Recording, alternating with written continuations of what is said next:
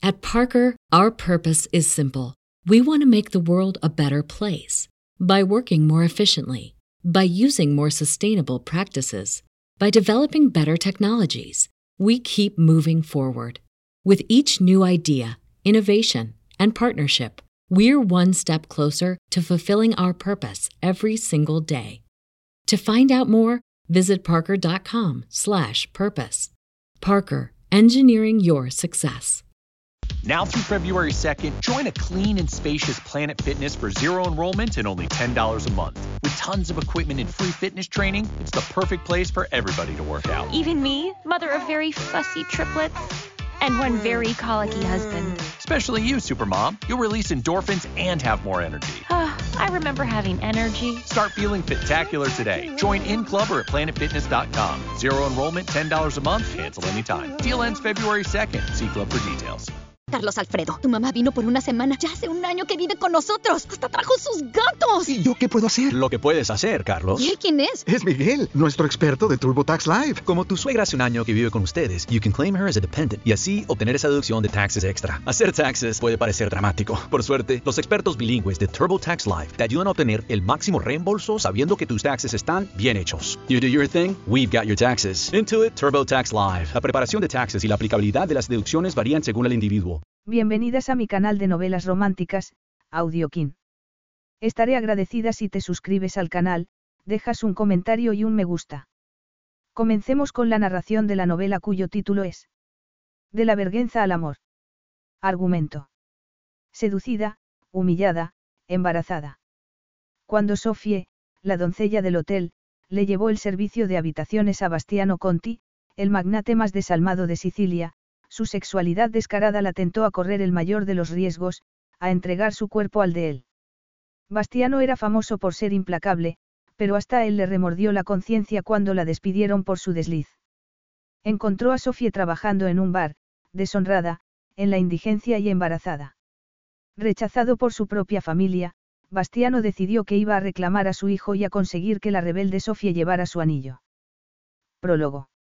Bastiano Conti había nacido con voracidad y había provocado un problema. Su madre había muerto al darlo a luz y nunca había revelado quién era su padre.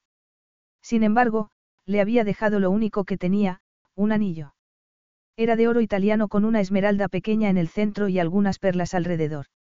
El tío de Bastiano, quien tenía cuatro hijos, había propuesto en un principio que las monjas se ocuparan del pequeño huérfano que se había quedado llorando en la maternidad del Valle de Casta. Había un convento que daba al estrecho de Sicilia y, normalmente, los huérfanos acababan allí. Sin embargo, ese convento estaba en las últimas.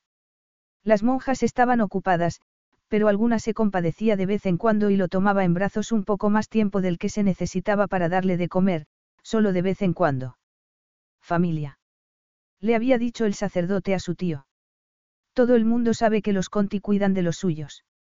Los Conti dominaban el oeste del valle y los Di Savo, el este. El sacerdote le dijo que la lealtad hacia los suyos estaba por encima de todo.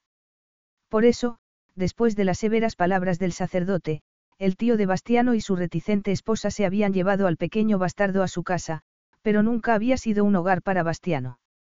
Siempre lo habían considerado un intruso y, si pasaba algo, era el primero al que echaban la culpa y el último al que perdonaban.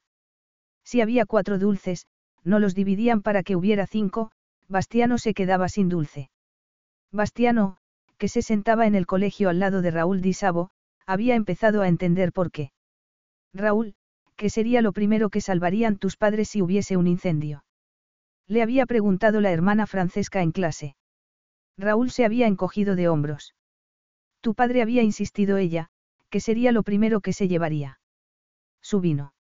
La clase se había reído y la hermana Francesca, cada vez más desesperada, se había dirigido a Bastiano.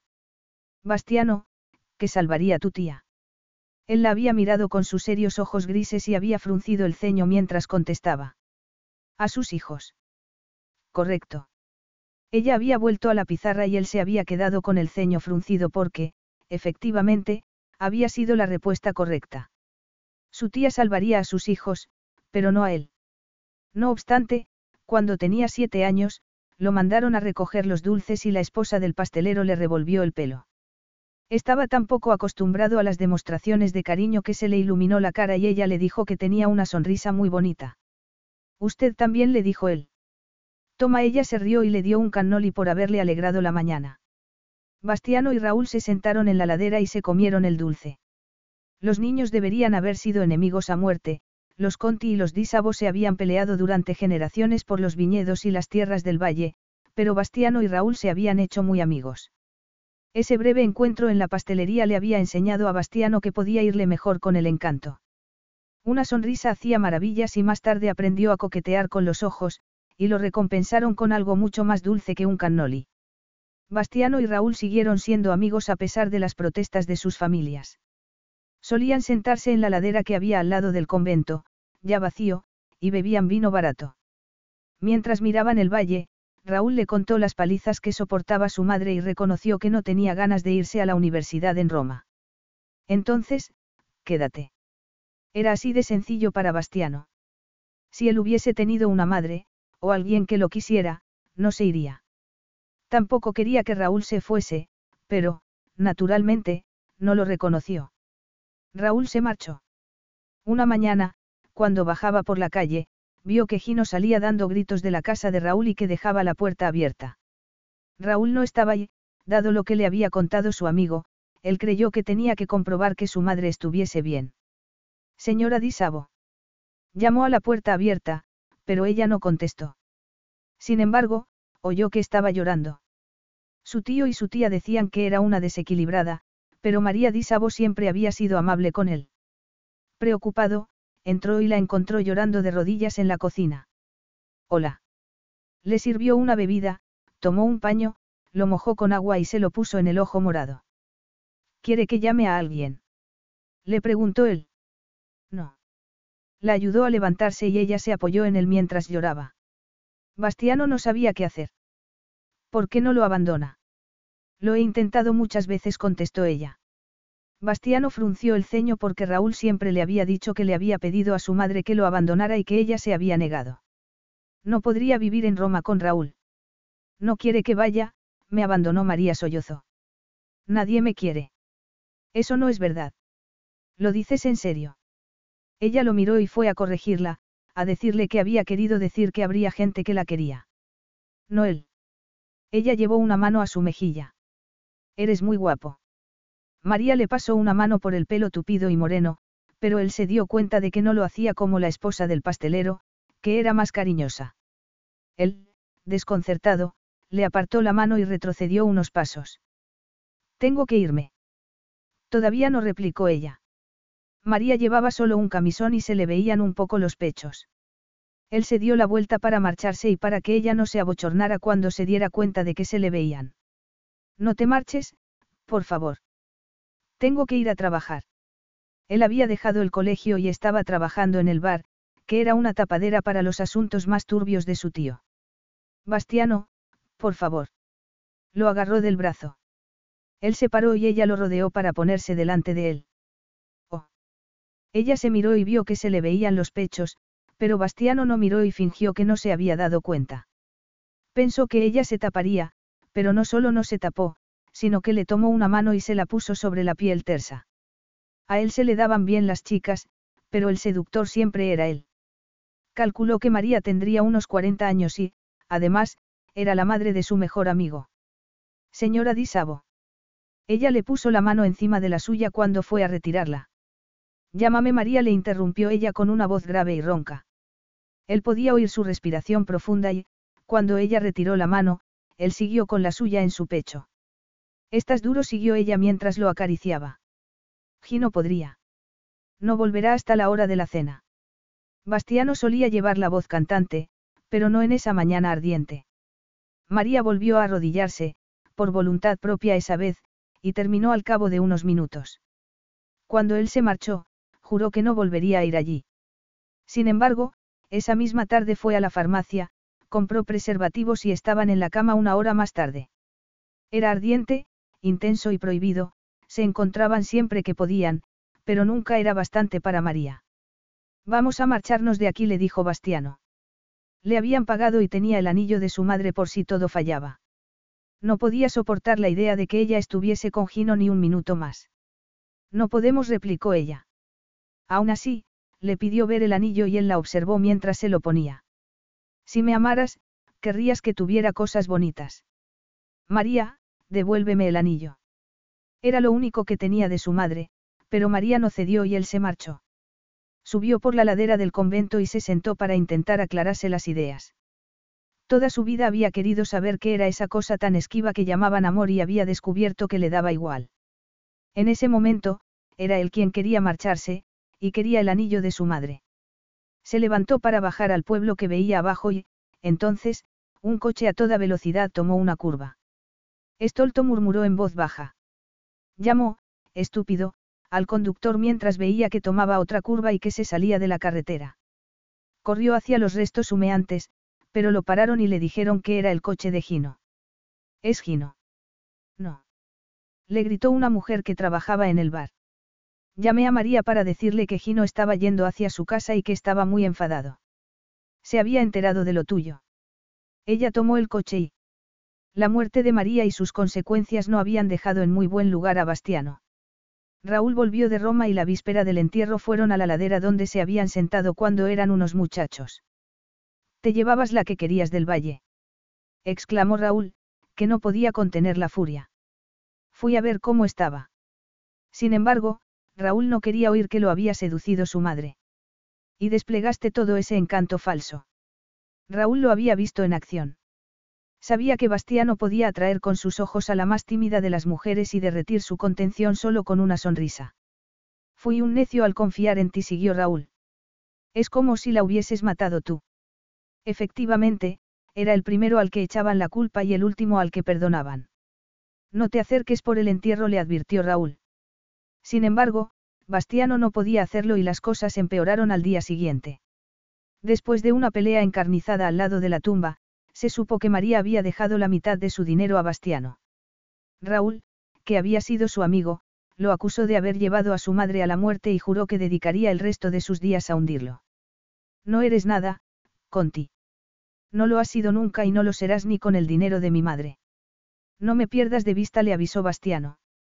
Solía decirse que criar a un niño era labor de todos, pero cuando todo el pueblo lo consideraba un tramposo, un mentiroso, un seductor y un malnacido, en eso se convertiría. Por eso, cuando Gino, borracho, fue a enfrentarse con él, Bastiano, en vez de encajarlo, se revolvió. Cuando Gino dijo que María era una ramera, él le puso los cuernos con una mano y le insultó de la peor manera posible. Cornuto. Todos los lugareños estuvieron de acuerdo en que Bastiano era lo peor de lo peor. Capítulo 1. Algunas noches eran infernales. Bastiano. Oyó la voz conocida y almibarada y supo que tenía que estar soñando porque María llevaba mucho tiempo muerta. Estaba solo en la cama, algo poco corriente, e hizo un esfuerzo para despertarse mientras amanecía en Roma. Bastiano. Volvió a llamarle ella. Bajó la mano, comprobó que no tenía el miembro duro, lo cual era un triunfo, y esbozó una sonrisa sombría mientras le decía en silencio que ya no se le ponía duro por ella. María le dio una bofetada. Llevaba el anillo de su madre y se llevó la mano a la cara porque la herida se le había abierto. Tenía la mejilla abierta y la sangre le corría entre los dedos. Bastiano luchaba consigo mismo incluso en sueños. Sabía que estaba soñando porque la pelea con Raúl había sido en el cementerio, la herida de la mejilla era posterior a que María estuviese bajo tierra. Todo el mundo había dicho que él había tenido la culpa de su muerte. Por eso estaba allí, unos 15 años después, en una de las suites presidenciales del Hotel Grande Lucia de Roma. Raúl Di Sabo estaba pensando comprarlo y eso significaba que estaba en lo más alto de la lista de cosas que él tenía que conseguir.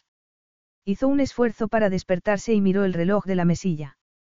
Apagó el despertador porque ya no lo necesitaba, no volvería a dormirse.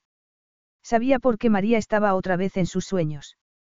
En realidad, no los había abandonado nunca, pero el sueño había sido muy vívido y él lo atribuía a que Raúl y él estuviesen en el mismo hotel.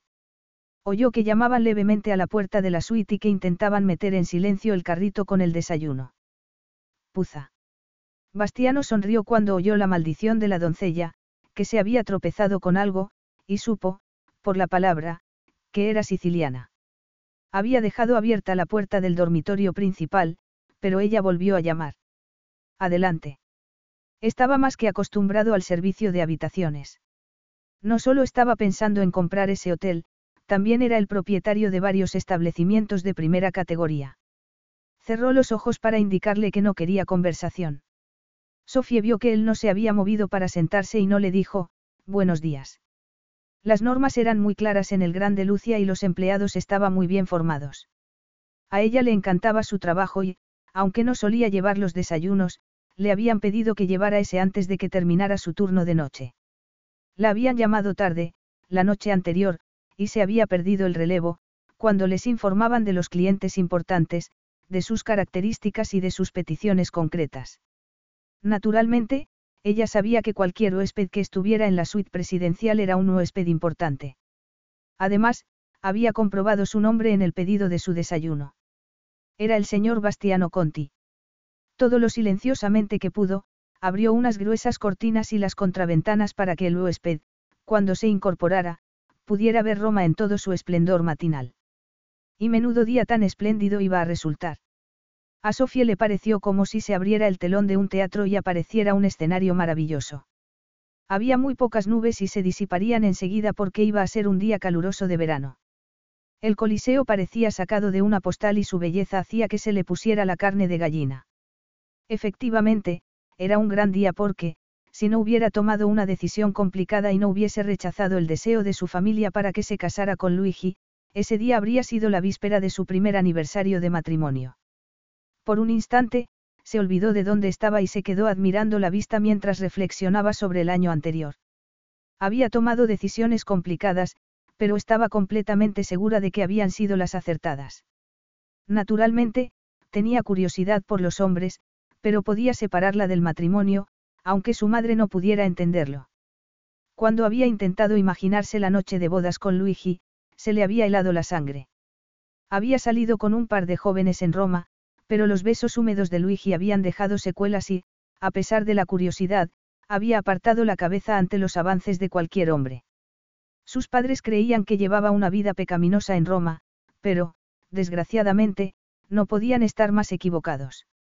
Ella sabía que era ingenua, pero también era fuerte, lo bastante fuerte como para rechazar a un hombre y un matrimonio que no había querido. Buongiorno. Now through February 2nd, join a clean and spacious Planet Fitness for zero enrollment and only $10 a month. With tons of equipment and free fitness training, it's the perfect place for everybody to work out. Even me, mother of very fussy triplets and one very colicky husband. Especially you, Supermom. You'll release endorphins and have more energy. I remember having energy. Start feeling spectacular today. Join in club or at planetfitness.com. Zero enrollment, $10 a month, cancel anytime. Deal ends February 2nd. See club for details. Carlos Alfredo, tu mamá vino por una semana. Ya hace un año que vive con nosotros. Hasta trajo sus gatos. ¿Y yo qué puedo hacer? Lo que puedes hacer, Carlos. ¿Y él quién es? Es Miguel, nuestro experto de TurboTax Live. Como tu suegra hace un año que vive con ustedes, you can claim her as a dependent y así obtener esa deducción de taxes extra. Hacer taxes puede parecer dramático. Por suerte, los expertos bilingües de TurboTax Live te ayudan a obtener el máximo reembolso sabiendo que tus taxes están bien hechos. You do your thing, we've got your taxes. Intuit TurboTax Live. La preparación de taxes y la aplicabilidad de las deducciones varían según el individuo. Una voz grave la devolvió a la realidad. Se dio la vuelta y se dio cuenta de que la habían sorprendido soñando despierta, y que había sido un huésped muy importante en su propia suite. Fue a disculparse, pero se había quedado sin respiración. Allí, tumbado en la cama y observándola con indolencia, estaba una visión más cautivadora todavía que la que acababa de admirar. Era alto, tenía las manos detrás de la cabeza y el torso desnudo, lo sabía porque la sábana solo le tapaba hasta mitad del abdomen. Era magnífico, la piel era de un tono oliváceo y el pelo, muy moreno. El único borrón en tanta perfección era una cicatriz que le cruzaba la mejilla, pero hasta eso hacía que pareciera más hermoso. Sin embargo, lo que atrajo toda su atención fueron sus ojos. Eran grises y penetrantes y, cuando sus miradas se encontraron, se quedó sin respiración y no pudo mirar a otro lado. Eso era algo muy raro en ella. Estaba muy acostumbrada a los hombres ricos y guapos por su trabajo, pero sus ojos no se desviaban de ese y se sonrojó un poco en vez de disculparse. Estaba preparándole la vista, señor Conti. Él sonrió levemente por la broma de ella, como si hubiese colocado todo lo que había fuera específicamente para él. Gracias, él miró hacia la ventana. Lo ha hecho muy bien.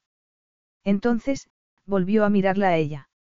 Cuando había pensado que ella estaba demorándose, había abierto los ojos para decirle que se diera prisa y se marchara, pero vio algo en ella que le calmó su impaciencia habitual.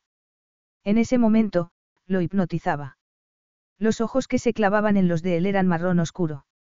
Él ya sabía, porque la había mirado con detenimiento, que era esbelta y que llevaba un uniforme verde claro y unos zapatos planos, y que todo ello parecía quedarle un poco grande. En ese momento, mientras miraba su cara, vio que tenía el pelo castaño y tupido y recogido en un moño un poco alborotado que dejaba escapar algunos mechones largos. Pensó que parecía cansada y supuso que su turno estaba terminando, no empezando. Ella había hecho que sonriera, solo un poco, pero era una auténtica sorpresa si se tenía en cuenta el sueño que no había conseguido quitarse de la cabeza. El dormitorio estaba bastante desordenado y la elegante sala no podía estar mucho mejor, tenía que haber una botella de champán tirada por el suelo y, seguramente, era lo que había provocado que ella dejara escapar ese ligero improperio. ¿Quiere que le sirva el desayuno? Ella seguía un poco nerviosa, y no solo porque la hubiese sorprendido mirando por la ventana. Se acercó al carrito con el desayuno y levantó uno de los cubreplatos de plata. No, gracias contestó Bastiano. Me conformo con que me traiga un poco de café. ¿Quiere agua o zumo también? Él vio que ella hacía una levísima mueca y captó el tono de su voz cuando siguió hablando. A lo mejor quiere las dos cosas. Él volvió a sonreír cuando ella dejó claro que sospechaba que tenía resaca. Sí, por favor. Ella le llevó los dos vasos y él se bebió el agua mientras ella volvía al carrito para servirle el café.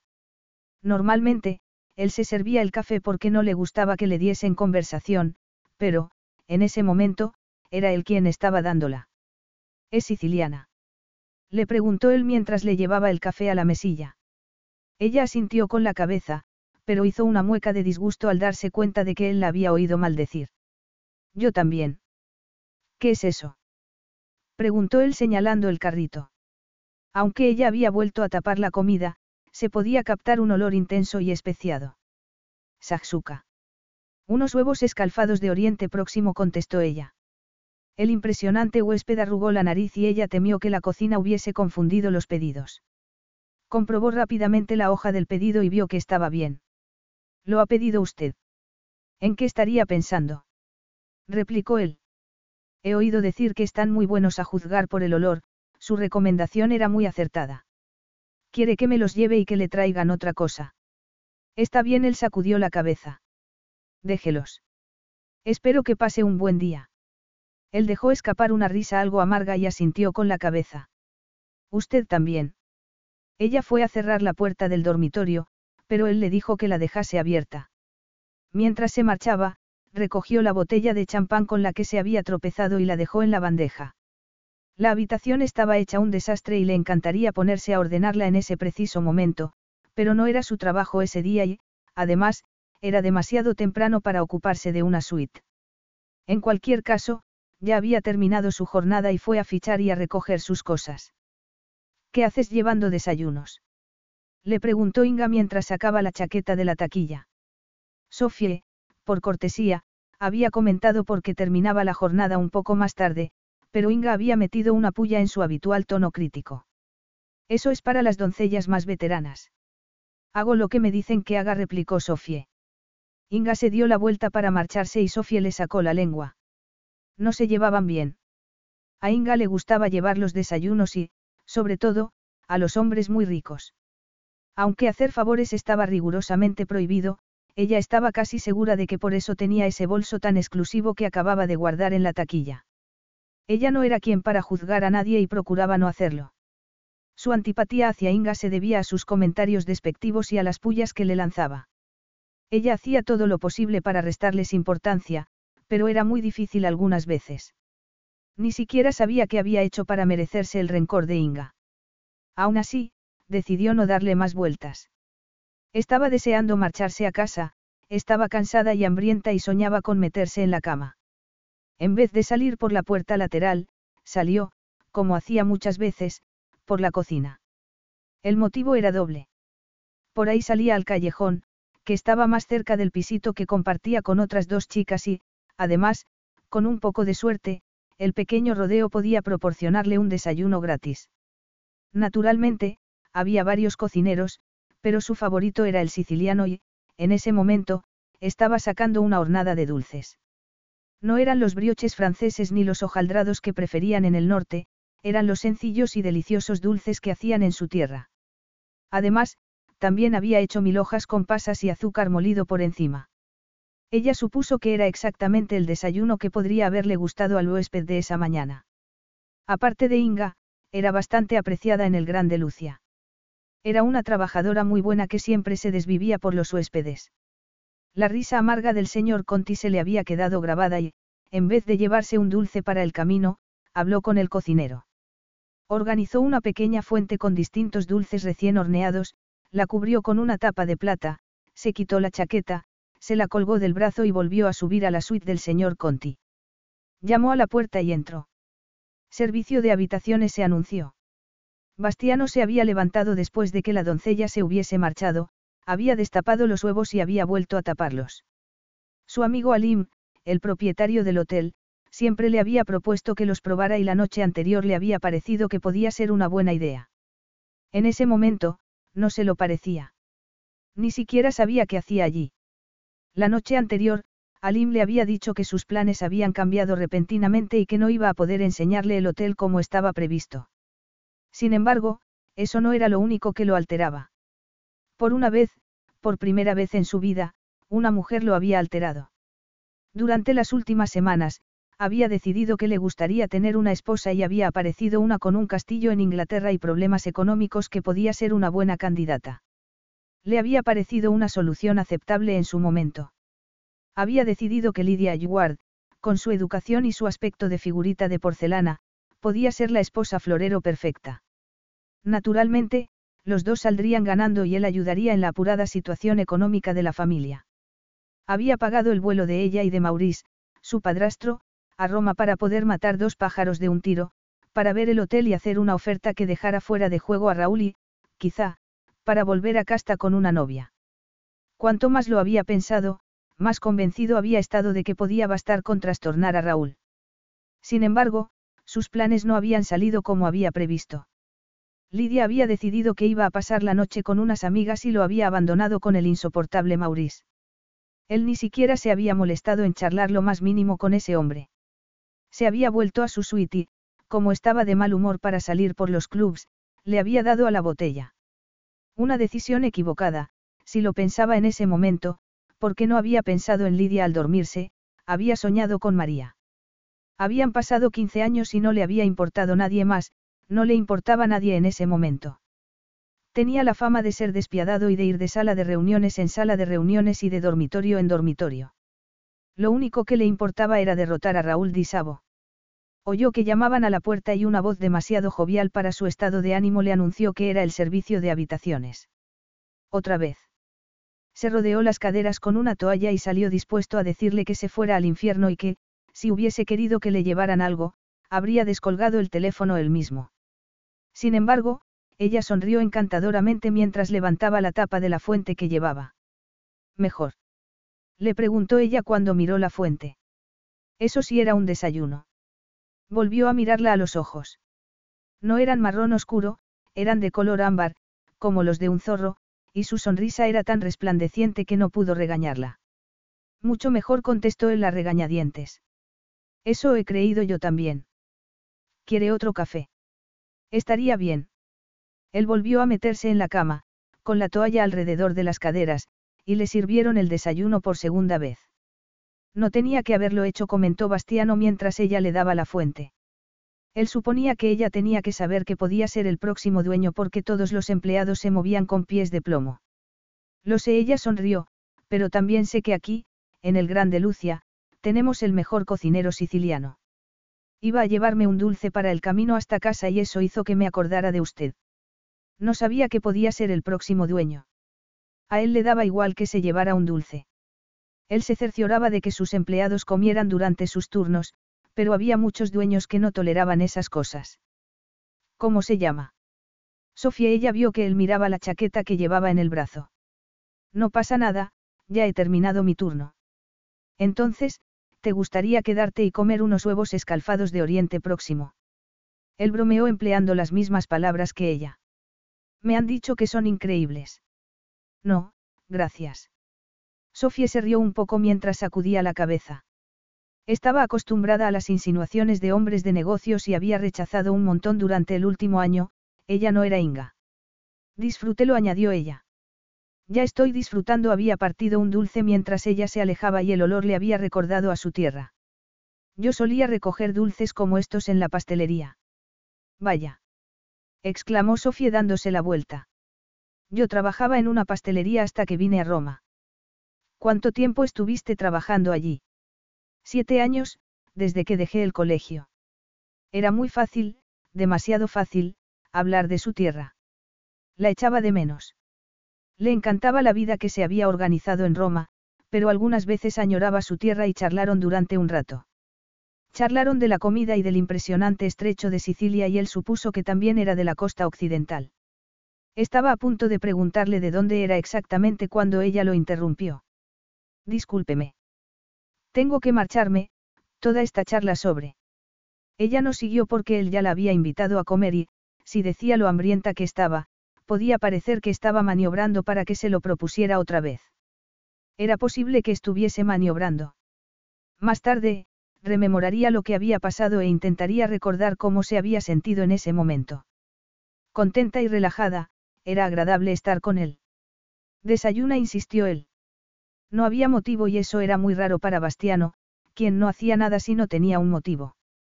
Sin embargo, lo único que veía esa mañana era que ella estaba cansada, y seguramente hambrienta, después de una jornada larga.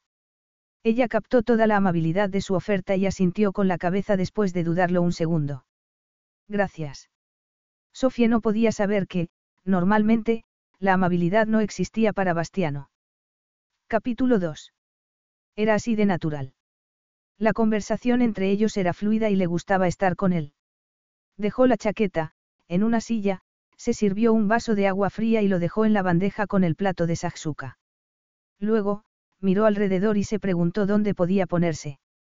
Miró a la silla donde había dejado la chaqueta, pero también estaba la chaqueta de él y no quedaba mucho sitio. La chaqueta estaba al revés y podía ver el forro color berenjena, como también podía ver una camisa tirada en el suelo al lado de la silla. Entonces, miró a Bastiano, quien estaba moviéndose hacia el centro de la cama como si quisiera dejarle sitio para que se sentara. Efectivamente, fue así de natural acercarse y sentarse en el borde de la inmensa cama. No estaban muy cerca, pero tenía sus muslos detrás y se puso la bandeja sobre el regazo. La tapa había conservado el calor y los huevos estaban sobre una salsa de aspecto sabroso. La probó con cuidado y resultó será más especiada de lo que había esperado. Dejó de sonreír y tomó el vaso de agua. ¿Te gusta? Le preguntó Bastiano. Ella se dio la vuelta para mirarlo y se fijó un instante en su cicatriz. Le habría encantado saber cómo se la había hecho, pero volvió a mirarlo a los ojos. ¿Sabes cuándo has querido probar algo durante mucho tiempo y por fin consigues probarlo? Sus palabras no pretendían ser provocativas y él no las tomó como tal, esperó que arrugara la nariz y dijera que no le gustaba tanto como había esperado, pero sonrió. Es mejor que lo que me había esperado. Entonces, sus palabras sí fueron provocativas, pero solo para ella.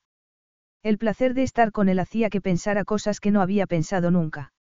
Era increíblemente atractivo y no se le pasaba por alto su situación. Además, cuando lo miraba, se le cerraba la garganta y podía sentir los latidos del pulso en la nuca.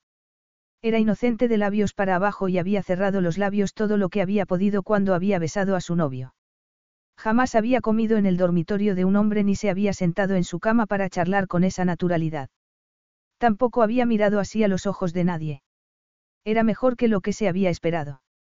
Se sonrojó por el picante del saxuca o por las primeras vibraciones de deseo. Intentó dejar de pensar en eso, dejó de mirarlo y habló precipitadamente. Al parecer, el sultán Alim ha introducido muchas cosas en el menú desde que se hizo con el hotel. Sultán. Now through February 2nd, join a clean and spacious Planet Fitness for zero enrollment and only $10 a month. With tons of equipment and free fitness training, it's the perfect place for everybody to work out. Even me, mother of very fussy triplets and one very colicky husband. Especially you, Supermom. You'll release endorphins and have more energy. Ah, I remember having energy. Start feeling spectacular today. Join in club or at planetfitness.com. Zero enrollment, $10 a month, cancel anytime. Deal ends February 2nd. See club for details. Carlos Alfredo, tu mamá vino por una semana. Ya hace un año que vive con nosotros. Hasta trajo sus gatos. ¿Y yo qué puedo hacer? Lo que puedes hacer, Carlos. ¿Y él quién es? Es Miguel, nuestro experto de TurboTax Live. Como tu suegra hace un año que vive con ustedes, you can claim her as a dependent y así obtener esa deducción de taxes extra. Hacer taxes puede parecer dramático. Por suerte, los expertos bilingües de TurboTax Live te ayudan a obtener el máximo reembolso sabiendo que tus taxes están bien hechos. You do your thing, we've got your taxes. Intuit TurboTax Live. La preparación de taxes y la aplicabilidad de las deducciones varían según el individuo. Preguntó Bastiano. Alim y él eran amigos. El Grande Lucia era su hotel favorito cuando estaba en Roma y Alim y él solían salir juntos, pero, a pesar de lo mucho que gastaban y el desenfreno, que él supiera, Alim siempre había ocultado su categoría real lo mejor que había podido. No nos enteramos de que pertenecía a la realeza hasta hace unos meses, contestó Sofie. Su familia se hospedó aquí y, naturalmente, los recepcionistas enseguida ataron cabo. Sofie lo pensó un instante. Es un buen jefe. ¿En qué sentido? Le gustaba oír las cosas que eran importantes para los empleados y sabía que era una información que no se conseguía mediante un cuestionario. No quería reconocerlo, pero también le gustaba oír lo que ella pensaba sin más. Llama a todos los empleados por su nombre y es justo y amable, contestó Sofie. Hubo una comida de Navidad y un regalo para todos los empleados que trabajaron durante las fiestas. Se quedó en silencio y se acordó de aquel día solitario, ir a trabajar había sido lo mejor del día. ¿Cuánto tiempo llevas trabajando aquí? Casi diez meses.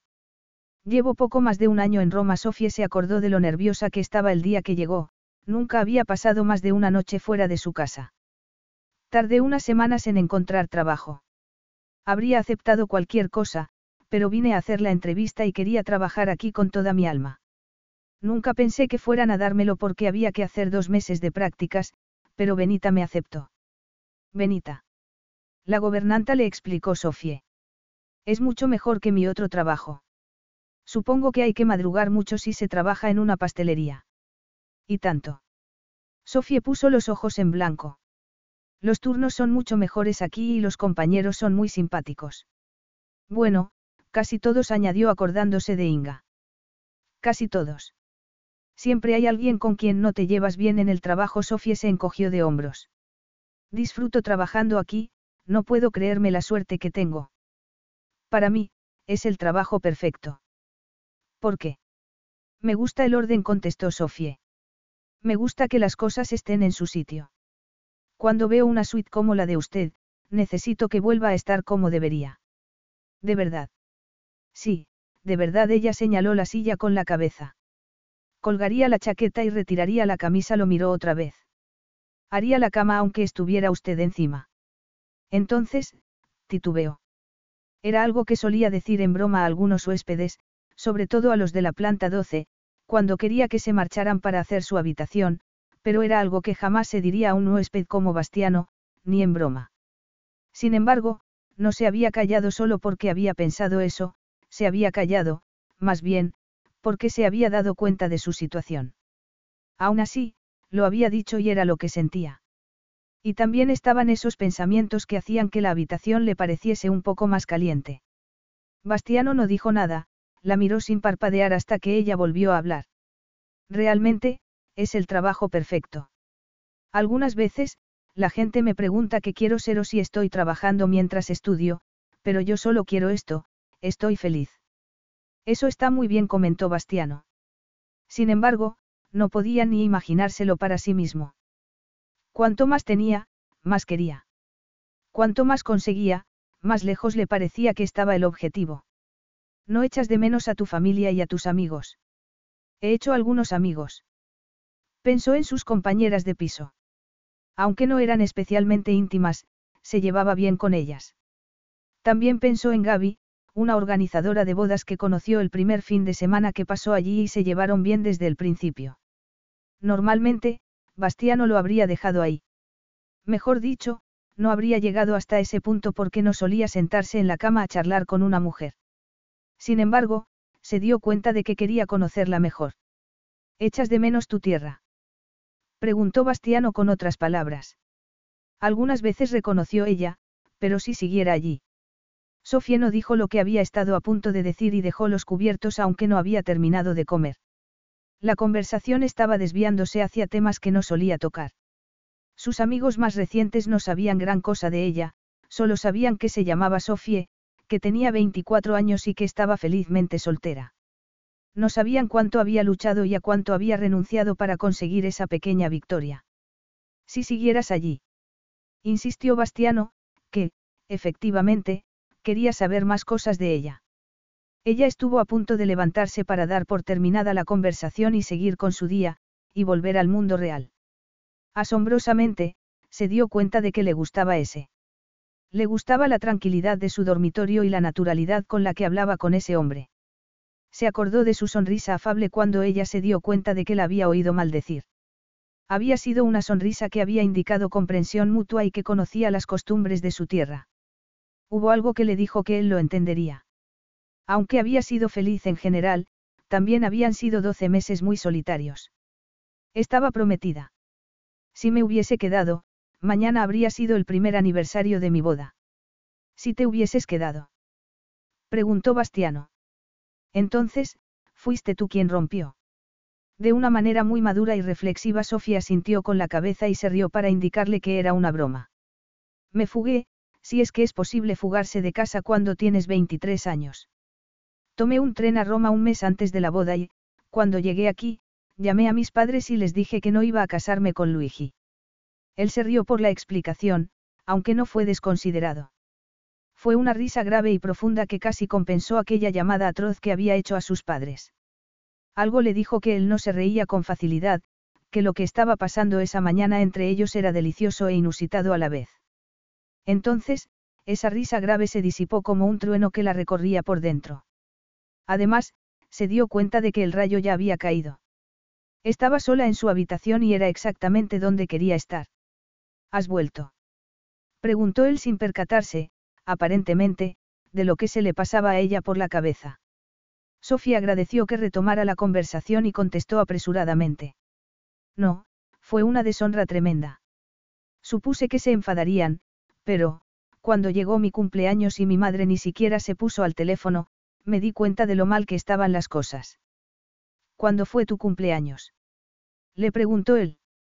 Unos meses después de que me fugara ella le dijo la fecha. Fue muy triste. Los cumpleaños siempre habían sido muy familiares. Se celebraban alrededor de una tarta y se sacaban muchas fotos. Esa vez no fue así. Lo mismo había pasado en Navidad y por eso agradecía tanto a Aline que hiciera una celebración para los empleados. Sus compañeras de piso se habían ido con sus familias y la cena y el regalo del hotel habían sido su única Navidad. Tienen que echarte de menos, comentó Bastiano. No estoy segura, Sofía sacudió la cabeza. Mi familia es muy extensa y querían que me casara para que hubiese uno menos. Ya sabes cómo son las cosas allí. Él asintió con la cabeza. Sabía cómo eran las cosas para algunos, pero miró a Sofía y siguió estando seguro de que tenían que echarla de menos porque era como si hubiese entrado un rayo de sol deslumbrante desde que ella abrió las cortinas. Volverás. Soy su única hija. Ella se encogió de hombros, pero se contradecía con el dolor de la decisión inevitable. Si vuelvo, tengo que acatar sus normas. No sé qué pasará, pero, por el momento, vivo mi sueño. Aunque fuese muy solitario algunas veces. ¿Y tú? preguntó ella. Yo no tengo familia. Ninguna. Él negó con la cabeza y vio que ella esperaba que lo explicara un poco más. Me criaron el hermano de mi madre y su esposa. ¿Qué le pasó a tu madre? Murió. ¿Cuántos años tenías? Él no contestó. ¿Y tu padre? Tú sabes tanto de él como yo, nada. Bueno. Sofía sonrió. Sé que era guapo. Efectivamente, era como un rayo de sol porque, hasta ese momento, cuando él contaba que no conocía a su padre, se terminaba la conversación, miraban hacia otro lado o hacían un comentario despectivo. Ella, en cambio, sonreía, y seguramente coqueteaba, para quitarle hierro, y la conversación no había terminado ni mucho menos. ¿Qué pasó con tu tío y tu tía?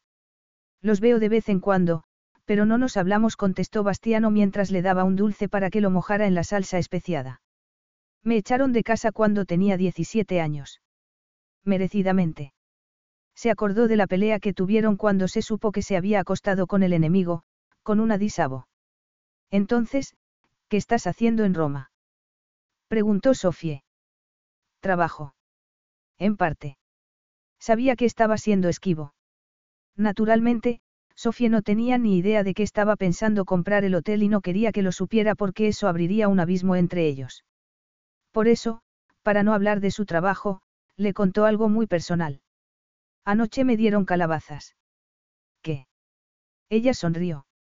No puedo imaginarme que alguien te dé calabazas. Ni mi vanidad tampoco reconoció Bastiano antes de contarle un poco más. Es inglesa y vive en un castillo. No está mal, comentó Sofía encogiéndose de hombros. Habría supuesto mucho trabajo. Sofía frunció el ceño al no saber muy bien qué había querido decir. ¿Cómo era tu prometido? Era mucho mayor que yo, tenía más de 40 años, contestó Sofía con una mueca. Por eso rompiste. La verdad es que no. Se acordó de cuando le pareció que podía ver la vida que le esperaba y no le gustó lo que vio. Nunca lo había hablado con nadie y era muy posible que no debiera hablarlo en ese momento, pero esa mañana no tenía nada de normal. Nunca había conocido a nadie que le pareciera menos desconocido. Bastiano sabía más de ella que sus compañeras de piso y llevaba un año viviendo con ellas. Sabía más de ella que Gaby, quien había estado un poco esquiva últimamente. También sabía más de ella que sus propios padres, quienes nunca le habían preguntado lo que le parecían las cosas. Luigi fue a cenar a casa de mis padres, como hacía muchas veces. Bastiano no dijo nada, ni siquiera arqueó las cejas, pero, a los 40 años, no debería llevarla por ahí. Sofía lo miró. La verdad era un poco personal, pero él tenía una mirada paciente y, por fin, había encontrado una persona a la que podía contarle la verdad. Esa noche me sentí un poco mal y no comí gran cosa.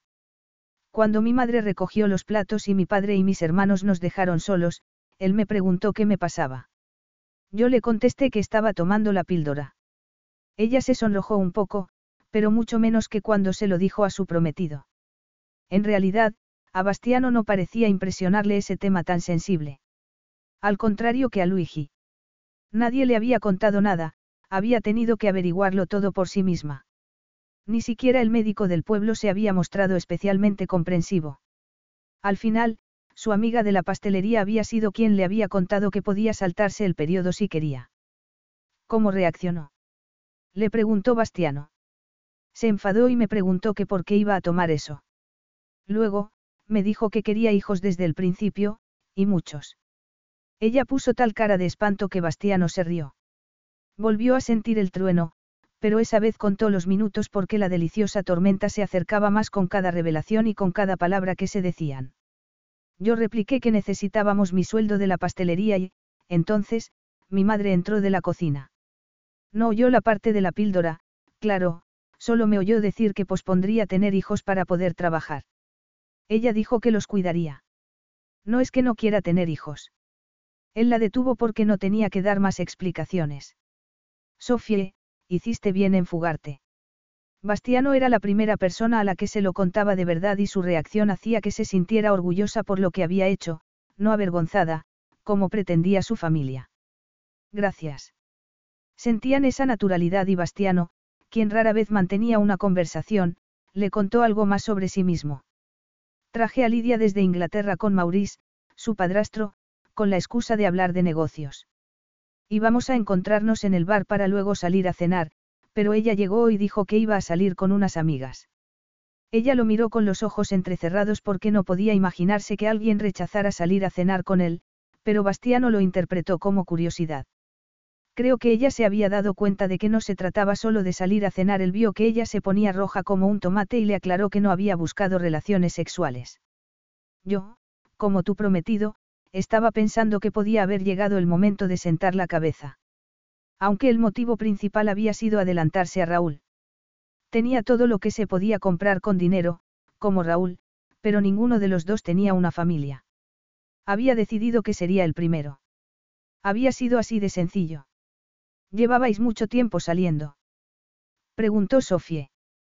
No habíamos salido nunca. Bastiano bostezó y sintió alivio al no tener que explicarle que el amor no era un requisito para casarse en su tierra. Me pareció una buena idea en su momento, pero no tanto ahora él se encogió de hombros. Se fue como llegó. Si lo pienso bien, creo que me va mejor la vida de soltero. Bueno, con tu aspecto y... Ella miró alrededor y con tu dinero, ¿por qué no ibas a divertirte? Me divierto. Aunque, últimamente, él no lo llamaría diversión. Se dejó caer sobre la almohada y se hizo un silencio muy profundo cuando se miraron a los ojos. Bastiano se fijó en sus pestañas y se dio cuenta de que ella no llevaba maquillaje. Notó que ella desviaba la mirada hacia su boca y, por primera vez, no estuvo seguro de a dónde iban. Normalmente, cuando una mujer estaba en su cama, se sabía con toda certeza lo que iba a pasar. Él quería pedirle que se acercara a él y ella lo sabía. La tormenta perfecta ya se había formado y sería muy fácil dejarse arrastrar, pero ella no era Inga, aunque era posible que él lo creyera. Había un motivo para que las doncellas no aceptaran regalos. Sin embargo, Bastiano no parecía esperar nada. Ella no sintió ninguna presión cuando dejó los cubiertos, dio un sorbo de agua y se levantó. Le sonrió con cortesía y no le costó nada volver a ser una doncella. Dejó el plato otra vez en el carrito. Gracias. Estaba delicioso. Absolutamente de nada replicó Bastiano. Los dulces también lo estaban. Ella se acercó para recoger el plato de él. Estaba sobre su muslo y, aunque estaba tapado por la sábana, le pareció que era mejor que se lo diera él porque podía ver la hilera de pelos de su abdomen, aunque intentaba no mirar. Le temblaron un poco las manos y en ese momento dejó de ser una doncella. Sus dedos se encontraron un poco demasiado tiempo, pero ella no los retiró porque tenía la piel cálida y hasta ese contacto tan leve hacía que anhelara más. Tengo que marcharme, dijo ella mientras intentaba recuperar el dominio de sí misma.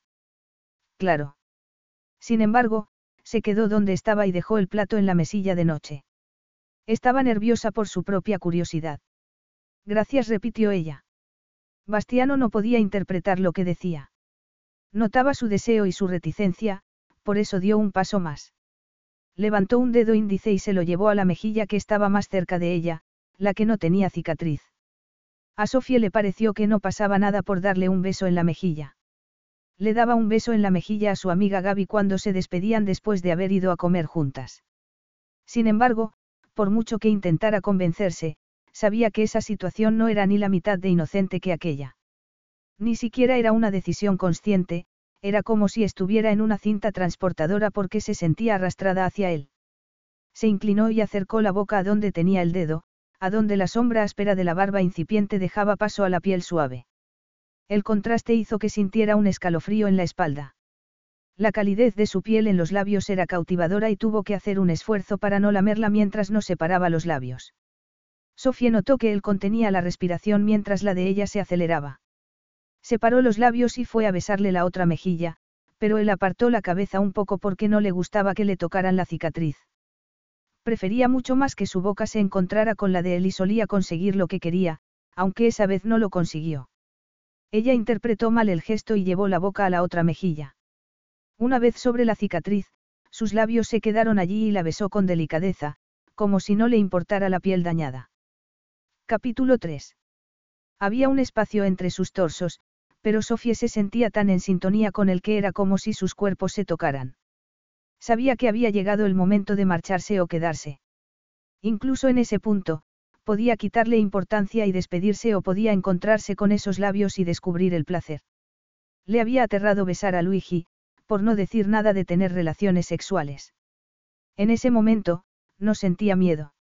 A los 23 años, cuando se marchó de casa, la consideraron una deshonra para la familia por no comprometerse. Ya tenía 24 años y no había deshonra posible. Era mejor que sus sueños y mucho mejor que la realidad de la que había escapado. Ven. Él levantó la mano y le bajó la cabeza. Ella había evitado siempre ese contacto, pero, en ese momento, lo anhelaba. Su boca era suave y la sombra de su piel no le hizo cosquillas, era áspera y deliciosa, como el deseo que crecía dentro de ella. En vez de resistirse, separó los labios con avidez. Se paladearon el uno al otro y se encendieron el uno al otro, pero no solo con las bocas. Él estaba acariciándole un pecho por encima de la tela del vestido y le pasaba el pulgar por encima del pezón. Ella anhelaba la cama, la cama de él. Se apartó y sabía que incluso en ese momento podría marcharse sin haberse dado nada más que un beso. ¿Sabes a especias? comentó él. Y tú sabes dulce. Pero no lo soy, le avisó él. Estoy trabajando. Se metería en un lío espantoso si alguien se enteraba. Terminaste hace una hora, le recordó él. Entonces, Bastiano alargó un brazo y ella oyó el chasquido del botón que encendería la señal de, no molestar, por fuera. Llevo el uniforme. Perfecto. Sofía sospechó que la consideraba experimentada. Quizá fuese el momento de decirle que no lo era, que, en realidad, lo que estaba ocurriendo esa mañana era algo que no le había pasado jamás. Sin embargo, sabía que eso cambiaría las cosas y no cambiaría nada de ese hombre ni de esa mañana, aunque pudiera. Se preguntó si estaría otra vez en esa cinta transportadora porque se acercaba a él sin poder evitarlo y, cuando la dirigió para que se sentara sobre su abdomen, ella fue sin pensárselo dos veces. Bastiano se miró los dedos mientras le desabotonaba el uniforme y dejaba al descubierto un sujetador tan desgastado que parecía que los pezones iban a atravesar la tela. Le tomó los pechos con las manos y quiso que ella terminara de quitarse el vestido, pero ella cerró los ojos por el placer que le daban sus caricias. Suéltate el pelo, le pidió él. Quería que cayera la cortina de pelo cuando lo tomara con la boca. La empujó hacia atrás con delicadeza hasta que estuvo sentada en sus muslos y arrastró la sábana con ella. Vio su erección y, como era la primera vez, la tomó con la mano. Sofie. Él no quería unos dedos curiosos aunque se endureciera más. Sin embargo, estaba como hipnotizado mientras miraba cómo lo acariciaba. Solo tocarlo era irresistible. Su piel suave contrastaba con la fuerza de su mano y el deseo parecía desatarse dentro de él a medida que lo agarraba con más firmeza. Suéltate el pelo, repitió él. A Sofie, sin embargo, le daban igual sus órdenes porque no era el único que estaba dominado por el deseo. Tenía las bragas húmedas y anhelaba sentirlo ahí dentro, quería levantarse y quitárselas, pero sentía como si sus piernas estuviesen clavadas a los muslos de él. Le pasó un dedo por la punta hasta que dejó escapar una gota plateada y un gemido que hizo que ella se pusiera de rodillas. Él le levantó el vestido y le pasó toda la extensión de su miembro por su sexo. Sofía apoyó las manos en su pecho y se mordió el labio inferior por el placer. Si lo analizaba, solo podía llegar a la conclusión de que era un error. Sin embargo, se había perdido tantas cosas que ni siquiera sabían que existían que se sentía como una persona daltónica que veía por primera vez el arco iris. El sexo le había dado miedo durante mucho tiempo y ese miedo había desaparecido por completo. Nunca había estado tan excitada, nunca, ni en sus sueños, había sentido un deseo como ese. Empujó un poco más a pesar de la tela y ella sintió más anhelo todavía. Rebuscó dentro del cajón de la mesilla mientras ella seguía deleitándose y sacó un preservativo para cuando se hubiese quitado las bragas. Pónmelo le pidió él con la voz entrecortada mientras le acariciaba los pliegues rosas que pronto le rodearían el miembro. Sofie, pónmelo repitió él sin poder contener la impaciencia de estar dentro de ella. No sé cómo. Él se quedó petrificado. Había perdido la conciencia hacía mucho tiempo, le parecía que estaba enterrada al lado de María, y nadie le importaba lo más mínimo, pero, cuando comprendió que iba a ser el primero para ella, la conciencia salió otra vez a la superficie. Sabía muy bien cómo eran las cosas, sobre todo, en los hoteles. Muchas veces, ni siquiera tenía que descolgar el teléfono para acostarse con alguien. Sofía no era su tipo habitual, una conversación inocente y un desayuno, Sofía era dulce de verdad. Entonces, puede saberse qué haces aquí. Le preguntó él. Lo mismo que tú contestó ella en tono desafiante. Creo que deberías marcharte su conciencia, como un apuntador, le dijo las palabras que tenía que decir. No voy a atarme a nadie, he vuelto a la vida sin pareja, Sofie. Eso ya me lo has dicho. Te has reservado para alguien y un revolcón de una noche en un hotel. Es por la mañana, le interrumpió Sofie. Bastiano, sin embargo, la levantó del regazo y se tapó otra vez con la sábana. Vete. Él lo dijo en un tono que no admitía discusión, pero ella se quedó allí. Largo. Sofía se bajó de la cama y, humillada, se guardó las bragas en el bolsillo del uniforme mientras Bastiano miraba al techo por no mirarla a ella. Ella pudo ver otra vez la vida que la esperaba. Lamentaba con toda su alma que la primera vez no fuese a ser con alguien tan hermoso y sensual como él. Tenía 24 años y anhelaba conocer esas intimidades. Bastiano era la belleza masculina en persona, refinado y primitivo a la vez, con un fondo visceral como el de ella. Por eso había esperado, para encontrar a alguien como ella. Quizá, más adelante, acabaría cediendo a las exigencias silenciosas de sus padres y volvería a casa. Quizá algún día sentara la cabeza, se casaría, fingiría que era la primera vez y guardaría el secreto de que había sido él.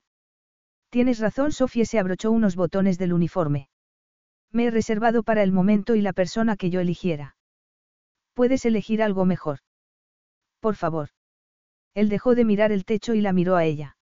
El año pasado, por estas fechas, me dijeron que no podía elegir a nadie mejor que al hombre que habían decidido que me arrebataría la virginidad, siguió ella. Pero él habría sido tu marido. ¿Crees que saber eso sirvió para algo? Preguntó ella. No reconoció Bastiano. Sintió una punzada de remordimiento porque había buscado una esposa florero. Miró a Sofie, quien seguía abotonándose el uniforme. Ella era fuerte e inteligente y sabía lo que quería. Da igual. Ella empezaba a pensar en las consecuencias profesionales de esa humillación. Él era un huésped y ella quería volver a ser una doncella. Siento cualquier malentendido, añadió ella. Bastiano no soportó sus disculpas porque no había habido ningún malentendido. Sofie. Ella no le hizo caso y fue hasta la puerta del dormitorio. Esa vez, no iba a volver. Le ardían las mejillas y, cosa rara en ella, estaba a punto de echarse a llorar. Bastiano intentó convencerse de que estaba haciéndole un favor a Sofie, pero era un favor que ninguno de los dos quería. Sofie. Esa vez, se levantó de la cama. Jamás había ido detrás de nadie, pero volvió a llamarla justo cuando ella cruzaba la puerta. Sofie se paró y se dio la vuelta. Estaba completamente desnudo y ella empezó a respirar como si hubiese subido corriendo hasta su suite. Era alto, tan alto que sus ojos le quedaban entre las clavículas y los pezones color caoba. Te has olvidado de la chaqueta. Ella no levantó la mirada ni la bajó. La distancia hasta la silla le parecía enorme. ¿Podrías traérmela, por favor? ¿Estás segura? Preguntó él levantándole la cara con un dedo en la barbilla. No entiendo la pregunta. Si la entiendes lo que había dicho no tenía nada que ver con la chaqueta y los dos lo sabían. Aún así, se lo aclaró. Sofie, me marcho mañana por la mañana. Podríamos salir a cenar esta noche. Eso ya era una concesión. Normalmente, primero cenaban y luego se acostaban, no al revés. Sin embargo, ella negó con la cabeza, aunque estaba sujetándole la barbilla, y se sorprendió a sí misma al rechazar a ese hombre. Esta noche tengo que trabajar. ¿Estás segura de que esto es lo que quieres? Volvió a preguntarle él. Jamás en su vida había estado tan segura de algo, deseaba a ese hombre. Los demás siempre habían tomado las decisiones por ella, desde los amigos que tenía hasta la ropa que se ponía. El día que cumplió 13 años, dijo que le gustaría salir a comprarse algo de ropa porque había visto una falda y un top. Sin embargo, cuando llegó a casa del colegio, le dijeron que tenía una sorpresa en su cuarto. Vio un vestido nuevo y unas sandalias encima de la cama. Eran bonitos, pero eran más propios de una niña de 10 años y no era lo que ella habría elegido. Ni ella misma pudo comprender plenamente la rabia y la decepción que sentía por dentro mientras les daba las gracias a sus sonrientes padres. También podía recordar muy bien cuando le dijeron que tenía que dejar el colegio porque su padre le había conseguido un trabajo en la pastelería. Ella había sonreído, había trabajado mucho y había estado orgullosa de llevar algo de dinero para aliviar un poco la presión sobre su familia, pero también se había sentido como si no estuviese viviendo su propia vida. La gota que rebosó el vaso fue que le dijeran que había llegado el momento de que se casara. Es 20 años mayor que yo había dicho ella cuando le dijeron con quién tenía que casarse. Eso quiere decir que es firme y fiable, había replicado su madre. El hombre al que estaba mirando en ese momento no era ninguna de esas dos cosas, pero Bastiano no solo le había preguntado si estaba segura de que eso era lo que quería, se había detenido para que ella lo confirmara. Que se lo preguntaran era algo muy intenso. Por una vez, iba a decidir ella. Tomó la decisión. Se acostaría con él. Muy segura. Capítulo 4. Bastiano cerró las contraventanas y las cortinas y encendió las luces de las mesillas. Sacó de la habitación el carrito del desayuno y cerró la puerta.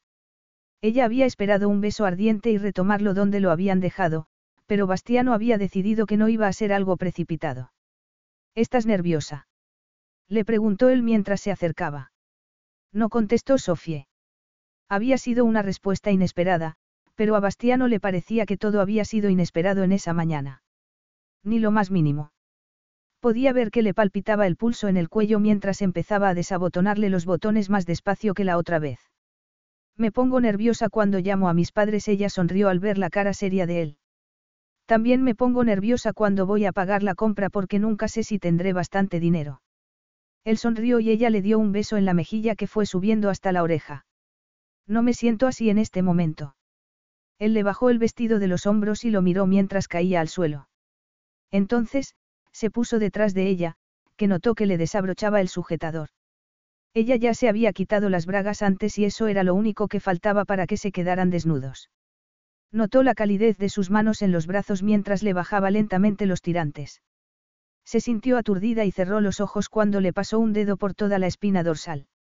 Entonces, le dio la vuelta y fue como si todos los poros suplicaran que la acariciara, era como si la abrazara mientras le recorría el cuerpo con la mirada. Me siento como si te conociera, le dijo ella. No tenía sentido porque no se conocían, pero no se sentía nada cohibida. Nadie podría conocerme. La llevó otra vez a la cama, pero fue distinto porque no le dio instrucciones. Ya sabía que ella no la seguiría. ¿No vas a decirme que me suelte al pelo? Le preguntó Sofía mientras se subía a la cama. No contestó Bastiano, que ya no quería una cortina entre ellos. Aún así, no recibió el apasionado recibimiento de un beso. Se hundió en un colchón que era como una nube y entre unas sábanas y unas almohadas que conservaban algo de la calidez del cuerpo de él. Bastiano se tumbó a su lado, se apoyó en un codo y la miró. ¿Te gusta? Le preguntó él mientras ella cerraba los ojos de felicidad. Me gusta mucho. Le acarició un pecho con delicadeza y ella tuvo que tomar aire por la nariz. Acercó la cara a la de ella y le devolvió los besos que le había dado ella mientras la desvestía. Cada vez que sus bocas se encontraban, era como vislumbrar la calidez del verano y la felicidad de lo que anunciaba. El roce de sus dedos le endureció los pezones y él pudo ver el deseo que se adueñaba de ella. Dejó escapar un gemido cuando le tomó el pezón entre los dedos y recibió la recompensa de un beso.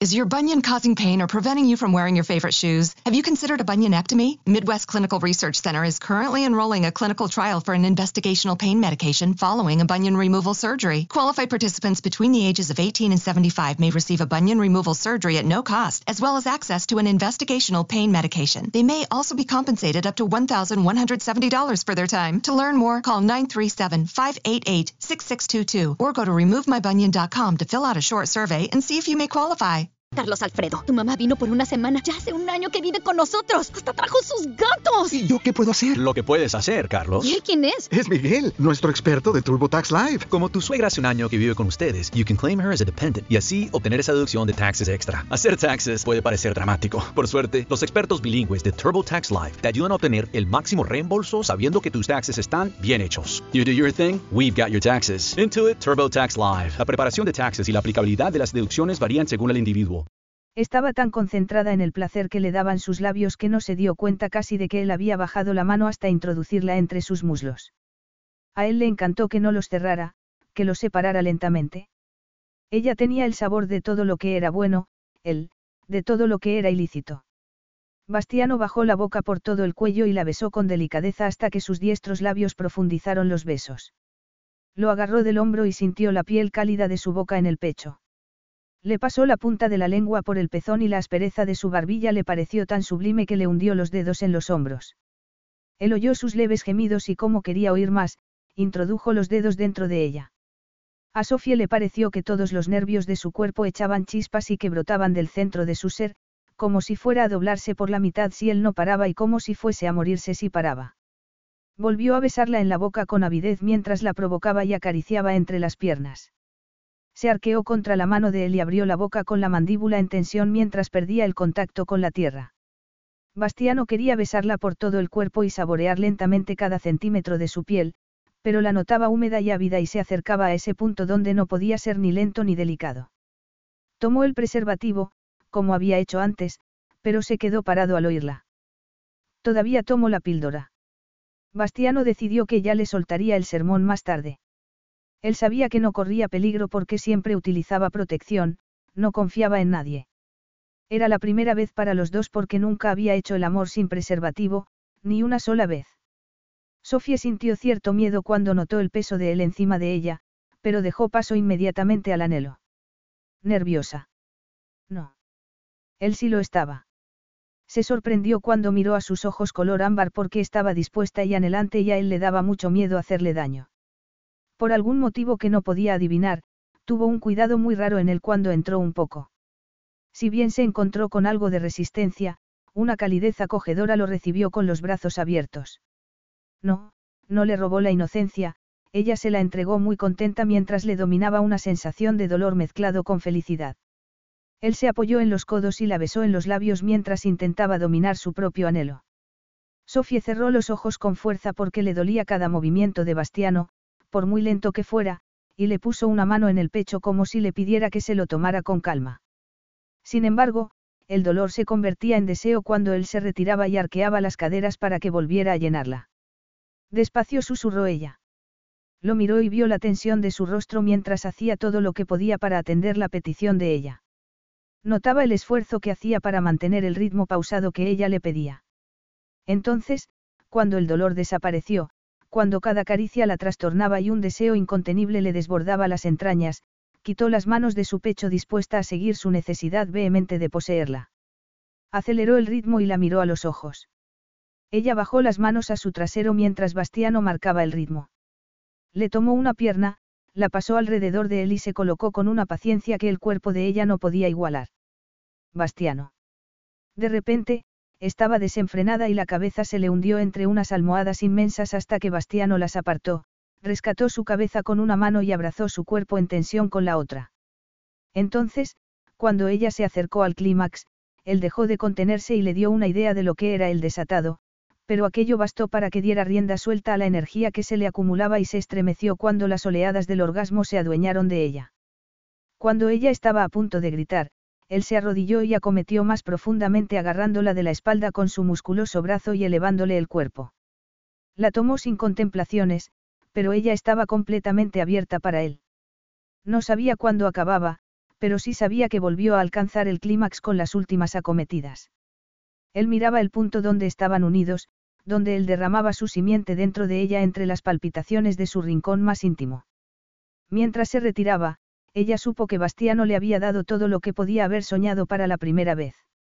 Había tenido cuidado y le había dado placer, le había abierto la mente y le había enseñado cómo era su propio cuerpo. Entonces, en esos instantes fugaces, se sintió robada. No le había robado la virginidad, que había entregado más que deseosamente, le faltaba tiempo. En ese momento, ya había muchas más cosas que ansiaba saber de Bastiano. Capítulo 5. Sofía se despertó a media tarde entre los brazos de Bastiano. Había comprobado que era feliz allí. Se quedó analizando las necesidades y los deseos y se dio cuenta de que estaba satisfecha. Bueno, necesitaba el cuarto de baño, pero, aparte de eso, no quería ni una sola cosa más. No quería levantarse porque no quería despertarlo y porque no quería que la realidad la alcanzara todavía. Decidió que ese día iba a ser su día y que pensaba hacer que durara. Se soltó de sus brazos, recogió el uniforme y la ropa interior y fue al cuarto de baño. Era lujoso, era como un baño romano con paredes de piedra y una bañera profunda de alabastro en el centro. Las ventanas estaban dispuestas de tal manera que los huéspedes podían disfrutar de la belleza de Roma mientras su intimidad estaba asegurada. Sin embargo, ella no estaba allí para eso, no le gustaba pasar el día indolentemente en una bañera de alabastro. Abrió el grifo y, con una sonrisa maliciosa, tiró la ropa en el lavabo. No solo para cerciorarse de que el uniforme estaría limpio esa noche, sino para cerciorarse de que no podría marcharse hasta dentro de un buen rato. Entonces, volvió a mirar la bañera, que parecía tentarla. En su piso solo había una pequeña ducha y, normalmente, una compañera de piso que esperaba su turno. Sabía que no volvería a tener una oportunidad como esa. Colgó la ropa de los calentadores de toallas y, en vez de limpiar la bañera, como había hecho muchas veces, la llenó y echó todo lo que encontró, aceites, sales, espumas. Esos frasquitos preciosos que reponía todos los días fueron a parar al agua humeante antes de que se metiera ella misma. Decidió que eso era darse un auténtico lujo. Allí tumbada y con el cuerpo saciado por el de él, supo que no volvería a ver esas vistas ni a vivir ese día maravilloso. Así había hecho él que se sintiera, maravillosa. No tenía remordimientos por lo que había hecho esa mañana, aunque era posible que llegara a tenerlos. Si hubiese hecho lo que tenía que hacer según el criterio de su familia, la primera vez habría sido hacía un año y habría sido algo digno de olvidar en vez de recordar. En ese momento sabía que así era como debería sentirse. Cerró los ojos para imaginarse mejor a Bastiano y así fue como la encontró él cuando entró, con burbujas hasta el cuello y medio adormilada. ¿Por qué está tu ropa colgada por todos lados? Preguntó él. Parece un campamento de gitanos. Ella abrió los ojos y sonrió al verlo impresionante y desnudo, y con el ceño fruncido mientras miraba el uniforme y la ropa interior mojados. Si quieres saberlo, he lavado la ropa porque sé que eres un caballero y que no me expulsarías con la ropa mojada. Admiro tu ingenio, pero no soy un caballero y, si quisiera que te fueras, te irías con la ropa mojada o seca. No. Ella no lo creía porque, para ella, era perfecto. Le tendió una mano para que se metiera en la bañera con ella, pero vaciló porque, normalmente, no se molestaba con esas intimidades cariñosas. Se metió en el extremo opuesto, de espaldas a las vistas, pero se dijo a sí mismo que esa agua olorosa y espumosa era una tentación irresistible. Sofía apoyó los pies en su pecho. Él pensó que, si se metía en una bañera con una mujer no era para quedarse adormilado, pero eso fue exactamente lo que hizo, al menos, durante un rato. Hasta que ella subió y bajó los talones por su pecho. Él no hizo caso. ¿Qué? Preguntó él cuando ella volvió a hacer lo mismo. Masajéamelos. Él estaba demasiado relajado como para negarse y empezó a pasarle los pulgares por las plantas de los pies entre los gemidos de placer de ella. Tu inglesa pija no sabe lo que se pierde, comentó Sofie. Bastiano se dio cuenta de que ella lo consideraba la persona más atenta del mundo y decidió no desengañarla. ¿Estás dolorida? Le preguntó él no refiriéndose a los pies. Un poco reconoció Sofía mirándole a los ojos con una mueca provocativa. Aunque no tan dolorida como para no repetirlo otra vez. Efectivamente, Lidia no sabía lo que estaba perdiéndose porque Bastiano empezó a masajearle las pantorrillas como si supiera cuánto le dolían y consiguió que se sintiera como si fuese el único sitio donde quería estar. Para tener unas piernas tan delgadas, las tienes muy musculosas, comentó él. ¿Por qué me paso todo el día de pie y subiendo escaleras? Aunque no era lo que estaba haciendo ese día. Sabía y aceptaba que solo tenían ese día, pero había cosas que le gustaría saber para cuándo, más adelante, pensara en esos momentos maravillosos y en ese hombre misterioso. Además, era tan curiosa que lo preguntó. ¿Qué te pasó en la mejilla? Era insólito que estuviese tan relajado con alguien como para contestar. Me peleé. ¿Cuántos años tenías? Diecisiete. Fue una pelea con tu tío. Él le había contado que su tío lo había echado de casa cuando tenía esa edad. No. Entonces, te pasaron muchas cosas a los 17 años. Supongo. ¿Con quién te peleaste? Ella pasó por alto la mirada de él para que dejara ese tema porque estaba demasiado absorta por la sensación sensual de sus manos, aunque dejaron de masajearle las pantorrillas cuando contestó. Con un hombre al que todavía odio. Sofía no hizo caso del cambio de tono, no le impresionó lo más mínimo, y esperó a que él siguiera, pero Bastiano no dijo nada más. Él siempre evitaba esa clase de conversación, pero había abierto una rendija y sintió curiosidad por ella. ¿Qué hacías tú a los 17 años? Le preguntó él. Ya te lo he dicho. Trabajaba en la pastelería. Entonces, se acordó de esa época y dejó escapar una risita. Estaba enamorada, al menos, creía que lo estaba. ¿De quién? De un hombre que pasaba por allí cuando iba al trabajo. Pasaba por allí para verte. Yo habría pasado mañana, tarde y noche. Pues te habrías puesto tan gordo como el pastelero. Habría hecho ejercicio. La agarró de las piernas y se las acercó hasta que estuvieron sentados con las piernas de ella alrededor de él. Juntos, habían creado una realidad alternativa en la que había sido Bastiano quien había pasado por allí todas las mañanas. Ella, entre besos provocativos, le contó cómo había sido todo. No fue así. Él estaba casado. Yo me obnubilé y él lo pasó por alto con mucha delicadeza. Bastiano se preguntó cómo reaccionaría a ella si le contara sus pecados, aunque no tenía ninguna intención de contárselos. Ella se tumbó y cerró los ojos como si no tuviera ninguna preocupación en el mundo, y no la tenía. Normalmente tengo que limpiar este baño, ella suspiró. Una vez, tuve que traer un cubo de hielo con champán. Eso no es nada del otro mundo, pero esa vez la pareja estaba en la bañera. No era yo. Comentó Bastiano con ironía. Claro que no, tú eres demasiado educado. Él estuvo a punto de corregirla y de decirle que le daba igual que las doncellas se ruborizaran y que tampoco solía darse baños románticos. Sin embargo, allí estaba. ¿Qué más has visto? preguntó él. Muchas cosas, Sofía sonrió con los ojos cerrados. Se celebran muchas bodas y es lo que más me gusta. Siempre hay algo maravilloso en marcha. No suelo llevar los desayunos, pero sí lo hago algunas mañanas y hay parejas que beben champán a las 7 de la mañana. No lo había entendido al principio, pero, en ese momento, sonrió por lo romántico que era. He visto muchos aspectos distintos de la vida al trabajar aquí. No he probado el champán, y menos de desayuno, claro. ¿Quieres que pida una botella? No contestó ella sin abrir los ojos. Entonces, como hizo cuando se despertó entre los brazos de él, analizó sus deseos. No tenía necesidades, porque estaban más que satisfechas, pero sí quería algo. Creía que no tenía hambre, siguió ella. ¿Y la tienes? La verdad es que no reconoció Sofía aunque estaba dispuesta a aprovecharse de la buena vida mientras pudiera, pero no me importaría tomarme un helado con un expreso. Él gruñó cuando otro de los placeres sencillos de la vida se había convertido en una necesidad y tomó el teléfono que había junto a la bañera. Hizo el pedido y les dijo que, por esa vez, podían pasar por alto el cartel de, no molestar, y dejar la bandeja en la entrada de la suite. Diez minutos más tarde, Sofía tuvo que taparse la boca con la mano para no reírse cuando Inga entró con el pedido. Bastiano llevaba un albornoz y no había cerrado la puerta, por lo que pudo oír toda la conversación.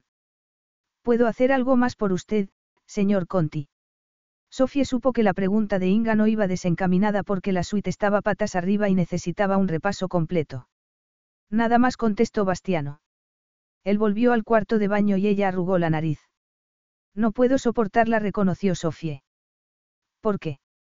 ¿Por qué? Sofie se encogió de hombros porque, al fin y al cabo, no estaba haciendo lo mismo que Inga. No, se contestó a sí misma. Eso no tenía nada que ver con el dinero o los bolsos exclusivos.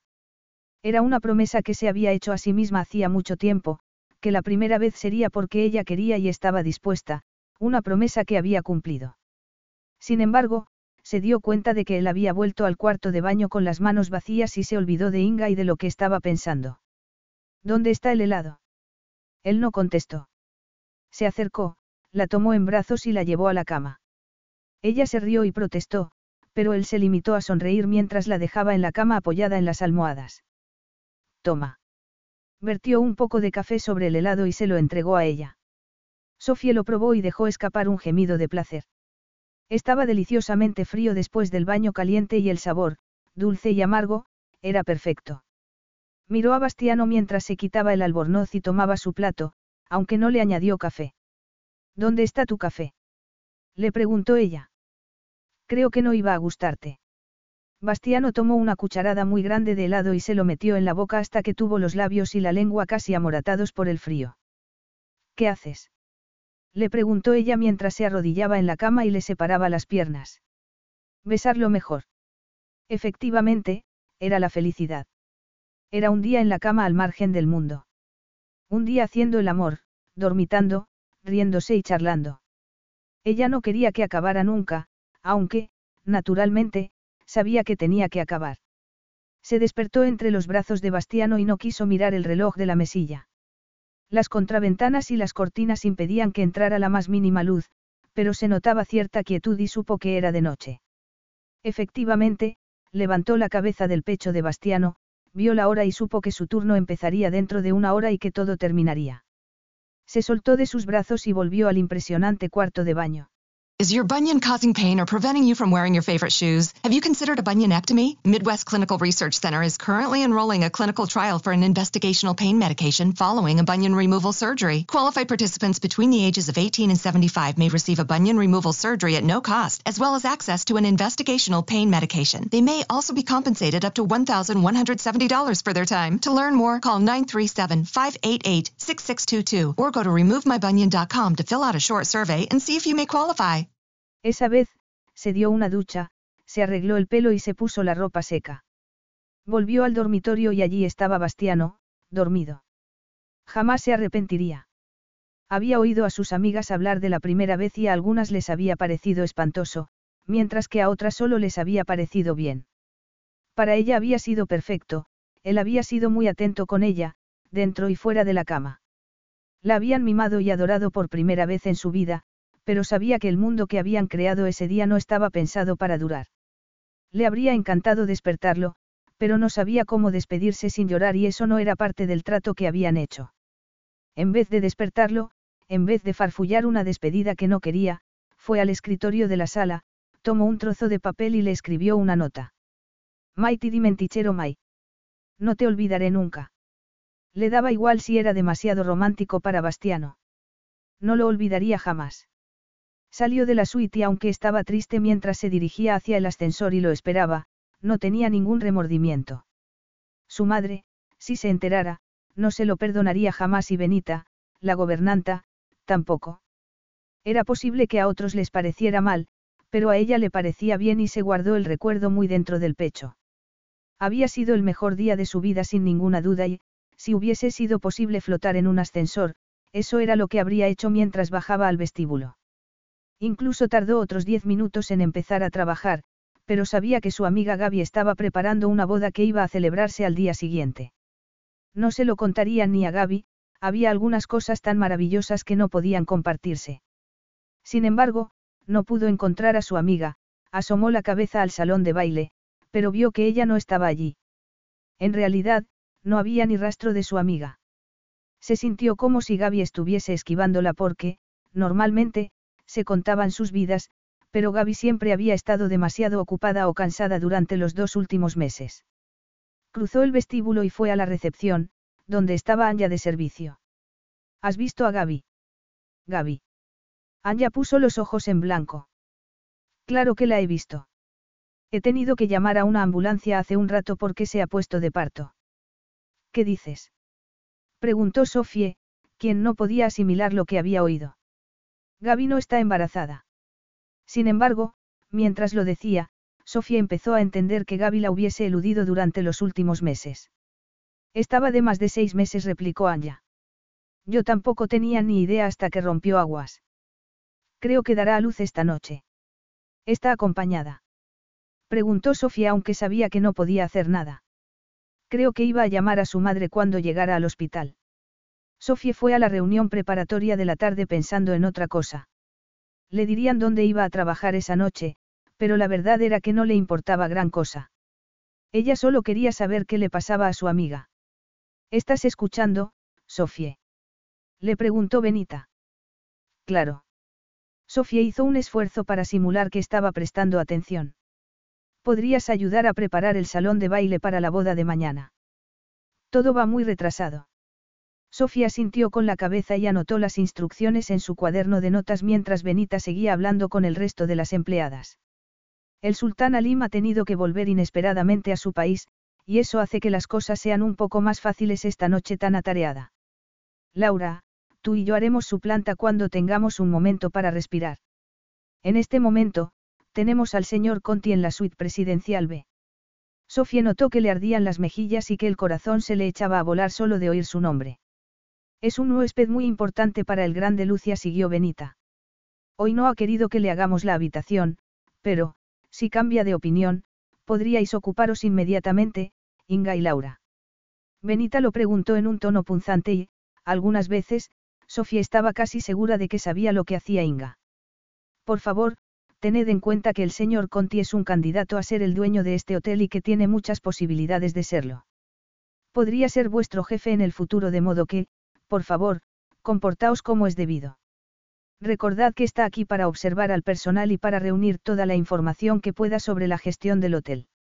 Sofía se sintió como si el suelo se hubiese abierto debajo de sus pies. La reunión siguió, pero ella no oyó ni una palabra. Quería gritar y pedirle a Benita que le explicara más cosas sobre Bastiano. Atenazada por el espanto, no pudo entender lo que acababan de decir, pero Benita estaba recogiendo las cosas y sonrió a su equipo. Entonces, a trabajar. Sofie, llorosa y temblorosa, hizo todo lo que pudo para trabajar esa noche. Bernadetta, la jefa de Gaby, había tenido que ir para llevar a cabo todo el trabajo que había que hacer. Era una mujer venenosa, en el mejor de los casos, y esa noche hizo que la frágil Sofie trabajara como una mula.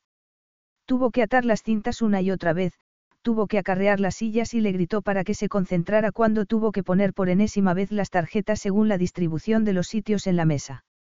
Por fin, por fin, Benita asomó la cabeza hacia las dos de la madrugada y le dijo que era la hora de que se tomara un descanso. ¿Qué tal? Le preguntó Ronaldo, el portero, cuando salió por la puerta de la cocina. Él también se había tomado un descanso y estaba fumando un cigarrillo. Me alegraré cuando llegue la mañana, reconoció Sofie. Es espantoso trabajar con Bernadetta y se habla tanto de la venta del hotel. Es verdad. Esperemos que se lo quede Disabo. Ya tiene un hotel aquí, en Roma. ¿Qué te parece el otro? Indagó Sofie. Conti. Ronaldo arqueó las cejas. Le gusta el riesgo y es impredecible. ¿En qué sentido? En todos los sentidos. Disabo y él son enemigos declarados. Se advirtió al servicio de seguridad para que estuviesen especialmente atentos porque los dos estaban alojados en el hotel a la vez. De verdad. De verdad. Sobre todo, porque anoche Disabo estaba con la invitada de Conti Ronaldo arqueó elocuentemente una ceja. Esperemos que Disabo gane la puja, como ha ganado a la chica. Que yo sepa, Bastiano Conti es un malnacido sin corazón. ¿Y qué sabes? Soy el portero, contestó Ronaldo. Se aloja aquí con frecuencia y es amigo del sultán. Puedes creerme cuando te digo que veo todo lo que pasa. No dejaría a mi hermana a un kilómetro de él. ¿Son amigos? Sofía lo preguntó al acordarse de las preguntas de Bastiano, quien había fingido sorpresa cuando ella había dicho que Alim era sultán. Buenos amigos Ronaldo asintió con la cabeza. Aunque yo creía que el sultán tenía mejor gusto. Ya era bastante atroz que se hubiese acostado con el que podía ser el nuevo jefe, pero era una humillación absoluta que la hubiese embaucado de esa manera. Bastiano había conseguido que se sincerara y hablara con él como si fuesen amantes y eso era lo que ella había creído que eran. Para ella, lo que había pasado había sido maravilloso, pero, en ese momento, estaba desvirtuado.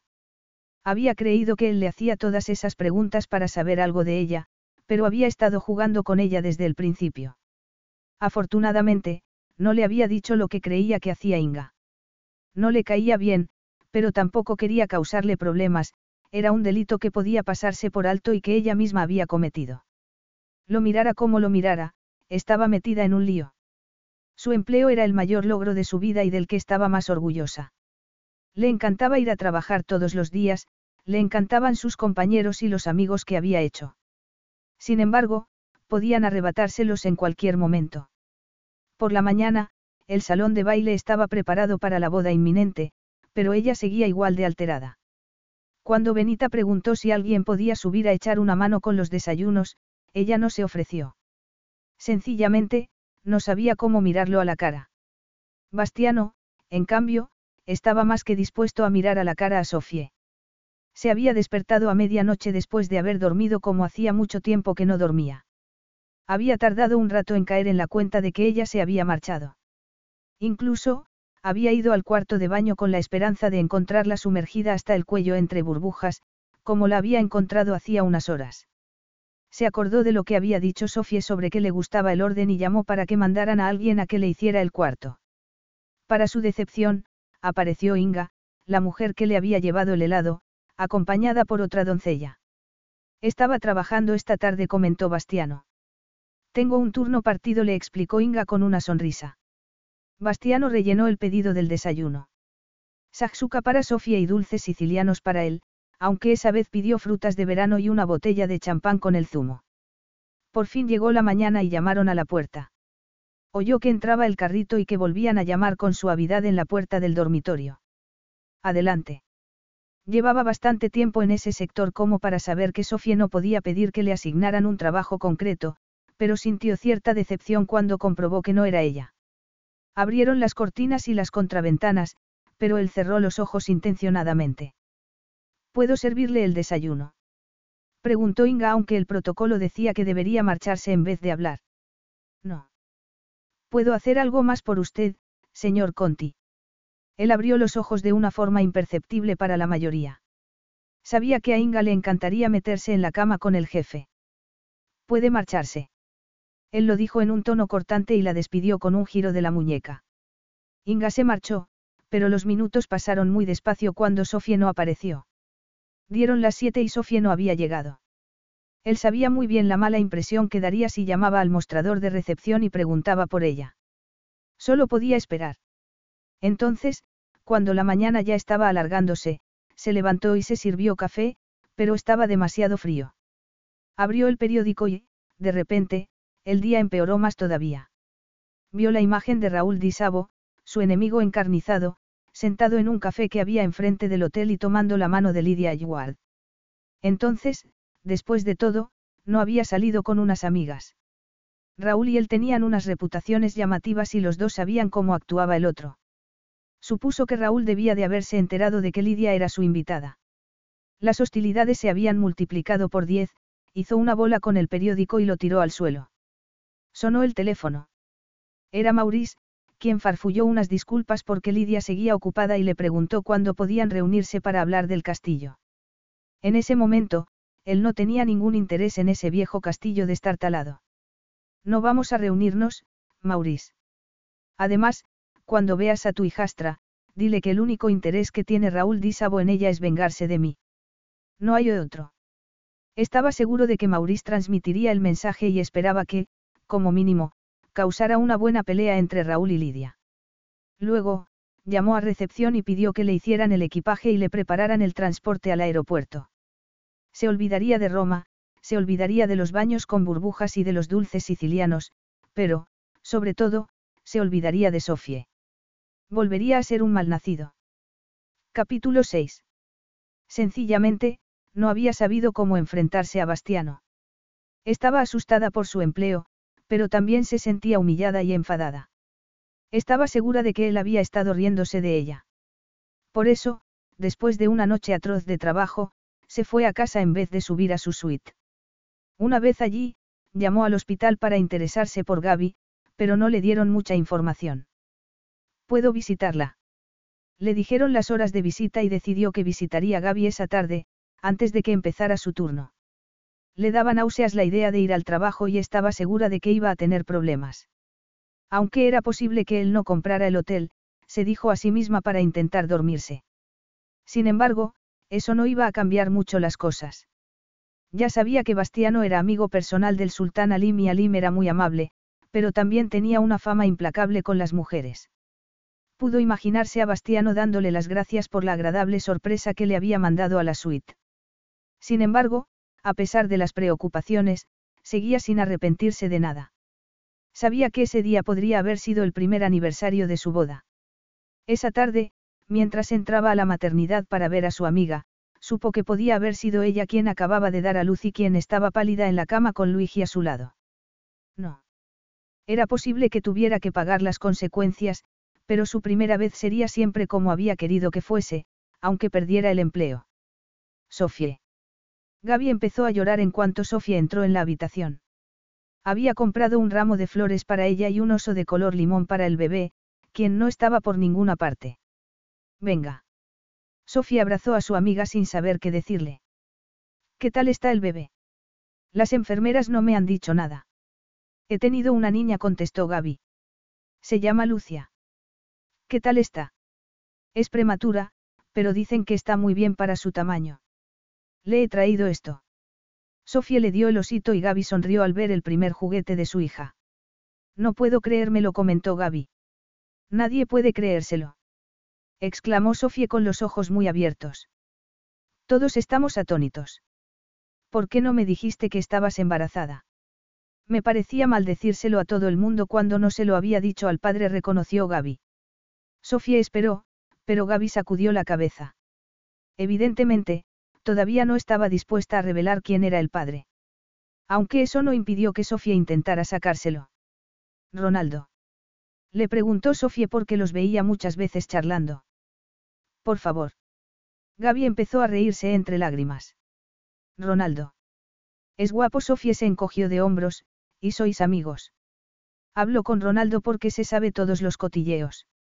Sofía esperó que no supiera todos de verdad. Se quedó un rato y prometió que volvería a visitarla, pero tuvo que marcharse a trabajar. Estaba aterrada por lo que la esperaba, pero, por otro lado, esperaba volver a ver a Bastiano. Benita la recibió con una sonrisa cuando, congestionada, llegó a la reunión preparatoria. La boda está en pleno auge, comentó Benita antes de exponer los planes para esa noche. El señor Conti ha dejado el hotel esta mañana. Nadie vio que a Sofía se le cayó el alma a los pies. Se levantó sin apartar la mirada del lápiz que tenía apoyado en el cuaderno de notas, pero tenía lágrimas en los ojos mientras Benita seguía hablando. Las doncellas han estado muy ocupadas todo el día y no han podido hacer la suite presidencial. Is your bunion causing pain or preventing you from wearing your favorite shoes? Have you considered a bunionectomy? Midwest Clinical Research Center is currently enrolling a clinical trial for an investigational pain medication following a bunion removal surgery. Qualified participants between the ages of 18 and 75 may receive a bunion removal surgery at no cost, as well as access to an investigational pain medication. They may also be compensated up to $1,170 for their time. To learn more, call 937-588-6622 or go to removemybunion.com to fill out a short survey and see if you may qualify. Carlos Alfredo, tu mamá vino por una semana. Ya hace un año que vive con nosotros. Hasta trajo sus gatos. ¿Y yo qué puedo hacer? Lo que puedes hacer, Carlos. ¿Y él quién es? Es Miguel, nuestro experto de TurboTax Live. Como tu suegra hace un año que vive con ustedes, you can claim her as a dependent y así obtener esa deducción de taxes extra. Hacer taxes puede parecer dramático. Por suerte, los expertos bilingües de TurboTax Live te ayudan a obtener el máximo reembolso sabiendo que tus taxes están bien hechos. You do your thing, we've got your taxes. Intuit TurboTax Live. La preparación de taxes y la aplicabilidad de las deducciones varían según el individuo. Sofía, vete empezando, por favor, y yo iré a ayudarte en cuanto pueda. Luego, puedes ir a ayudar a recoger cuando se hayan marchado los invitados a la boda. Había tanto trabajo que Benita le dijo que no se quedara para el resto de la reunión. Entonces, con el corazón en un puño, subió en el mismo ascensor en el que había bajado flotando a la tierra. Cada suite presidencial tenía su propia despensa y su propio cuarto con material de limpieza, por eso no había que tomar un carrito. Entró directamente y vio que estaba mucho más ordenada que cuando ella la dejó. Cruzó la sala y fue al dormitorio principal. Vio un desayuno intacto en un carrito plateado. Levantó las tapas y vio los dulces y las azuca, pero también había frutas de verano. Sin embargo, lo que la hizo llorar fue que había una botella de champán cerrada en un cubo con agua y sabía que la había pedido para ella. Era lo más romántico que le había pasado. Mejor dicho, que no le había pasado. Pensó que quizás se hubiese precipitado. Todavía podía captar el olor de él y se acordó de ellos dos. Como estaba segura de que iban a despedirla en cualquier caso, se tumbó en la cama donde había dormido él y le pidió al corazón que se serenara. Por favor, que no perdiera su empleo, imploró. Para eso, tenía que hacer su trabajo porque Benita podía aparecer en cualquier momento. Se levantó de la cama, sacó el carrito del desayuno y recogió algunas cosas. Había un periódico arrugado y tirado en el suelo. Cuando lo alisó, vio una foto de Raúl Dísabo con una rubia de piel muy blanca en el café que había enfrente del hotel. Estuvo segura de que era Lidia. Por eso se había marchado Bastiano tan pronto. No se había marchado por ella, que solo era una marioneta. Solo había sido una diversión y nada más. Fregó la bañera donde habían estado sonriendo y charlando. Le dolió acordarse de cuando él se metió en la bañera y de que más tarde la llevó en brazos hasta la cama que iba a hacer de nuevo en ese momento. Se tardaba siglos en hacer la suite presidencial. Benita le había dicho que iría a ayudarla, pero también estaba muy ocupada, como ella, que tenía que cerciorarse de que quedara perfecta y eso le dolía. Un buen rato después, Benita llegó con la lista de tareas y repasaron la suite. Todo tenía que estar brillante, los objetos, las frascas, las copas y los muebles. Todo se comprobaba y se tachaba de la lista, hasta el último detalle. Se necesitaban dos pares de ojos porque algo podía pasarse por alto involuntariamente. Esa noche se había comprobado hasta el detalle más nimio.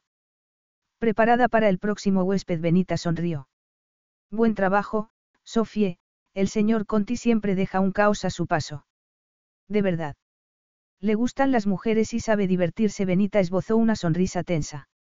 Lo has hecho muy bien. Benita apagó las luces. Nadie diría que alguien ha pasado por aquí. Eso era lo que ella tenía que decirle a su corazón. Capítulo 7. De verdad, su cumpleaños solo era un día más.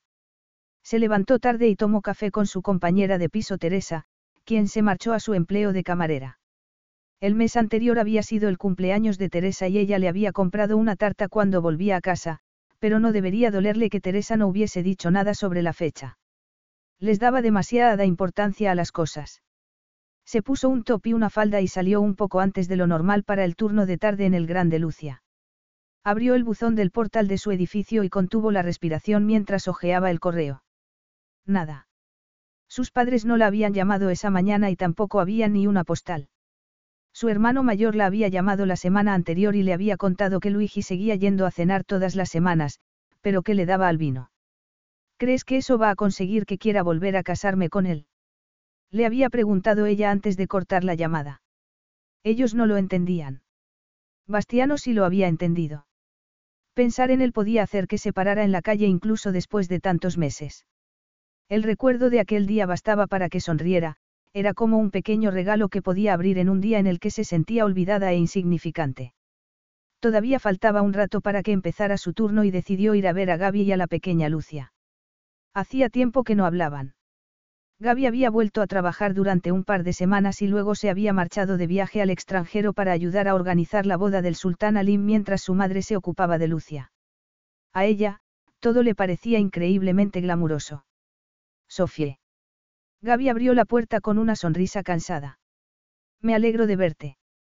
Lucia estaba llorando y Sofie, encantada de la vida, la tomó en brazos mientras Gaby preparaba algo de comida.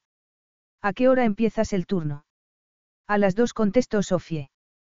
¿Qué tal el viaje por el extranjero? Fue. Gaby se encogió de hombros. Fue complicado dejar a Lucia. ¿Pero qué tal? Ella no había salido de Italia y mucho menos había viajado a Oriente Próximo, pero entonces se acordó de que Gaby había estado prendada de Alim y pensó que sus preguntas podían ser insensibles. ¿Qué tal Alim? No lo vi. Entonces, no sabes quién va a comprar el hotel. Gaby negó con la cabeza. Todo el mundo está muy preocupado por su empleo, siguió Sofía con un suspiro.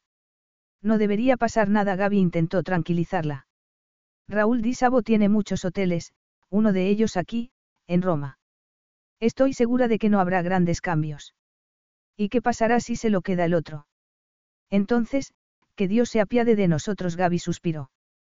Conti se hace con edificios antiguos, los vacía por dentro y los moderniza. El sultán Alim se ha pasado dos años restaurando el hotel y Conti lo arruinaría todo. Es posible que no lo haga, replicó Sofie. Sin embargo, se acordó de que le habló de Lidia, del castillo en el que vivía y del trabajo que le habría dado. Para él solo existían los negocios. Al parecer, convierte todo lo que compra en centros de rehabilitación muy caros, le explicó Gaby.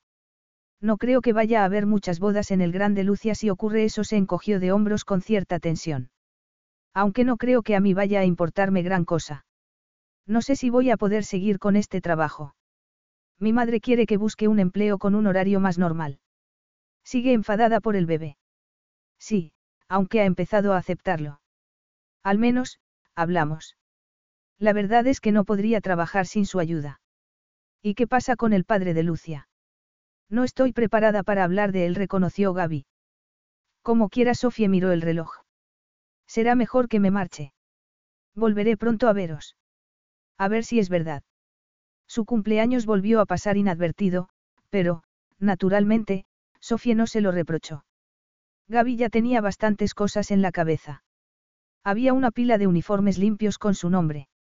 Estaban recién almidonados y le rascó cuando se puso uno. Se arregló el pelo rápidamente. En la reunión preparatoria le dijeron que el hotel estaba lleno. Había muchas entradas y salidas, había que hacer muchas habitaciones y no se podía perder el tiempo. Benita fue distribuyendo el trabajo. Sofie, irás a la planta 12. Sofía sintió con la cabeza. La planta 12 era donde estaban las habitaciones más baratas, las que no tenían buenas vistas y solo eran mucho trabajo. Por cierto, Sofía. Añadió Benita. Sofía esperó que le dijera que, cuando hubiese acabado, tendría que ayudar a Inga, quien siempre parecía pisarle los talones. Sin embargo, recibió una noticia sorprendente. Tienes que recoger un paquete en recepción. ¿Un paquete? Sí, es tu cumpleaños, no. Sofía sintió con la cabeza y el corazón se le desbocó. Se preguntó si quizá, solo quizá, sus padres le habrían mandado algo. Esperó mordiéndose las uñas a que acabara la reunión y fue directamente a la recepción, en vez de ir a la planta 12. ¿Hay un paquete para mí? Le preguntó Sofía a Anya. Sí contestó Anya. Eres muy afortunada. Sofía supo que el ramo de flores no era de sus padres en cuanto Anya salió del guardarropa, no era el tipo de regalos que ellos le harían. No era un ramo grande. Anya le entregó un ramo pequeño y envuelto en un papel de seda color crema, era un ramo que rezumaba una elegancia discreta. Las flores eran exquisitas, eran como un centenar de rosas diminutas de todos los tonos del color crema con bordes del verde más delicado. Parecía como si hubiesen pintado cada una con el pincel de un maestro y olían a verano. Es impresionante, Anya suspiró. Todos han ido pasando por aquí para echar una ojeada. Inga apareció como si quisiera confirmar lo que había dicho. Son bonitas, comentó sin más. Creo que Sofía tiene un admirador, bromeó Anya. Venga, abre la tarjeta. ¿De quién son? Preguntó Inga. Sin embargo, cuando Sofía abrió la tarjeta, estaba en blanco. No lo se mintió ella. ¿O era verdad? El Bastiano Conti del que hablaba todo el mundo no mandaba flores y se olvidaba siempre. Se había acordado. Era un regalo rebuscado de Gaby. Le parecía más probable que ese regalo tan caro le llegara de una madre reciente, estresada y arruinada que de Bastiano, pero su corazón sabía que era de él y cada flor era como un beso en el alma. Hay que meterlas en agua, le aconsejó Anya. Puedo hacerlo si quieres y puedes recogerlas antes de que te vayas a casa. Gracias. Sin embargo, le costaba desprenderse de ellas. Eligió una y se la puso en el moño. La planta doce no había visto nunca a una doncella tan sonriente. Aunque las rosas no fuesen de Bastiano, le gustaba saber que alguien se había acordado. Además, tenía el pálpito de que ese alguien era él. Benita está buscándote, le dijo Laura. Quiere verte inmediatamente en la sala de empleados. Sofía tomó el ascensor. Todavía sentía cierto miedo, ese miedo a que la desenmascararan en cualquier momento. Sin embargo, ya habían pasado varios meses, tres meses para ser más exactos. Además, sabía que Bastiano se había alojado un par de veces en el Grande Lucia desde entonces, aunque nunca cuando ella había estado trabajando. Desgraciadamente, no podía ver la lista de huéspedes y solía enterarse de esas cosas después de que hubiesen ocurrido. Sin embargo, si iba a salir a la luz, ya lo habría hecho, intentó tranquilizarse a sí misma. Aún así, tenía las manos un poco sudorosas cuando abrió la puerta de la sala de empleados. Buen cumpleaños. Le deseaban feliz cumpleaños e incluso había una tarta con velas y unas jarras con refrescos. La ha hecho tu cocinero favorito, le confesó Benita. Dice que agradecería que el año que viene se lo dijéramos con un poco más de antelación. Deberías habernoslo dicho. El cocinero había hecho su torta setebelli, una tarta de siete capas. Capas de chocolate, avellana, praliné, nata y bizcocho cubiertas de chocolate glaseado. Era lo que menos podía haberse esperado. Que sus compañeros se hubiesen reunido para desearle un feliz cumpleaños significaba muchísimo para ella y daba gracias al cielo por haber conseguido un empleo en el Grande Lucia. La tarta era como seda de chocolate y era un bocado delicioso de su tierra. En realidad reconoció Sofie, no había probado ninguna mejor. Bueno, tampoco comas mucha, bromeó Benita mientras Sofía iba a servirse una segunda ración. Vas a tener que pedir uniformes nuevos. Sofía se rió. La tarta era como un pecado, desde luego, pero eso no iba a impedirle que se sirviera otra ración. Todos volvieron pronto a sus tareas y lo que quedó de tarta se guardó en la nevera para que Sofía se lo llevara a casa. Ella llevó mejor lo que le quedaba de turno porque las flores y la tarta le habían levantado el ánimo. Sin embargo, no podría marcharse a casa todavía porque le ofrecieron una hora extra justo cuando estaba acabando su turno. Sofía la llamó Benita, va a llegar un huésped importante, podrías quedarte. Claro. Siempre agradecía las horas extras y que se lo pidieran. Subieron corriendo a la suite presidencial, que si bien estaba ordenada, no tenía los toques finales para un huésped importante. Le costaba subir allí, pero hizo lo que pudo para disimularlo, para seguir como si fuese cualquier otra habitación, no el escenario de su día mágico con Bastiano. ¿Por qué estas estrellas no avisarán con un poco más de antelación? Preguntó Sofía mientras dejaban el champán y las flores para abrir la enorme cama. ¿Por qué no tienen por qué hacerlo? Saben que siempre haremos lo que haga falta para complacerlos, contestó Benita mientras doblaba la sábana de seda. En cualquier caso, no va a venir una estrella de rock, es el señor Conti, el próximo. Benita no terminó porque la noticia no se había confirmado todavía. Sofía agarró la sábana con el puño. Benita le había dicho sin querer que Bastiano iba a llegar esa noche y que pronto se quedaría con el hotel. No debería haberlo dicho, reconoció Benita. No pasa nada, no se lo voy a decir a nadie. Eso espero. El contrato no se ha firmado y Alim no quiere anunciar nada oficialmente hasta que esté firmado. Benita suspiró, pero se confesó un poco ya que Sofía lo sabía. La verdad es que habría preferido que hubiese sido otro. Conti es una mala noticia. Mala noticia. Preguntó Sofie. Si bien solía aceptar lo que dijera Benita, esa vez se indignó. Estaba harta de que todo el mundo hablara mal de Bastiano. No creo que sea multimillonario por casualidad, siguió Sofía en tono cortante. Creo que el grande Lucia sería muy afortunado si alguien tan astuto como el señor Conti fuera su próximo dueño. Benita arqueó una ceja ante la defensa de Sofie, pero no dijo nada más sobre su posible jefe nuevo. La habitación está perfecta, comentó Sofie, quien se había ruborizado un poco. Dejó una hoja de papel junto a la cama, le informaba del tiempo que haría al día siguiente, y ella quiso añadir un corazón. Benita fue a cerrar las contraventanas y las cortinas para que el ilustre huésped solo tuviera que desvestirse y meterse en la cama. Parecía una pena tapar las vistas, pero era lo que se hacía cuando entraba un huésped nuevo.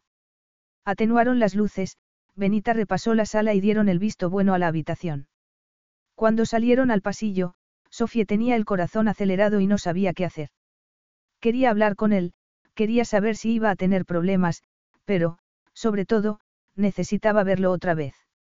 Entonces, supo cómo darle a entender que estaba pensando en él. Fue a la ventana, abrió las cortinas y las contraventanas y recordó el momento en el que su corazón se encontró con él. Fue lo que sintió de verdad. No fue el hombre del que todo el mundo hablaba tan mal, fue el hombre que le sonrió e hizo que se derritiera por dentro. Miró la imagen de Roma por la noche y se acordó de cuando se dio la vuelta y se encontró con su sonrisa. ¿Qué has hecho? Le preguntó Benita cuando volvió al pasillo con ella. He ido a comprobar que había escrito la previsión del tiempo. Todo está perfecto. Entonces, puedes irte a casa, Sofie. ¿A qué hora vuelves? A las seis de la mañana. Bueno, vete y descansa un poco. Recorrió lentamente el pasillo, pero, en vez de tomar el ascensor hasta el sótano, fue al vestíbulo con la esperanza de algo. De ver a Bastiano. Él no había llegado todavía. Benita ya le había dicho que al día siguiente tendría tareas generales y que trabajaría en el vestíbulo. No subiría a las suites presidenciales. Sabía que tenía que hablar con él, pero ¿cómo? Podría reconocer su voz o, quizá, él no contestaría la llamada. Llegó a recepción y pensó quedarse por allí para esperar a que llegara. Sofie. Inga se paró cuando pasó a su lado. ¿Por qué estás dando vueltas por aquí? He tenido una hora extra, contestó ella, pero creo que me he dejado el cuaderno de notas. Entonces, tomó una decisión y fue al ascensor. Estaba mal y podían despedirla por lo que iba a hacer, pero el corazón se le desbocó cuando pulsó el botón que la llevaría al piso del que acababa de bajar. Tuvo que emplear su pase de empleada porque las suites presidenciales tenían restringida la entrada. Entonces, presa del pánico, cayó en la cuenta de que podría ir con una mujer o un amigo. El mayordomo estaría allí, como los botones que llevarían su equipaje. Había un millón de cosas que podrían salir mal, pero tenía que hablar con él y darle las gracias por las preciosas rosas. Si Bastiano iba a ser el próximo dueño, lo más probable era que perdiera el empleo en cualquier caso, se dijo a sí misma mientras entraba en la suite. La luz era tenue y sonaba una música suave para recibirlo. No tocó nada. Se limitó a sentarse en una silla junto al escritorio y a esperar, hasta que oyó voces. Voces. Se levantó de la silla y fue a un rincón donde los empleados no entrarían. Se quedó en la oscuridad con el corazón acelerado mientras se daba cuenta de la tontería que había hecho y se imaginaba la furia de él, pero también sentía que la emoción le atenazaba las entrañas porque volvería a verlo por fin. No tengo equipaje oyó que le decía al mayordomo que no tenía que deshacer ninguna maleta y que seguía en tono tenso. Puedo servirme mi propia bebida. Bastiano solo quería que ese hombre se marchara. El mayordomo cerró la puerta y por fin se hizo el silencio. Podía saberse qué estaba haciendo allí. Estaba presentando una oferta por un hotel que no quería solo para quitárselo a Raúl. Raúl tampoco lo quería. Había ido a visitarlo el día anterior. Al principio, había dado por supuesto que Raúl había ido para hablar del hotel. Sin embargo, le había pedido la dirección de Lidia. ¿Qué había pedido él a cambio? Que le devolviera el anillo de su madre. Esa mañana, cuando acababa de hablar con la florista para que preparara la sorpresa de cumpleaños de Sofie, había llegado un paquete. Sin embargo, no lo había abierto. En ese momento, tantos años después, miró el anillo y se acordó de María mientras se lo probaba y lo levantaba a la luz. Fue un recuerdo amargo. En ese momento, cuando tenía el anillo en la mano, unos recuerdos que llevaban mucho tiempo enterrados empezaron a brotar. Devuélveme el anillo, María. Pudo oír su voz joven que intentaba contener la furia mientras ella decía que iba a quedarse el anillo de su madre. Un par de horas más tarde, con el anillo todavía puesto, había muerto. Lo dejó en la mesa resplandeciente porque tenerlo en la mano le traía unos recuerdos sombríos que era preferible no tocar. Se levantó y se sirvió un coñac. Miró alrededor y se acordó de la última vez que estuvo allí, cuando leyó el periódico y se enteró del asunto entre Raúl y Lidia, pero también se acordó de unas horas antes de eso, de la felicidad de un día al margen del mundo. Fue un recuerdo tan nítido que, por un instante, estuvo seguro de que podía recordar el olor de Sofie. Y podía. Abrió los ojos y se preguntó si Sofía habría preparado la habitación. Rellenó el pedido del desayuno y se preguntó si se lo serviría ella. Eso esperaba. Entonces, oyó un movimiento.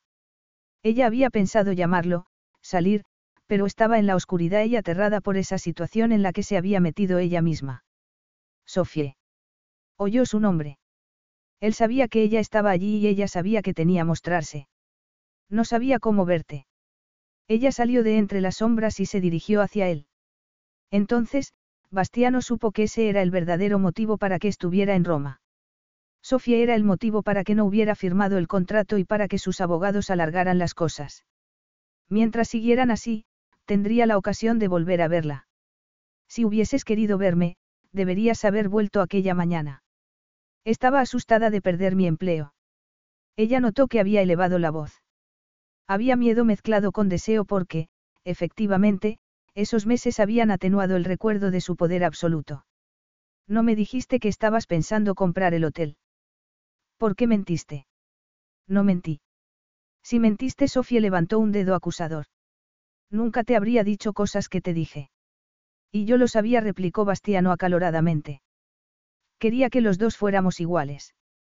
No somos iguales, ella dio rienda suelta a todo el dolor y la rabia que había acumulado durante esos meses. Tú eres un hombre rico y yo soy la doncella, ¿cómo íbamos a ser iguales? Sabes que lo somos, él estaba casi gritando. Aquí, lo somos. Meses de rabia y abandono se acumularon en ese momento y maldijo la belleza absoluta de él, que, incluso en ese momento, tenía un poder absoluto sobre ella. Él, a cambio, maldijo la fisura en su coraza que llevaba el nombre de ella porque no podía ni olvidar ni pasar página. La besó con fuerza y ella tuvo que hacer un esfuerzo sobrehumano para no devolverle el beso. ¿Qué pasará cuando sea tuyo? preguntó ella. Mi trabajo lo es todo para mí. No voy a comprar el hotel. Entonces, ¿para qué estás aquí? Él contestó con la boca. Ese día había sido infernal y necesitaba olvidarlo. Sus bocas se encontraron y su lengua contuvo la furia de ella, que le devolvió el beso implacable. Bastiano le agarró el uniforme y ella pudo oír que se desgarraban los ojales. Estaba besándolo y gritando cuando volvió a paladearlo. Ahora somos iguales. Él le bajó el uniforme por los brazos y las caderas hasta que cayó al suelo. No.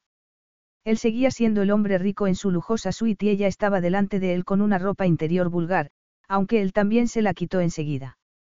Le dio la vuelta y la besó con la espalda contra la pared, con su cuerpo trajeado contra el cuerpo desnudo de ella. Sofía cerró los ojos, se embebió de su olor y recordó el deseo silencioso de ver a ese hombre más descontrolado. Entonces, oyó que se bajaba la cremallera con la respiración entrecortada y lo sujetó de la cabeza mientras lo besaba y él se rodeaba la cintura con una de las piernas de ella. No me defraudes nunca, le pidió ella. Fueron unas palabras absurdas porque incluso cuando estaba entrando en ella, sabía que estaba exponiéndose al dolor, que la cuenta atrás volvería a empezar al día siguiente y que la abstinencia volvería a empezar otra vez. Bastiano apoyó una mano en la pared y hundióle otra en sus nalgas. Era tan agresivo como exigía el deseo violento de ella, quien no entendía que la mujer que se había escondido temblando hacía unos minutos fuese la misma que se enroscaba desnuda alrededor de él en ese momento. En ese momento, si eran iguales.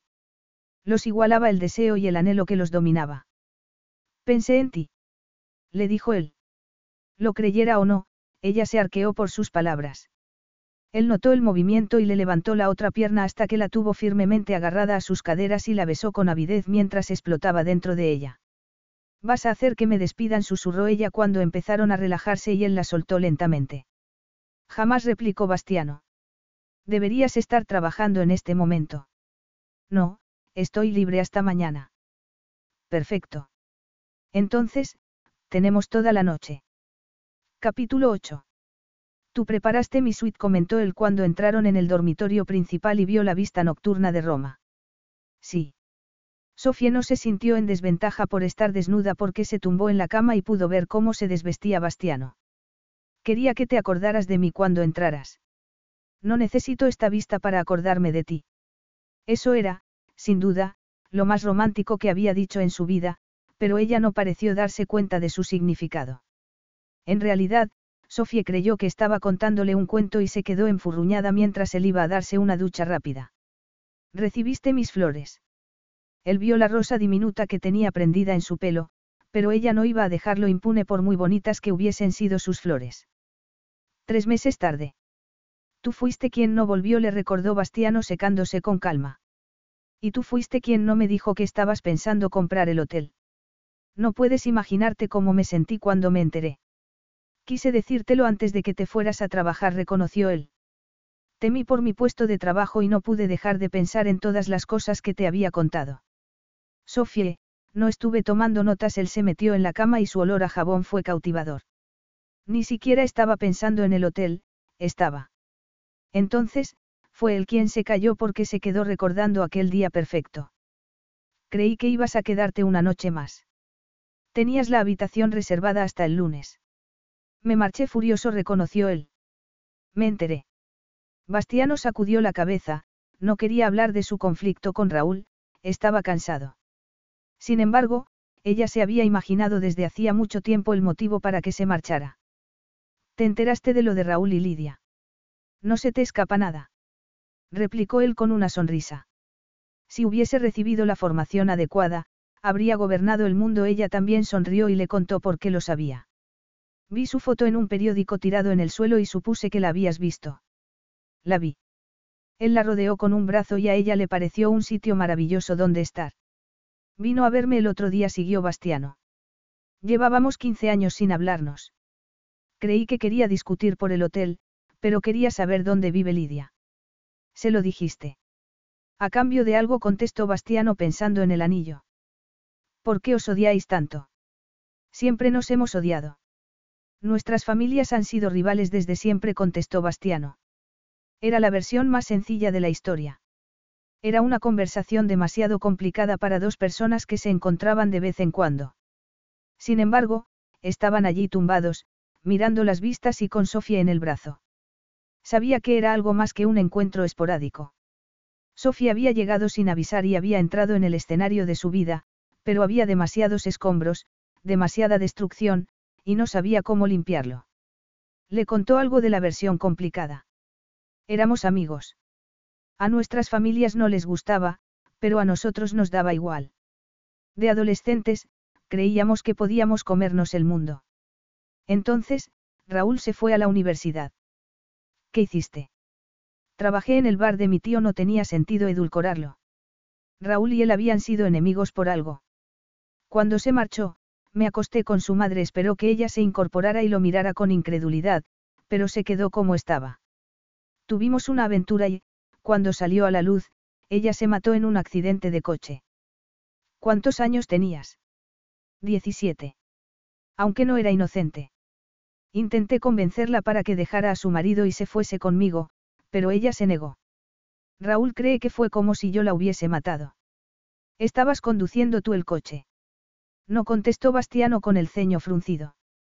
Entonces, ¿cómo puede ser tu culpa? Sofía se incorporó y se apoyó en un brazo. Él volvió a ver su negativa absoluta a aceptar las cosas sin más. Su marido se había enterado de lo nuestro. ¿Cuántos años tenía ella? 34. En su momento, él había creído que estaba más cerca de los 40, pero la verdad era que no había sido mucho mayor de lo que era él en ese momento. Putana farfulló ella. Eh. Él también se incorporó para defender a María como había hecho siempre. Estábamos. Bastiano se cayó, pero fue un poco tarde porque Sofía sabía lo que había estado a punto de decir. ¿Enamorados? Preguntó ella en un tono burlón. Eso no es amor. ¿Por qué ibas a saberlo tú? Preguntó él. Sé que no es el amor, contestó ella acaloradamente. Me marché de mi casa porque, a pesar de mi falta de experiencia en la materia, creía que el amor tenía que hacerte sonreír. Es posible si eres una romántica. Entonces, si era amor, ¿por qué no dejó a su marido? Era muy religiosa, contestó él. María quiso ser monja cuando era pequeña. Entonces, ¿por qué no lo fue? ¿Por qué se quedó embarazada de Raúl cuando tenía 17 años? Bastiano apagó la luz, pero, en vez de sentirse molesto por el insulto de Sofie, se sentía conmovido porque ella estaba defendiéndolo. Se quedaron en silencio, pero no se durmieron. Era difícil hablar de esa época, pero también era doloroso oír. Esa pelea fue con Raúl. Sí, después del entierro. Esa fue la parte fácil del asunto. Al día siguiente nos enteramos de que en su testamento dejaba un dinero para que nos lo dividiéramos entre los dos. Él cree que yo sabía que tenía dinero. ¿Lo sabías? No contestó Bastiano. Raúl me dijo que vería cómo me hundía, que yo no era nada sin el dinero de ella. Te dejó lo bastante como para comprar el grande Lucia. Noel se rió en voz baja por la idea. Compré un edificio abandonado. Él se acordó de cómo estaba entonces el convento. No se podía llegar por carretera. En aquella época, no había muchos turistas en la costa occidental y lo compré por cuatro perras. He comprado algunos más desde entonces. Podrías haber dilapidado ese dinero, pero mira lo que has hecho. Ella no conocía el tamaño de su fortuna, solo sabía que podía plantearse comprar ese hotel. Eso indicaba lo que había hecho Bastiano con esa forma de empezar que él creía que no se merecía. Para ella, se había ganado hasta el último céntimo. El mes pasado, cuando llamé a casa, mi hermano me contó que Luigi se había dado a la bebida, comentó ella en la oscuridad.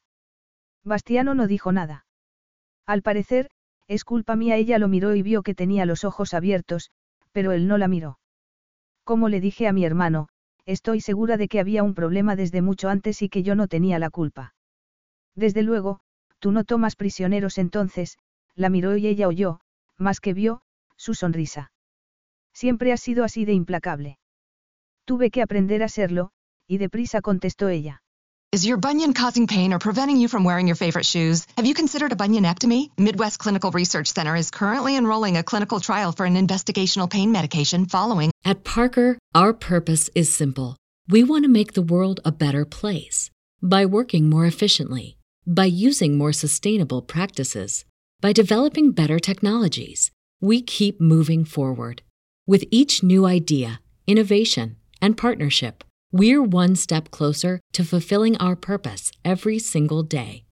To find out more, visit parker.com/purpose.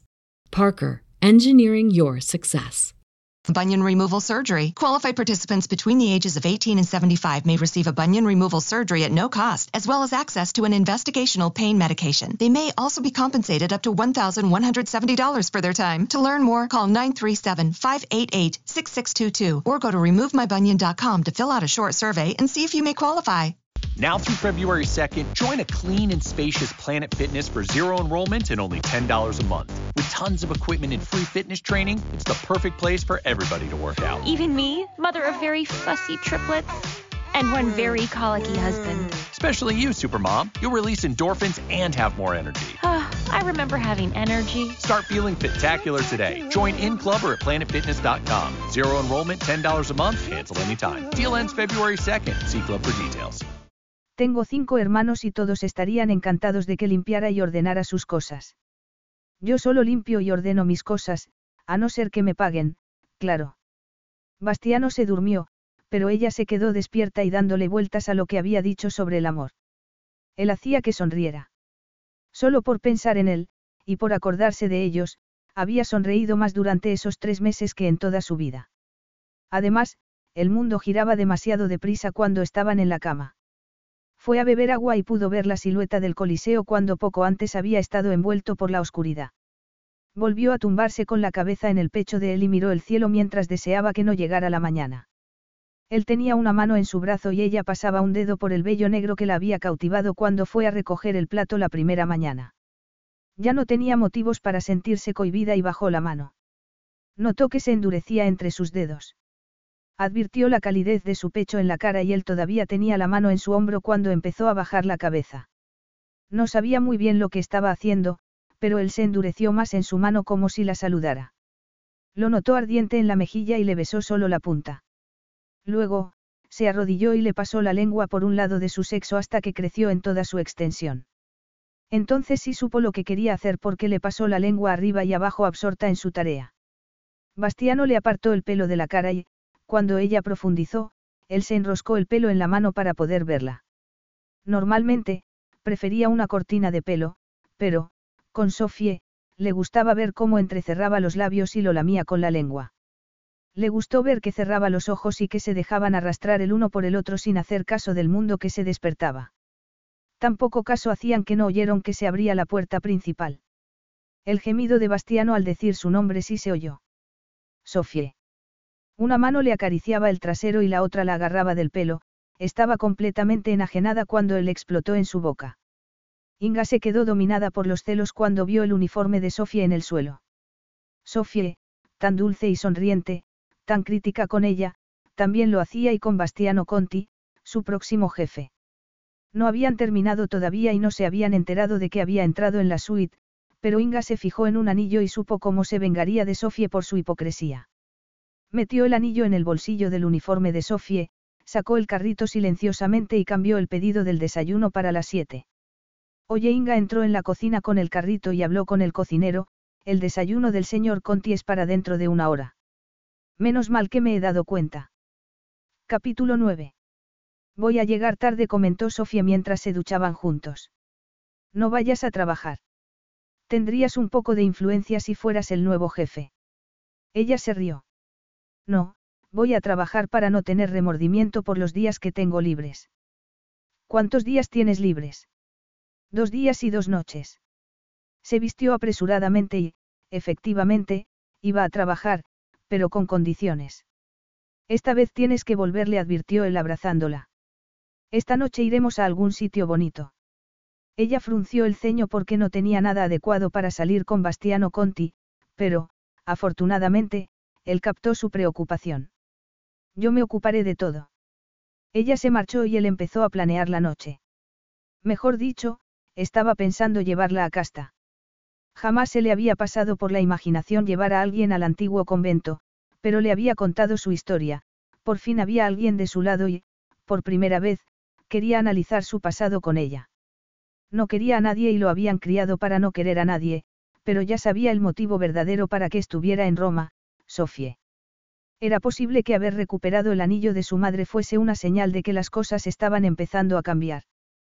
Por primera vez, creía que quizá, solo quizá, hubiese algo en la vida aparte de la venganza.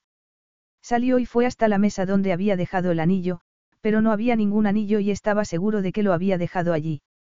Podía recordar perfectamente el momento en el que lo dejó porque fue cuando se percató de que Sofía estaba cerca. Intentó no pensar en que ella también podría haberlo visto con el anillo. Miró en el suelo y al lado de la mesa. La habitación estaba inmaculada, al contrario que la última vez que estuvo allí, y, después de unos minutos de búsqueda infructuosa, tuvo muy claro que el anillo había desaparecido. Se acordó de la cara de ella cuando le dijo que esa noche iban a salir. Quizá hubiese decidido que necesitaba ponerse algo.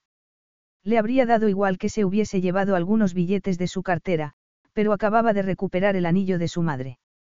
Se vistió sin dejar de mirar por el suelo y todas las superficies. Seguía dándole vueltas a todos los detalles de la noche anterior cuando se puso la camisa y se la abrochó con impaciencia, pero no se molestó en metérsela por dentro de los pantalones. Así fue como lo vio. Sofía acababa de salir de la reunión preparatoria e iba a trabajar en el vestíbulo, tenía que cerciorarse de que todo estaba reluciente, incluso el latón de las puertas giratorias. No era su trabajo preferido, pero tampoco era desagradable. Podía ver a los huéspedes y charlar con Ronaldo, el portero. Tampoco era un turno fácil porque había muchas salas y siempre había clientes que dejaban marcas de tazas y migas, pero estaba tan feliz que ese día podría haber estado en cualquier sitio. Sabía que la noche anterior habían compartido algo precioso. Entonces, lo vio y no era el Bastiano que ella conocía. Solo conocía dos, o inmaculadamente vestido o deliciosamente desnudo. Ese estaba desaliñado, con la camisa casi desabrochada y sin zapatos siquiera. Sofie. Estaba despeinado y no se había afeitado, pero lo más desconcertante era su impaciencia. ¿Podemos hablar? No puedo, ella sonrió y se dirigió a él como si fuese un huésped más. Bastiano, aquí no. Aquí sí lo dijo en voz baja, pero fue tan tajante que Ronaldo y un par de huéspedes giraron la cabeza. Tienes algo que es mío. Bastiano. Estaba nerviosa. Él tenía los ojos como ascuas y los labios blancos. Ella podía notar su tensión y su rabia. No sé de qué estás hablando. Devuélvemelo ahora y nos olvidaremos del asunto. Sabía que no le había pagado, sabía que, probablemente, ella creía que se merecía algo después de haber pasado dos noches en la cama de un hombre adinerado, pero no su anillo. ¿Pasa algo? Inga se acercó y Sofía se dio cuenta de que estaba conteniendo la respiración, pero hizo un esfuerzo para contestar. No, no pasa nada. Sofía. Bastiano estaba pálido y hasta la cicatriz parecía palpitar por el pulso de la mejilla, pero esperó a que Inga se hubiese alejado para volver a hablar. Devuélveme el anillo. No sé de qué estás hablando, Bastiano insistió Sofie, que se alegraba de que Inga se hubiese marchado. No podemos hablar cuando haya acabado el turno. Sin embargo, Inga no se había marchado, había ido a buscar a Benita, la gobernanta. ¿Puedo hacer algo por usted, señor Conti? Le preguntó Benita. No pasa nada, contestó Bastiano intentando dominar la rabia. El señor Conti cree que Sofía podría tener su anillo, intervino Inga. Estoy segura de que tiene que haber un malentendido, Benita sonrió. No se le habrá caído. Es posible que ya lo hayan entregado. No se me ha caído, contestó Bastiano en tono cortante y clavando la mirada en Sofie. Subiré a mi suite y volveré a buscarlo, estoy seguro de que tiene que estar allí.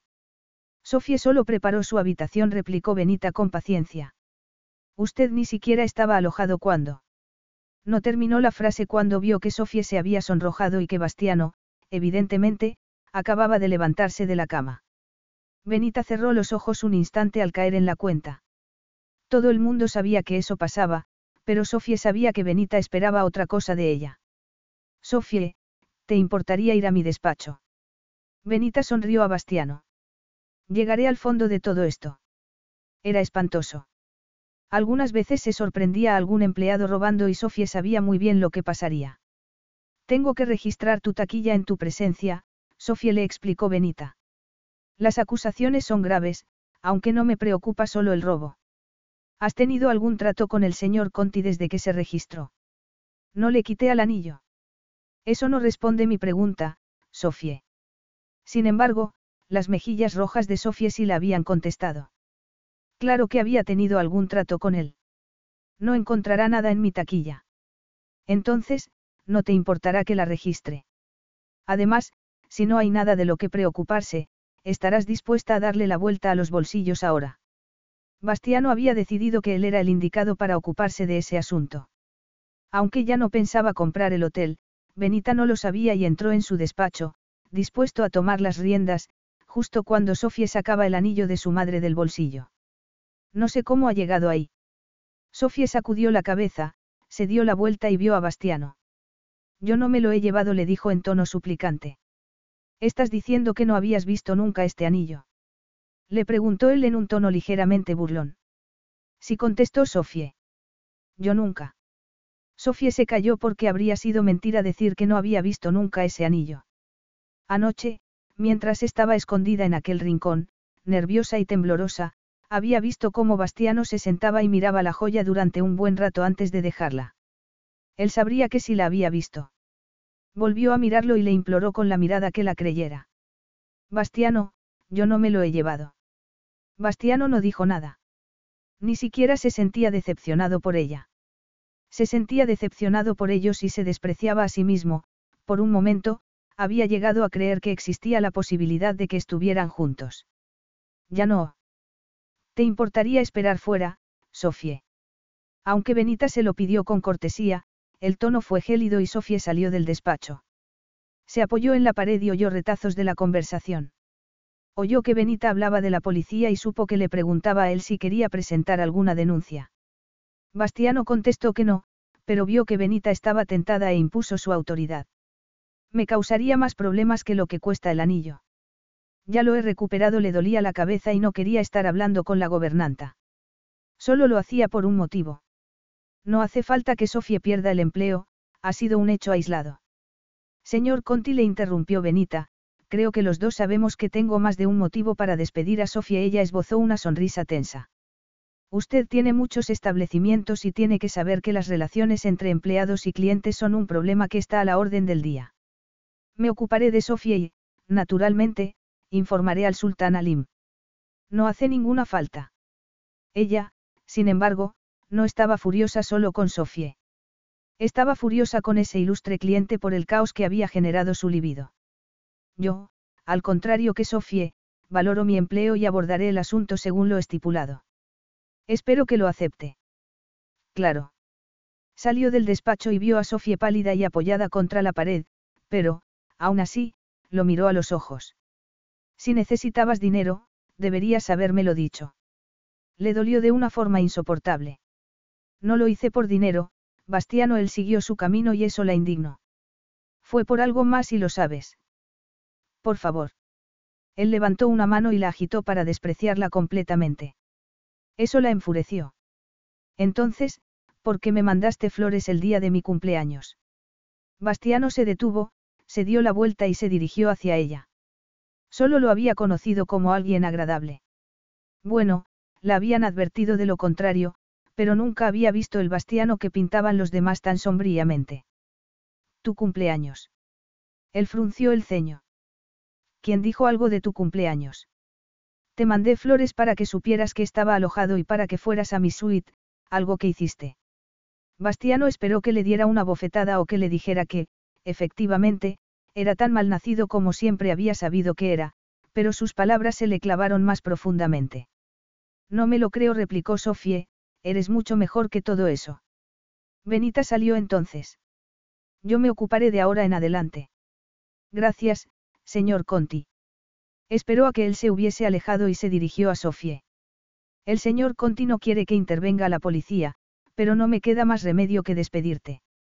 Benita no fue despiadada al despedirla, pero lo que más le dolió a Sofie fue haberla decepcionado. Yo no robé el anillo. Sofie, ¿qué estabas haciendo para darle a él la posibilidad de pensar que sí lo robaste? Hicimos la habitación y nos marchamos juntas mucho antes de que llegara el señor Conti. Ella no tenía respuesta para eso. Creía que eras mejor, siguió Benita. Habría estado mal con cualquiera, pero es el próximo dueño de este hotel. No lo sabía la primera vez que. Entonces, ha habido otras veces. Preguntó Benita sacudiendo la cabeza. Vamos. Entregó su llave maestra y su uniforme.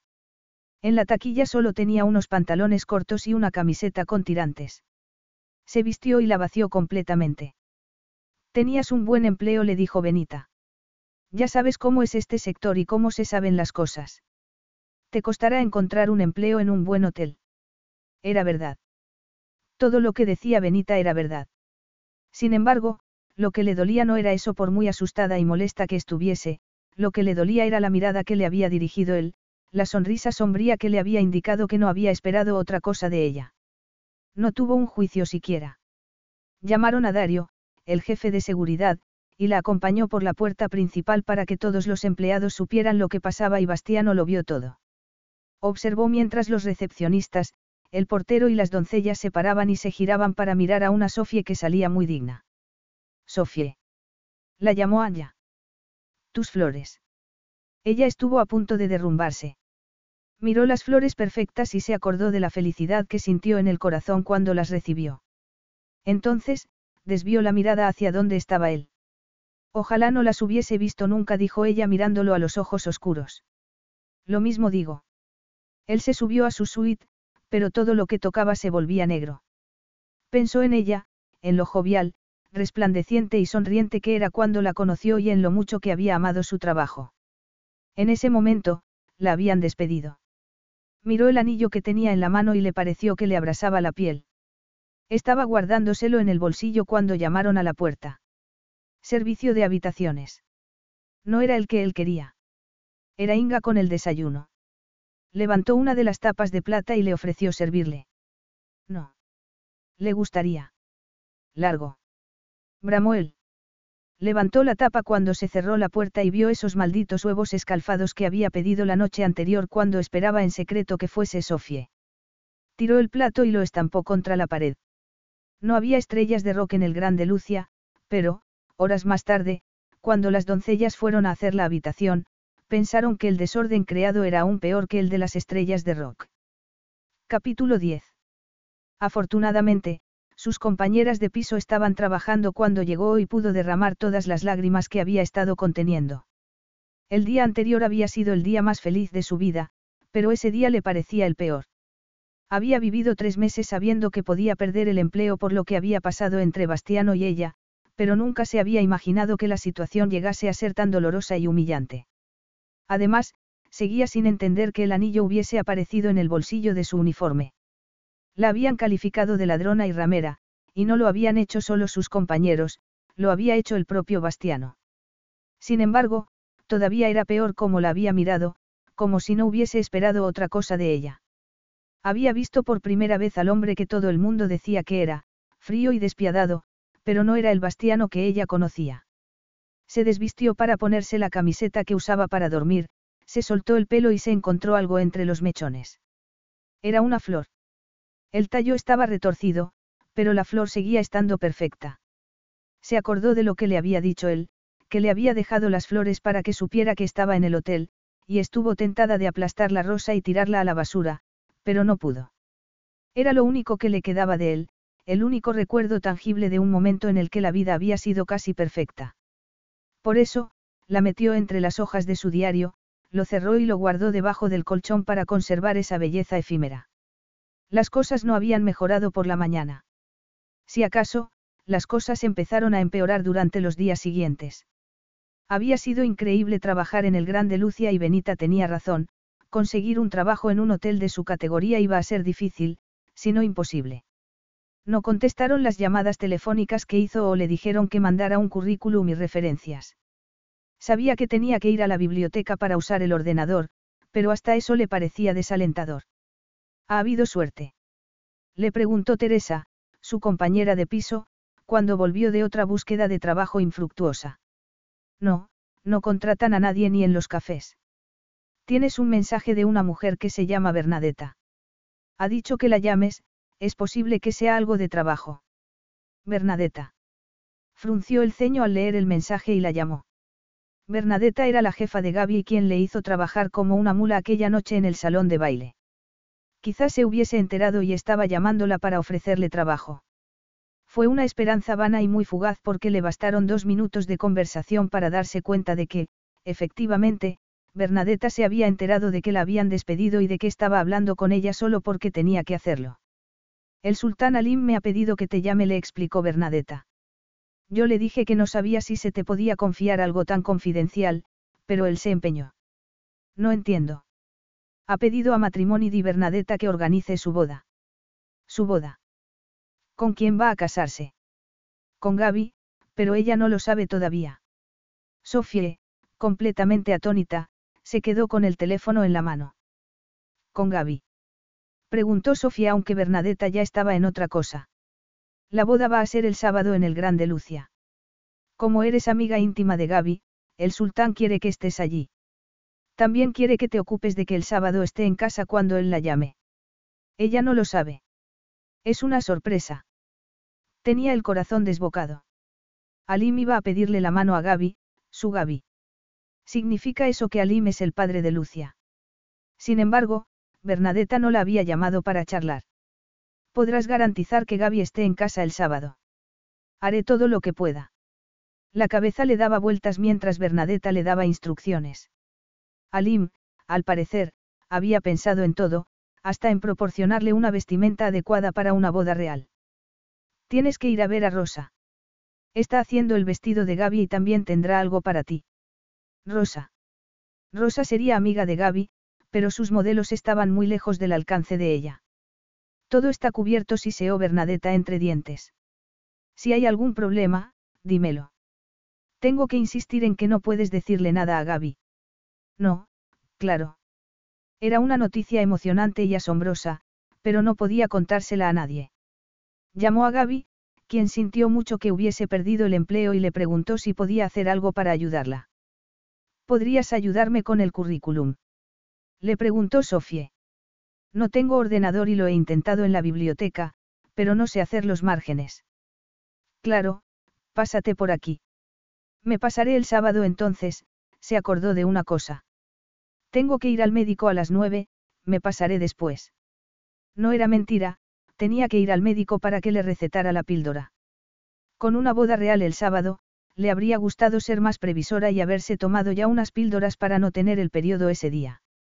La boda sería una ocasión fantástica para olvidarse un rato de los problemas, pero estaba cada vez más desanimada a medida que pasaban los días. Le costaba sonreír e incluso entrar en una boutique muy exclusiva para una prueba privada. Aún así, la sonrisa le brotó más fácilmente cuando, por una vez, se encontró ante tantos vestidos para elegir. Este será perfecto para ti, dijo Rosa mientras levantaba un vestido. Era un vestido impresionante de un color gris plateado que le recordó a los ojos de Bastiano.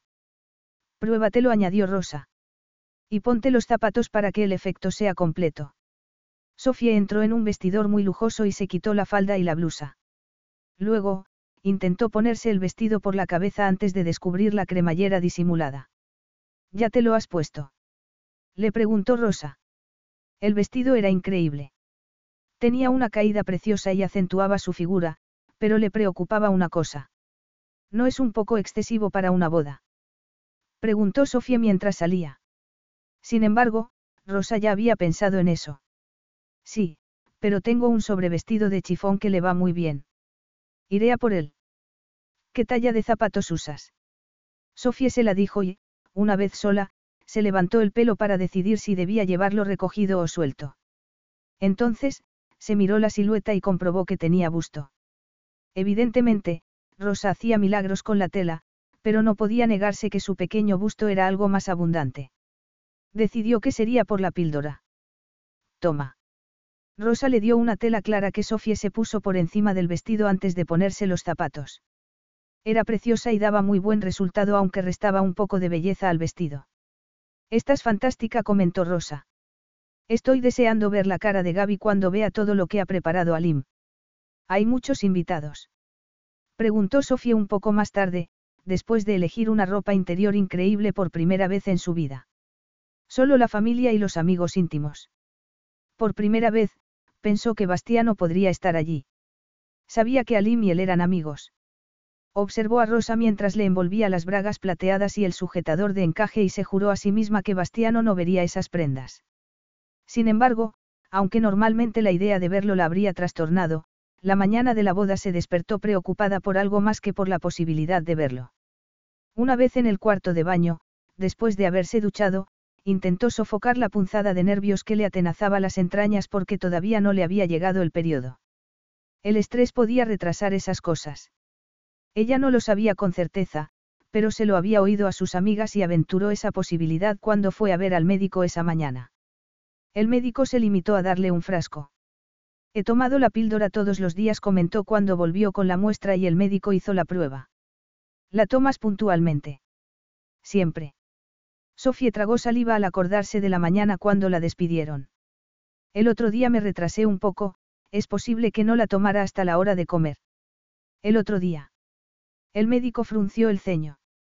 Sofía, estás embarazada. No me lo creo, Sofía sacudió la cabeza. No puede ser. El médico la examinó y el miedo de ella aumentó. Diría que estás de unas doce semanas. ¿Cómo es posible que no lo supiera? Empezó a llorar, pero ese médico era mucho más amable que el de su pueblo y le explicó tranquilamente que algunas mujeres no tenían síntomas. La gente comentaba que el uniforme me quedaba un poco estrecho, pero yo no le di importancia. Tenía que asimilar muchas cosas y salió de la consulta del médico completamente desconcertada, pero tenía que ir a casa de Gaby. Hola Gaby le sonrió cuando vio los ojos hinchados de Sofie. Conseguirás otro trabajo. Pero me encantaba ese. Prefería que Gaby creyera que las lágrimas eran por haber pedido el empleo y su amiga se puso a escribirle el currículum. Necesitas una referencia, comentó Gaby. ¿Por qué no me pones a mí? Puedo decir que me has ayudado a organizar algunas bodas. Eso no es verdad del todo, Sofía suspiró. Bueno, ¿por qué no me pones como referencia personal por el momento?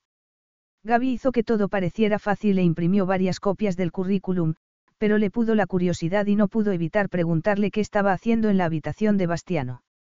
Ah. Sofía se puso a la defensiva. Entonces, ¿crees que le robé el anillo? Claro que no. Nunca robaría, pero, si lo hiciera, no sería un anillo ridículo con perlas y una esmeralda, serían diamantes. Gaby se rió justo cuando sonó el teléfono y fue a contestarlo. Sofía vio que su amiga se quedaba pálida y que se iba al dormitorio para hablar en privado. Tenía que ser Alim. Unos minutos después, Gaby volvió a salir y dijo que tenía una migraña. Te ha llegado muy de repente, comentó Sofía mientras Gaby la acompañaba a la puerta. Sí, es lo que suele pasar. Prometieron volver a verse pronto y Sofía se marchó. Aunque estaba contenta por su amiga, también se sentía tremendamente sola. Gaby también era madre soltera, pero tenía un empleo y su madre vivía allí, en Roma. Además, tenía a Alim. No pudo evitar preguntarse qué esperanza le quedaba cuando no tenía nada de todo eso. No tenía nada, menos el orgullo siciliano, y hasta eso iba a escasearle ese día. Sin embargo, lo intentó. Se arregló y se maquilló más por necesidad que por ganas.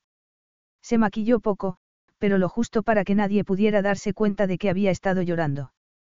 Además, y por una vez, llevó el pelo suelto, aunque lo hizo para que, con un poco de suerte, le tapara el rubor cuando entrara en el hotel. El vestido era maravilloso, pero una vez que sabía que estaba embarazada, le pareció espantosamente evidente. Efectivamente, el busto era más abundante y tenía una ligera curva en el abdomen. Se alegró de poder ponerse el sobrevestido que disimulaba hasta el más mínimo indicio de que su cuerpo había cambiado. Tomó un taxi, algo que ya era un lujo para ella, paró delante del grande Lucia y Ronaldo avanzó para abrirle la puerta al pasajero. Benvenuto. Ronaldo titubeó y el cálido recibimiento se convirtió en un saludo tenso e incómodo. Sofie. Ronaldo. Se bajó del taxi y se quedó un instante alisándose el vestido, aunque, en realidad, estaba intentando reunir valor para entrar. Fue hasta la puerta giratoria de latón y entró en el vestíbulo que conocía tan bien. Sin embargo, no le pareció conocido, no oyó su nombre, ni vio las sonrisas y saludos con la mano que solía ver mientras lo cruzaba. Al contrario, todos sus ex compañeros fingieron que estaban muy ocupados y miraron hacia otro lado. Sin embargo, eso podía soportarlo, se dijo mientras daba su nombre a la entrada del salón de baile. Dolían las miradas de soslayo, los susurros y que no le hicieran caso, pero era un dolor soportable. Lo que no podía soportar su corazón era saber con certeza que Bastiano estaba allí. Lo sabía aunque no lo hubiera visto. Sentía algo por dentro cuando él estaba cerca y podía notar sus ojos clavados en ella cuando volvió a dar su nombre para que la acompañaran a su sitio en la mesa. Estaba segura de que estaba allí. Efectivamente, Bastiano estaba allí. Había retirado la oferta por el hotel y habría estado encantado de no volver a pisar ese sitio, pero el negocio era el negocio, como le había dicho a Alim, y seguían siendo amigos. Por eso, después de felicitar al sorprendentemente nervioso novio, estaba sentándose para esperar a la novia cuando apareció Sofie. Estaba impresionante y vio que titubeaba un poco cuando la acompañaron hacia donde estaba él. Soy amiga de la novia, le dijo a la mujer que la acompañaba.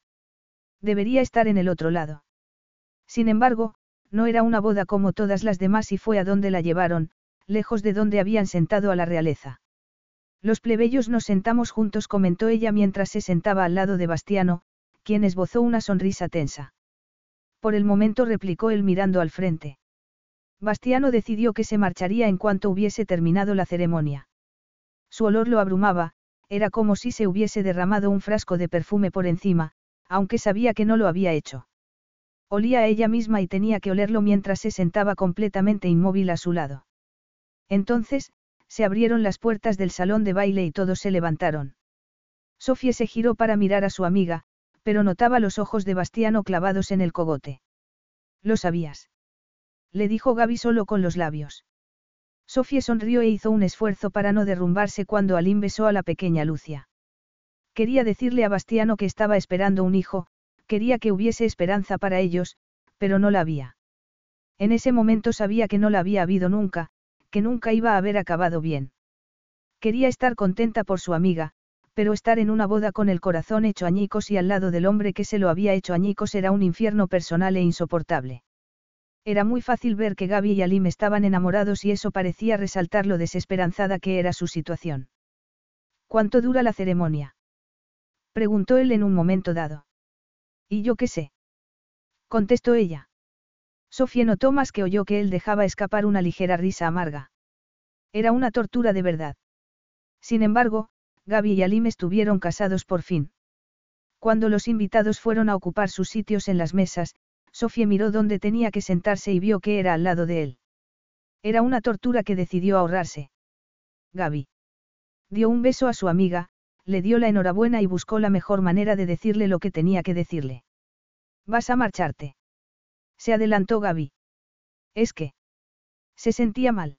Is your bunion causing pain or preventing you from wearing your favorite shoes? Have you considered a bunionectomy? Midwest Clinical Research Center is currently enrolling a clinical trial for an investigational pain medication following a bunion removal surgery. Qualified participants between the ages of 18 and 75 may receive a bunion removal surgery at no cost, as well as access to an investigational pain medication. They may also be compensated up to $1,170 for their time. To learn more, call 937 588 6622 or go to removemybunion.com to fill out a short survey and see if you may qualify. Carlos Alfredo, tu mamá vino por una semana. Ya hace un año que vive con nosotros. Hasta trajo sus gatos. ¿Y yo qué puedo hacer? Lo que puedes hacer, Carlos. ¿Y él quién es? Es Miguel, nuestro experto de TurboTax Live. Como tu suegra hace un año que vive con ustedes, you can claim her as a dependent y así obtener esa deducción de taxes extra. Hacer taxes puede parecer dramático. Por suerte, los expertos bilingües de TurboTax Live te ayudan a obtener el máximo reembolso sabiendo que tus taxes están bien hechos. You do your thing, we've got your taxes. Intuit TurboTax Live. La preparación de taxes y la aplicabilidad de las deducciones varían según el individuo. Quizá fuese algo mental porque sabía que estaba embarazada, pero tenía náuseas y se sentía mareada, y completamente fuera de lugar. Lo entiendo, Sofie. Había oído los rumores y, en su caso, le habría parecido espantoso tener que estar sentada al lado de Aline cuando todo su mundo se había desmoronado. Toma Gaby tomó la tarjeta de Sofie de la mesa y escribió algo. Es el número privado de Alim, ponlo de referencia. No puedo. Si puedes, Sofie. Lo usaré solo si estoy desesperada. Se sentía desesperada, pero no por el trabajo. Quería ir a donde estaba Bastiano y exponerle su situación. Quería decirle que no se había llevado su ridículo anillo y quería contarle lo que había averiguado hacía unas horas. Miró alrededor y lo vio inmediatamente, hablando con una rubia despampanante, o, mejor dicho, ella hablaba con él, quien también miraba alrededor hasta que se encontró con los ojos de Sofie. Ella se dio media vuelta y se dirigió hacia los cuartos de baño, pero no llegó. Miró hacia el mostrador de recepción, donde estaba Anya. Antes, habrían charlado, pero, en ese momento, Anja no la miró a los ojos. También estaba Inga, sacando brillo al latón de las puertas y hablando con Ronaldo. Nadie le hacía caso. Antes, se había sentido como en casa, pero ya no. Se marchó y no fue solo por la boda. Había llegado el momento de que aceptara que no tenía nada en Roma y que tenía que volver a su tierra. Su desaparición no pasó inadvertida. Discúlpame, le dijo Bastiano a la rubia despampanante. No tenía ni idea de quién era esa mujer, pero eso no era ninguna novedad. La diferencia era que, ese día, el anonimato no tenía ningún atractivo. Quería hablar con Sofía y saber qué tal le había ido. Quería saber que todo le iba bien para poder marcharse tranquilamente. Sin embargo, no podía encontrarla. Se sentó y observó que había desaparecido la tarjeta del sitio que había a su lado. Él era como era y ya había comprobado que habían puesto a Sofía a su lado. La mesa se llenó, el sitio de ella permaneció vacío y él decidió que quizá hubiese pedido que la cambiaran de sitio. Se dijo a sí mismo que había sido una decisión sensata, aunque no le sentaba bien. Sin embargo, cada vez tuvo más claro que no se había cambiado de mesa, que se había marchado de allí. ¿Dónde está Sofie? Preguntó a la pareja de recién casados cuando terminaron la comida y los discursos. Creo que fue un poco excesivo para ella, contestó Gaby mirándolo a los ojos. Le habría resultado muy complicado quedarse cuando todo el mundo la ha etiquetado de ladrona y es motivo de habladurías muy dolorosas. Le agradezco mucho que haya asistido a la ceremonia. Más tarde, Bastiano no pudo evitar hablar un rato con Alim. Creo que es posible se haya tratado a Sofie con un poco severidad. Vaya, tú contratas a ladrones. Alim arqueó las cejas, pero captó la preocupación de su amigo. No le pasará nada. No encontrará trabajo. Me extrañaría. Acaban de informarme de que voy a ser su referencia. Si el sultán Alim de Zedlean era su referencia, a Sofie no le pasaría nada. Él podía relajarse y olvidarse de ese desafortunado incidente, pero no podía. Había invitadas muy guapas por todos lados, pero se acostó antes que el novio y la novia y solo. Además, se despertó antes de que saliera el sol, como hacía siempre. Adelante. exclamó cuando le llevaron el desayuno a las seis en punto. Cerró los ojos para que no le dieran conversación. Algunas cosas no cambiaban nunca. Aunque habían cambiado. ¿Quiere que se lo sirva? Él abrió los ojos y vio los ojos azules de Inga, la doncella que le caía mal a Sofie. Largo. Bastiano hizo un esfuerzo para dominar la rabia porque había entendido lo que había pasado. Tardó menos de una hora en confirmar lo que había intuido. Estuvo con Dario y Benita mirando cintas de seguridad antiguas. Siempre me sirven el desayuno a las seis, menos aquella mañana. Lo pidió a las siete, replicó Benita mirando el impreso del pedido. No. Estaba seguro de eso. Lo único que había cambiado había sido el saxuca, y había acabado estampado contra la pared. El desayuno lo pedía siempre a las seis e Inga se lo había llevado justo a esa hora. Volvieron a sacarlo de la habitación dos minutos después. Sofía no era una ladrona, pero lo más desconcertante era que se hubiese preocupado en investigar para que se hiciera justicia con su doncella. ¿Recuperará el empleo? Preguntó Bastiano. No la despidieron solo por haber robado, contestó Benita encogiéndose de hombros con incomodidad. Si acostarse con los clientes es el criterio para despedir a las doncellas en el Gran de Lucia, la tasa de desempleo en Roma va a dispararse. ¿Quiere que le dé nombres? Preguntó Bastiano en tono tajante. Benita cerró los ojos un momento antes de contestar. No hace falta. Perfecto. Entonces, va a contratar otra vez a Sofie. Benita asintió con la cabeza y, una hora más tarde, Bastiano se montó en su helicóptero con la conciencia tranquila casi. En absoluto. Capítulo 11. A Sofía le espantaba ese trabajo. Aunque, naturalmente, intentaba que no se le notara. Por mucho que limpiara el mugriento bar que había a las afueras de su pueblo, las superficies no brillaban y la moqueta seguía pringosa. Aún así, prefería limpiar cuando el bar estaba vacío que cuando estaba abierto. Se decía que era un trabajo y un techo, aunque no duraría mucho. Pino, su jefe, ya la había advertido de que era un empleo temporal y en ese momento, cuando estaba embarazada de seis meses, seguía sin saber dónde viviría cuando naciera el bebé, pero no sería en casa de sus padres. Sofía había dejado su casa con deshonra y había vuelto con escándalo. Sus padres, después de mucho dolor, le habían pedido al sacerdote que hablase con ella.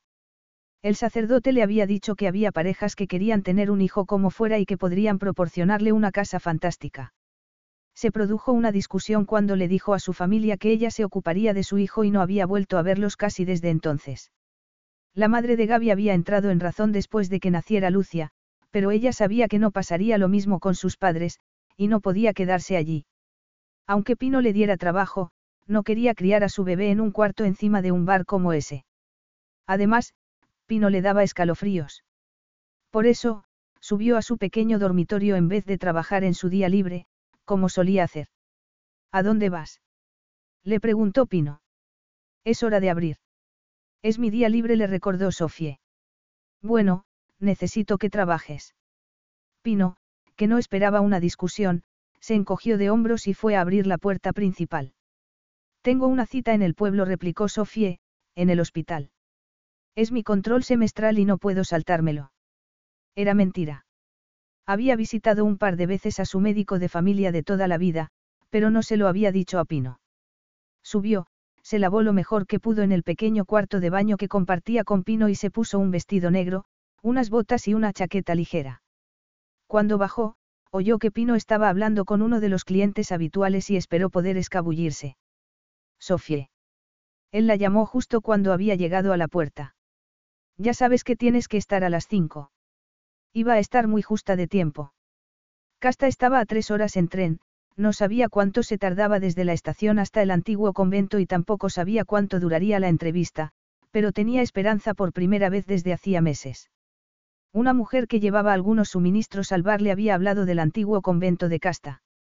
Era un centro de salud y descanso muy caro y estaban buscando doncellas internas. Es fantástico. Solo se quedan con los mejores productos. La mujer había mirado a Pino con desprecio. Él se queda con las inmundicias. Deberías llamarlos. La gobernanta es una mujer que se llama Carmela. Mi sobrina trabajó allí. La aceptaron cuando estaba embarazada y siguió trabajando durante dos años después de que naciera el bebé.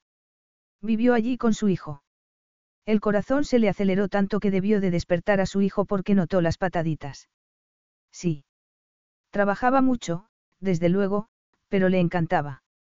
Ponte lo más guapa que puedas, es muy elegante. La entrevista telefónica había salido muy bien y en ese momento, cuando el tren pasaba por un túnel, buscó un peine en el bolso.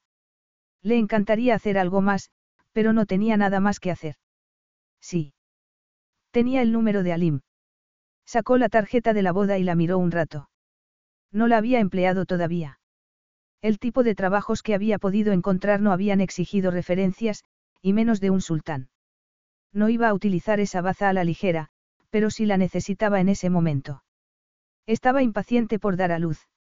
La propuesta de sus padres para que lo diera en adopción le había hecho ver lo mucho que lo quería. Las circunstancias no eran las idóneas, pero lo quería muchísimo. El tren salió del túnel y entró en el valle de Casta. Era la primera vez que estaba allí y era impresionante. El tren avanzaba entre montañas con el mar al frente. Hasta que giró y tomó unas vías sobre pilares. Como no se atrevía a mirar, cerró los ojos y apoyó la cabeza en la ventanilla. Debería haberse quedado en Roma. Al menos, allí había tenido amigas. Le encantaría hablar con Gaby, pero no sabía qué decirle. Al fin y al cabo, su amiga estaba casada con un sultán y parecería que estaba pidiéndole ayuda si le contaba que estaba embarazada. Sin embargo, no era solo eso. Alim era amigo de Bastiano. Sabía que Gaby, con la mejor voluntad del mundo, se preocuparía por su situación y acabaría contándoselo a Alim. Se lo contaría él a Bastiano. Suponía que acabaría contándoselo y que la reacción de Bastiano sería. Prefería no saberlo. Se ofendería, se enfurecería y decidiría que lo había preparado todo para atraparlo. Podía lidiar con su rabia, pero no podría soportar el sentido del deber que le entraría. Bastiano tenía razón, eran iguales. Él, debajo del glamour de su vida, debajo de su reputación de playboy incorregible, era un siciliano como ella. No podía soportar la idea de que Bastiano Conti se sintiera obligado a casarse por sentido del deber. Al fin y al cabo, ella había huido de un matrimonio forzado. Cuando se bajó del tren, aspiró el aire salado, el viento le agitó el pelo y se cerró un poco más la chaqueta. Estoy buscando el antiguo convento, le dijo a la mujer que estaba en la taquilla de la estación. Ella le informó de que había un autobús que salía a los 15 minutos. Aunque solo le lleva hasta la base. Sofía sintió con la cabeza. Le habían dicho por teléfono que había una verja de entrada y que tenía que llamar por el telefonillo para que un coche fuera a recogerla. El autobús la llevó a través de Casta y enfiló colina arriba, pero estaba demasiado nerviosa como para admirar las vistas. La dejaron en un paraje desolador, pero las instrucciones de Carmela fueron acertadas. Llamó a un telefonillo en la verja, dio su nombre y dijo que había ido para hacer una entrevista. Un coche llegó enseguida y la llevaron por un largo camino flanqueado de árboles hasta que llegaron al antiguo convento. Los terrenos tenían fuentes y senderos y, una vez dentro, el edificio tenía un aire tranquilo. Sofie. La saludó la recepcionista con amabilidad. Ella rellenó unos impresos y la acompañaron a la entrevista. Carmela, la gobernanta, le pidió que se sentara y no se anduvo por las ramas. Dijiste por teléfono que tienes experiencia en un hotel de cinco estrellas. Trabajé un año en el Grande Lucia de Roma. ¿Puedo preguntarte por qué lo dejaste? Sofía dijo la verdad a medias. Tuve un problema con el padre de mi bebé. Bueno, sería complicado crear problemas aquí. La seguridad es muy estricta, no puede entrar cualquiera y está vallado. Naturalmente, no era el tipo de problema que había tenido Sofie, pero sonrió a Carmela. Tendrías que firmar una cláusula de confidencialidad. Algunos de nuestros huéspedes son muy famosos y no queremos que los empleados hablen más de la cuenta. En el Grande Lucia teníamos muchos huéspedes famosos y de la realeza. Lo entiendo, Carmela asintió con la cabeza. Aquí, sin embargo, muchos de los huéspedes están. Digamos que están reponiéndose de una vida vivida muy deprisa. Ah. ¿Te preocupa eso? En absoluto contestó Sofie. ¿Estás trabajando en este momento? Le preguntó Carmela mientras repasaba los papeles. Sofía los había actualizado a mano. Sí. ¿Te importaría que llamara para pedir referencias? A Sofía se le secó la boca y tardó un momento en contestar. Creo que me pondría en una situación comprometida. ¿Cuánta antelación exigiría él? Preguntó Carmela mientras la miraba y veía que le costaba contestar. Bueno, creo que no se tomaría bien que me marchara. Carmela pareció entenderlo inmediatamente. ¿Qué me dices de tu empleo anterior? El sultán Alim es mi referencia. Me dio su número privado. ¿Puedo llamarlo? Claro, contestó Sofía mientras le escribía el número. El resto de la entrevista fue muy bien y Carmela empezó a hablar como si Sofía ya tuviese el empleo. Tendrás que hacer las habitaciones y abrir las camas. Nosotros animamos a los huéspedes a que coman en el restaurante, pero algunas veces tendrás que llevarles la comida a sus suites. Algunos de nuestros clientes pueden ser muy exigentes, pero estoy segura de que estás acostumbrada. Sofía sintió con la cabeza y decidió que había llegado el momento de comentar lo evidente. Sé que solo podré trabajar durante un par de meses, pero hago muy bien mi trabajo y cuando haya nacido mi hijo, trabajaré más todavía. Sofía, estamos muy acostumbrados a las madres solteras. Las celdas tienen sitio para una cama y una cuna. Las celdas. Hemos mantenido el nombre antiguo. Las celdas era donde dormían las monjas, pero no te preocupes, se han modernizado. Son sencillas, pero muy cómodas. En tu caso, los plazos son favorables. Hay un periodo de dos meses en el que solo te formas para alcanzar nuestro nivel. El señor Conti tiene un concepto muy estricto del sitio y ha dado muy buenos resultados. El señor Conti. Sí. Bastiano Conti. Sus establecimientos son famosos en todo el mundo. Este impresionante edificio antiguo estaba abandonado cuando él lo compró. Ahora, los huéspedes vuelan de todo el mundo para descansar aquí y... Sofía no oyó nada más. El antiguo convento era de Bastiano. No podía trabajar allí, la esperanza se esfumó. En cuanto viera que estaba embarazada. Cerró los ojos y se imaginó a Bastiano que descubría que la doncella ladrona que le había llevado algo más que el desayuno estaba esperando un hijo. Is your bunion causing pain or preventing you from wearing your favorite shoes? Have you considered a bunionectomy? Midwest Clinical Research Center is currently enrolling a clinical trial for an investigational pain medication following a bunion removal surgery. Qualified participants between the ages of 18 and 75 may receive a bunion removal surgery at no cost, as well as access to an investigational pain medication. They may also be compensated up to $1,170 for their time. To learn more, call 937 588 6622 or go to removemybunion.com to fill out a short survey and see if you may qualify. Hi, Derek Campana here. On my show, Wizard of Paws, I help animals get moving again, and hopefully with a lot less pain. Whether it's prosthetics for ponies or braces for beagles, I custom build solutions so they can live their best lives. Every animal has a unique story with pet owners who love them, and it's my goal to find a solution that works for each one of them. Watch Wizard of Paws on BYU TV or the free BYU TV app. Sencillamente, no podía afrontarlo. Estaba intentando no derrumbarse cuando Carmela dio por terminada la entrevista. El conductor te llevará hasta la estación, le comentó Carmela mientras la acompañaba al coche. Me pondré en contacto contigo muy pronto. Carmela cumplió su palabra y la llamó al día siguiente para comunicarle que el empleo era suyo. Desgraciadamente para las dos, Sofía lo rechazó con cortesía. Capítulo 12. Buen cumpleaños. Gracie. Bastiano respondió mecánicamente cuando su secretaria le deseó un cumpleaños feliz. Era nueva y no era de ese pueblo, y, naturalmente, no sabía que no había cumpleaños felices para él. Al fin y al cabo, había sido el día que había muerto su madre. Esperaba que ella dejara las cosas ahí, pero, como él había pasado fuera unos días, tenían que ponerse al tanto. ¿Qué tal la reunión en Roma? preguntó ella. Bien. Había vuelto tres veces desde la boda y aunque ya no pensaba comprar el Grande Lucia, le había dicho a su secretaria que le hiciera la reserva allí por trabajo. Desde luego, no había sido por placer. Roma le había parecido vacía. No había habido ni rastro de Sofía y, dado todo lo que había pasado, se había resistido a preguntar dónde estaba. Bastiano hizo todo lo que pudo para pasar por alto la fecha y se ocupó de lo más importante, pero a la hora de la comida cedió y pulsó el intercomunicador. Pídeme el coche. Poco después, bajaba por la carretera privada que había construido cuando compró el convento y se dirigía hacia el pueblo. Aparcó al lado de la iglesia y tomó el camino de grava hasta la tumba. Ya iba muy poco por allí. Había visitado la tumba de María de vez en cuando, más por remordimiento que por dolor, pero ese día no había ido a visitar a María. De niño, visitaba algunas veces la tumba de su madre, pero no tenía recuerdos ni encontraba consuelo. Ese día tampoco lo encontró, solo tuvo remordimientos, que era con lo que se había criado. Era un remordimiento que el tiempo no borraba porque su mera existencia le había privado a ella de la vida.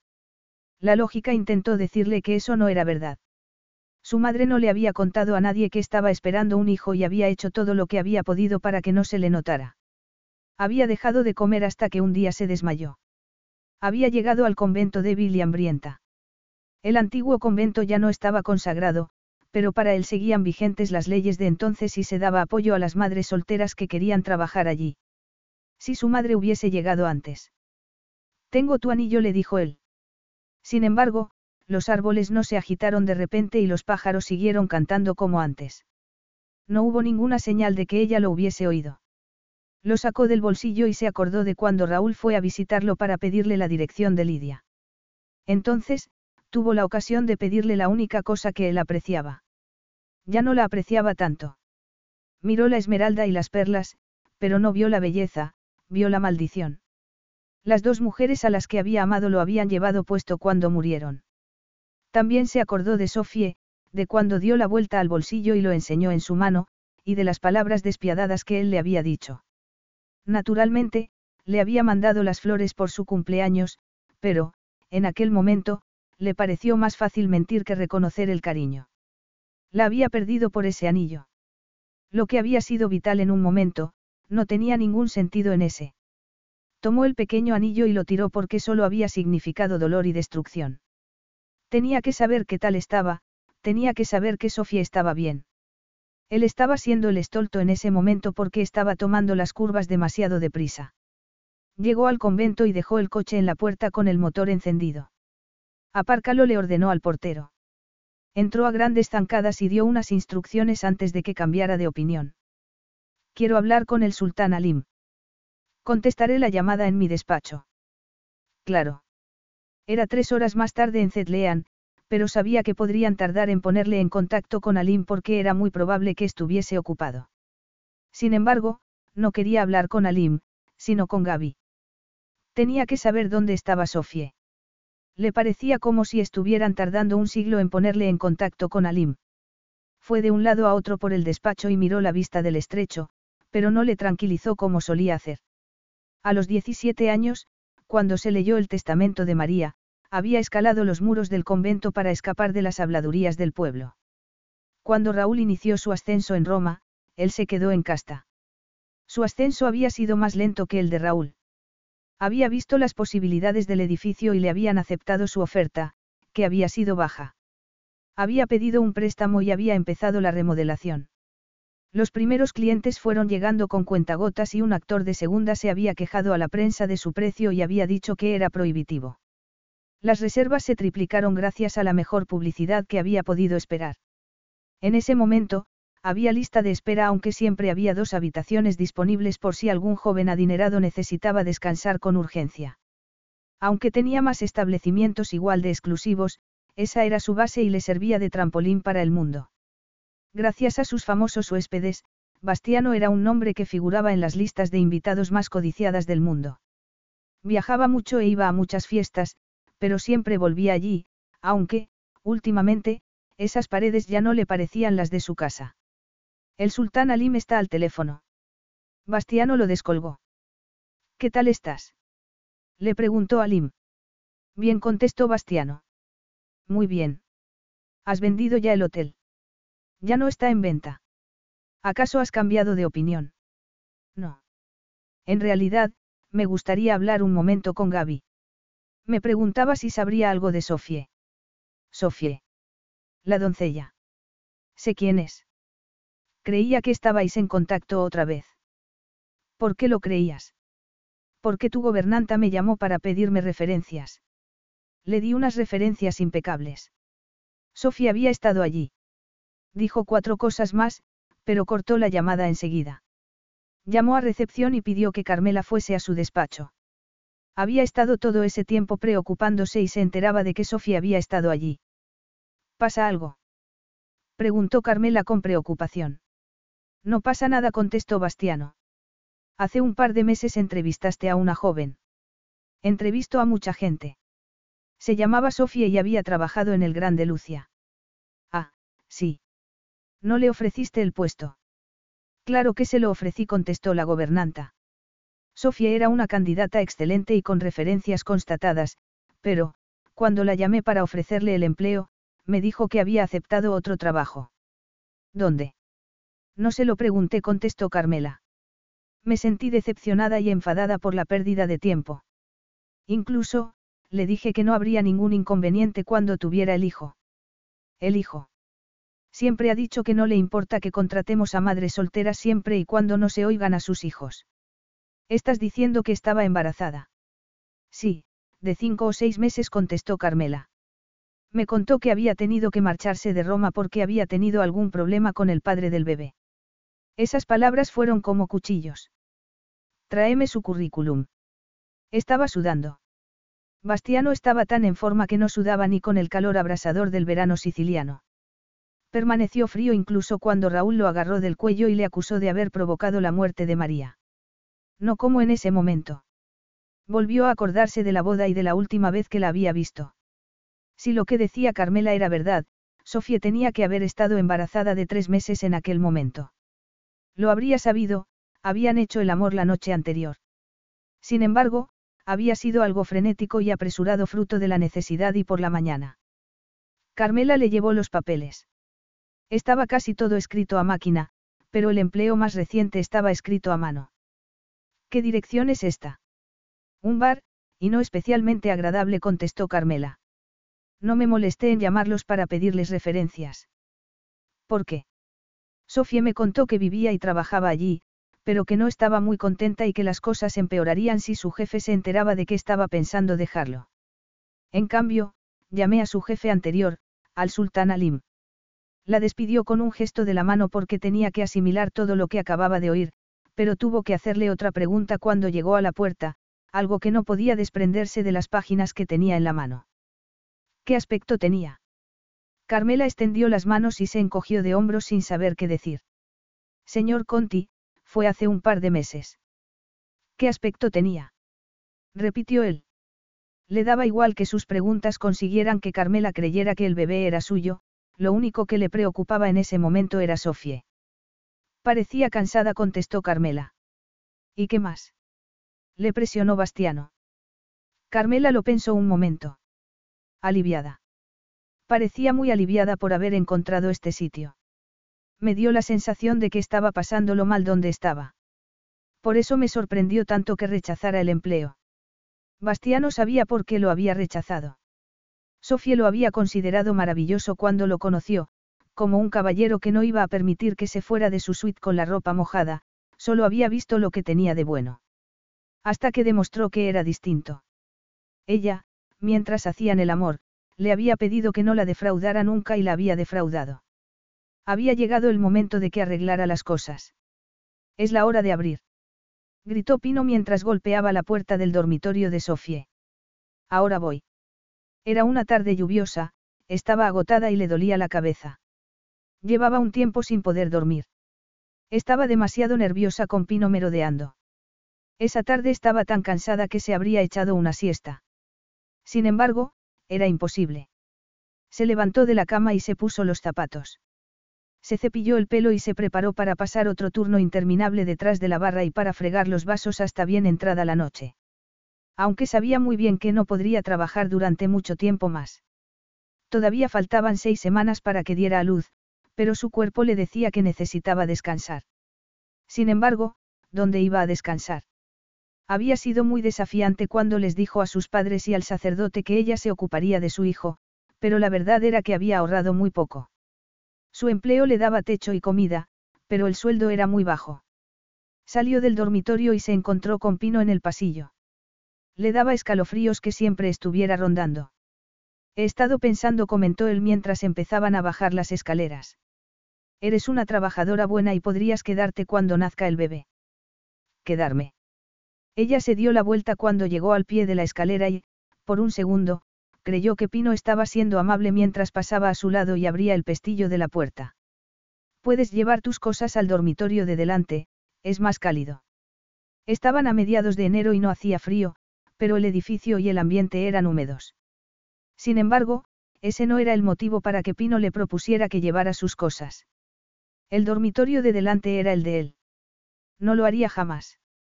Sin embargo, sabía que tendría que ponerse en contacto con Bastiano. También sabía muy bien que se necesitaban dos personas para engendrar un bebé y él tenía ciertas responsabilidades. Sin embargo, lo que le desgarraba el corazón era hasta dónde iba a cumplirlas él. Entró en el bar mientras entraban los clientes. Sabía lo que querían sin necesidad de preguntárselo, lo cual agradecía porque tenía la cabeza demasiado ocupada para dar conversación. Sabía que tenía que marcharse, y pronto. Sofie. La llamaban desde distintas direcciones y les sirvió sus bebidas, pero no con una sonrisa. Además, oía el tamborileo impaciente de unos dedos que le llegaba de la izquierda. Podía esperar, ya sabía cómo no hacer caso a un cliente impaciente hasta que ella estuviese dispuesta a atenderlo. ¿Desea algo? Preguntó por fin a los dedos que tamborileaban. Sin embargo, se puso en alerta antes de mirarlo a la cara. Las uñas estaban muy bien cuidadas y desprendía un olor caro que jamás se había olido en ese sitio. Fue subiendo la mirada por la corbata y el traje oscuro hasta que se encontró con los ojos que había anhelado ver y había intentado evitar. Bastiano. Su mente estaba ralentizada, intentaba decirle que era posible que él hubiese pasado por allí y hubiese parado para beber algo, aunque también sabía que ese sitio estaba a años luz de cualquier sitio que él frecuentara. ¿Qué quieres que te sirva? Le preguntó ella. Quiero hablar contigo en privado. Estaba pálido, tenía la cicatriz de la mejilla tan blanca que parecía como si acabara de hacérsela. Podía captar su furia y sintió una opresión en el pecho cuando él le miró el abdomen. Lo que no sabía era que esa furia no iba dirigida contra ella. Bastiano había estado observando a Pino, quien estaba detrás de la barra con los brazos cruzados mientras miraba cómo trabajaba Sofie. No le había indignado solo su vagancia, también había visto cómo le recorría el cuerpo con la mirada. Tenía que sacar a Sofía de allí. Estoy trabajando, replicó ella. Quería ganar tiempo. Aunque llevara muchos meses preparando un momento como ese, seguía sin saber qué decirle y, naturalmente, dijo lo que no tenía que decir. ¿Qué quieres que te sirva? Sofía. Quiero hablar contigo afuera. Ya se lo ha dicho, está trabajando. Bastiano ni siquiera miró a Pino. Creo que será mejor que se marche. El bar se quedó en silencio. La voz de Pino indicaba peligro y, al fin y al cabo, había un forastero en el pueblo. Un forastero trajeado y refinado. Ella miró a Pino, quien miró por la ventana el vistoso coche de Bastiano. Era evidente que ese no era su sitio. No voy a marcharme a ningún lado hasta que hayamos hablado, replicó Bastiano mirando a Sofía a los ojos. Bastiano. La voz de Sofía salió tensa y chillona. Ahora no. Ella quería advertirle de que no montara una escena, de que ya había visto muchos altercados entre esas paredes. Ya le ha oído, intervino Pino. Entonces, la situación, que ya era tensa, empeoró cien veces más cuando Pino se acercó y rodeó los hombros de Sofía con un brazo. Ella se lo quitó de encima, pero el daño ya estaba hecho. Aparte de aquella mañana espantosa, Bastiano siempre había sido amable con ella, pero, en ese momento, podía ver la otra cara de él. No explotó y fue mucho peor, fue como si el bar se hubiese quedado congelado. Sofía dijo Bastiano en un tono gélido, sal y espérame en el coche. Ya se enfadaría con Bastiano más tarde. En ese momento, solo quería salir. Sin embargo, quería que él la siguiera porque sabía lo brutos que podían ser los clientes de ese bar. Hablaremos fuera, propuso ella. No la corrigió él sin dejar de mirar a Pino. Sal y espérame en el coche. Yo recogeré tus cosas. Now through February 2nd, join a clean and spacious Planet Fitness for zero enrollment and only $10 a month. With tons of equipment and free fitness training, it's the perfect place for everybody to work out. Even me, mother of very fussy triplets and one very colicky husband. Especially you, Supermom. You'll release endorphins and have more energy. I remember having energy. Start feeling spectacular today. Join in club or at planetfitness.com. Zero enrollment, $10 a month, cancel anytime. Deal ends February 2nd. See club for details.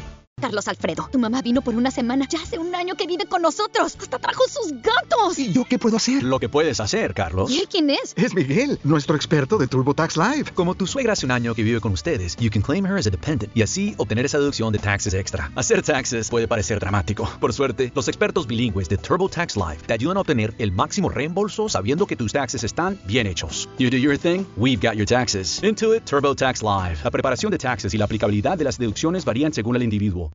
Bastiano levantó la barra y Sofía salió. Los clientes se apartaron para que saliera la única mujer que había allí. Cuando estuvo dentro del coche, Bastiano lo cerró con un pitido.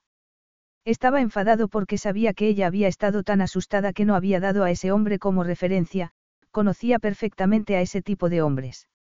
Sin pedir permiso, pasó detrás de la barra y siguió hasta el pasillo. Pino lo siguió. Subió las escaleras y encontró el cuchitril que Pino llamaba dormitorio, y por el que le cobraría la mitad del sueldo. Tardó dos minutos en vaciarlo. Había un viejo armario de madera con un par de faldas y una bolsa con algunos zapatos.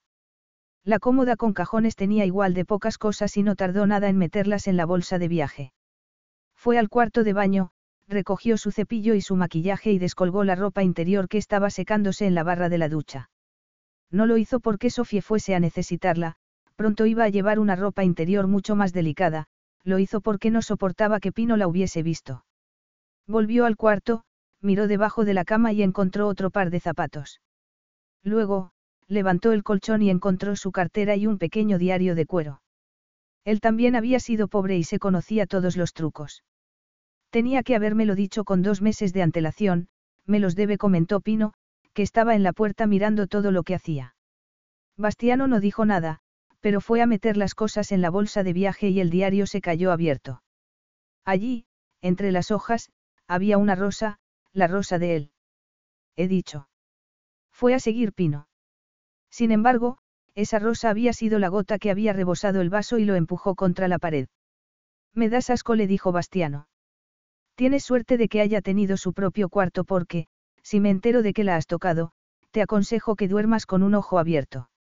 Pino captó lo implacable de su amenaza porque levantó las manos y Bastiano lo soltó.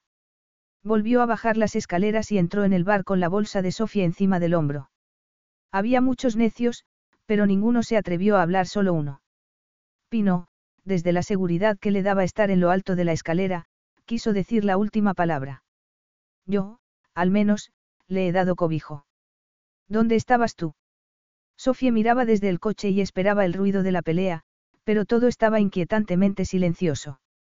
Hasta que, para perplejidad de ella, Bastiano salió tan tranquilo. Abrió el coche, se montó, tiró la bolsa en el asiento de atrás e intentó contener la furia mientras las palabras de Pino le retumbaban en la cabeza. No tenías derecho a irrumpir. El bebé es mío. La interrumpió Bastiano. Lo sabes muy bien. Entonces, tenía todo el derecho. Quiso arrancar con violencia y dejar las marcas de los neumáticos en el suelo, pero nunca había conducido con una mujer embarazada al lado. ¿Por qué no acudiste a mí? Él no podía entenderlo y estaba haciendo todo lo que podía para dominar la rabia mientras conducía. Fuiste al antiguo convento para buscar trabajo y, aún así, preferiste volver aquí. ¿Por qué? ¿Por qué me enteré de que era tuyo? contestó ella. No quería que lo supieras. ¿Por qué? Entonces, Bastiano supo que no era el momento de tener una discusión. Quería llevarla a casta y que comiera y descansara.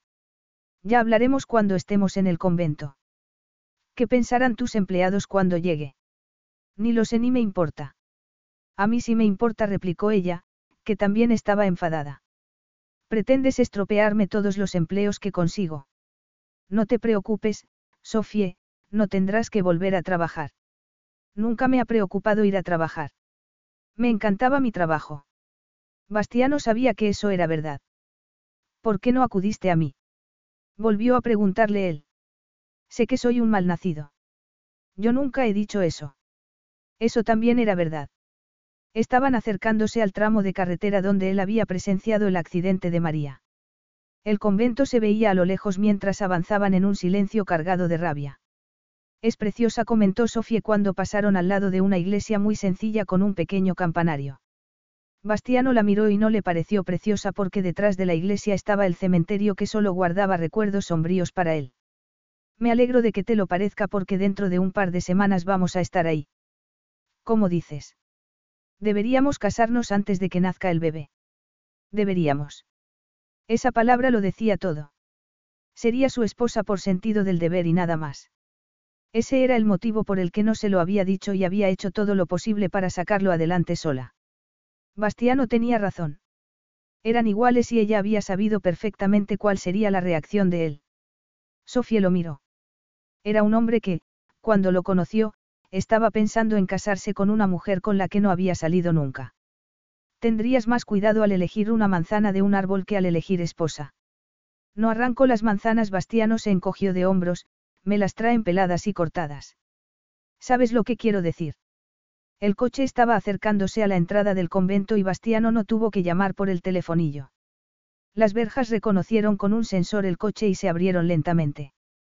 No tienes que casarte conmigo, Bastiano. El coche siguió su camino, pero ella no lo miró cuando él se giró para mirarla un instante. Sofie, aquí en Sicilia las cosas son así. Si tengo que casarme contigo. Capítulo 13. Los dos prefirieron dejarlo ahí. Era tarde y estaba oscuro, y sintieron cierto alivio cuando el coche salió del túnel de árboles y el convento apareció ante ellos, aunque ninguno lo dijo. El edificio antiguo era una visión tranquilizadora. ¿A dónde vamos? Preguntó Sofía cuando se desviaron y tomaron un camino adoquinado que llevaba hacia el mar. Creías que iba a meterte en una celda. A Sofía se le escapó una risa que no sabía que le quedaba dentro. Sinceramente, no me importaría.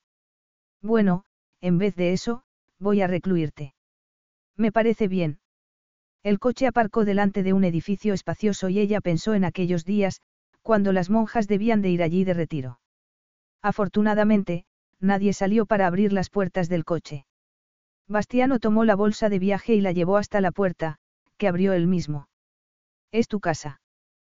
Preguntó Sofía mientras entraba. Aunque no se había parado a mirar con detenimiento, le parecía evidente que era una casa. Sí contestó él. Creía que habías dicho que ibas a recluirme. Para eso servía este sitio. Es mi sitio favorito. Ella podía entenderlo. Era, a falta de una palabra mejor, un sitio impresionante. Los muros de piedra tenían el atractivo del pasado y la inmensa sala tenía unas vistas perfectas del mar, los muebles eran modernos, aunque se mezclaban muy bien con el entorno, y había un sofá de cuero enorme en el que le encantaría tumbarse, aunque no estaba dispuesta a vivir con él ni mucho menos. Quiero estar sola. Me lo imaginaba. Había pensado alojarte en una de las suites más apartadas que reservamos para miembros de la realeza y clientes así. ¿Y por qué no lo has hecho? Bastiano contestó con otra pregunta. ¿Para cuándo lo esperas? Para dentro de un par de meses, para finales de marzo. Eso son solo seis semanas y, al parecer, no nos sienta bien estar separados. Podía notar que estaba agotada y no era justo hablar de eso esa noche. Te acompañaré a tu cuarto.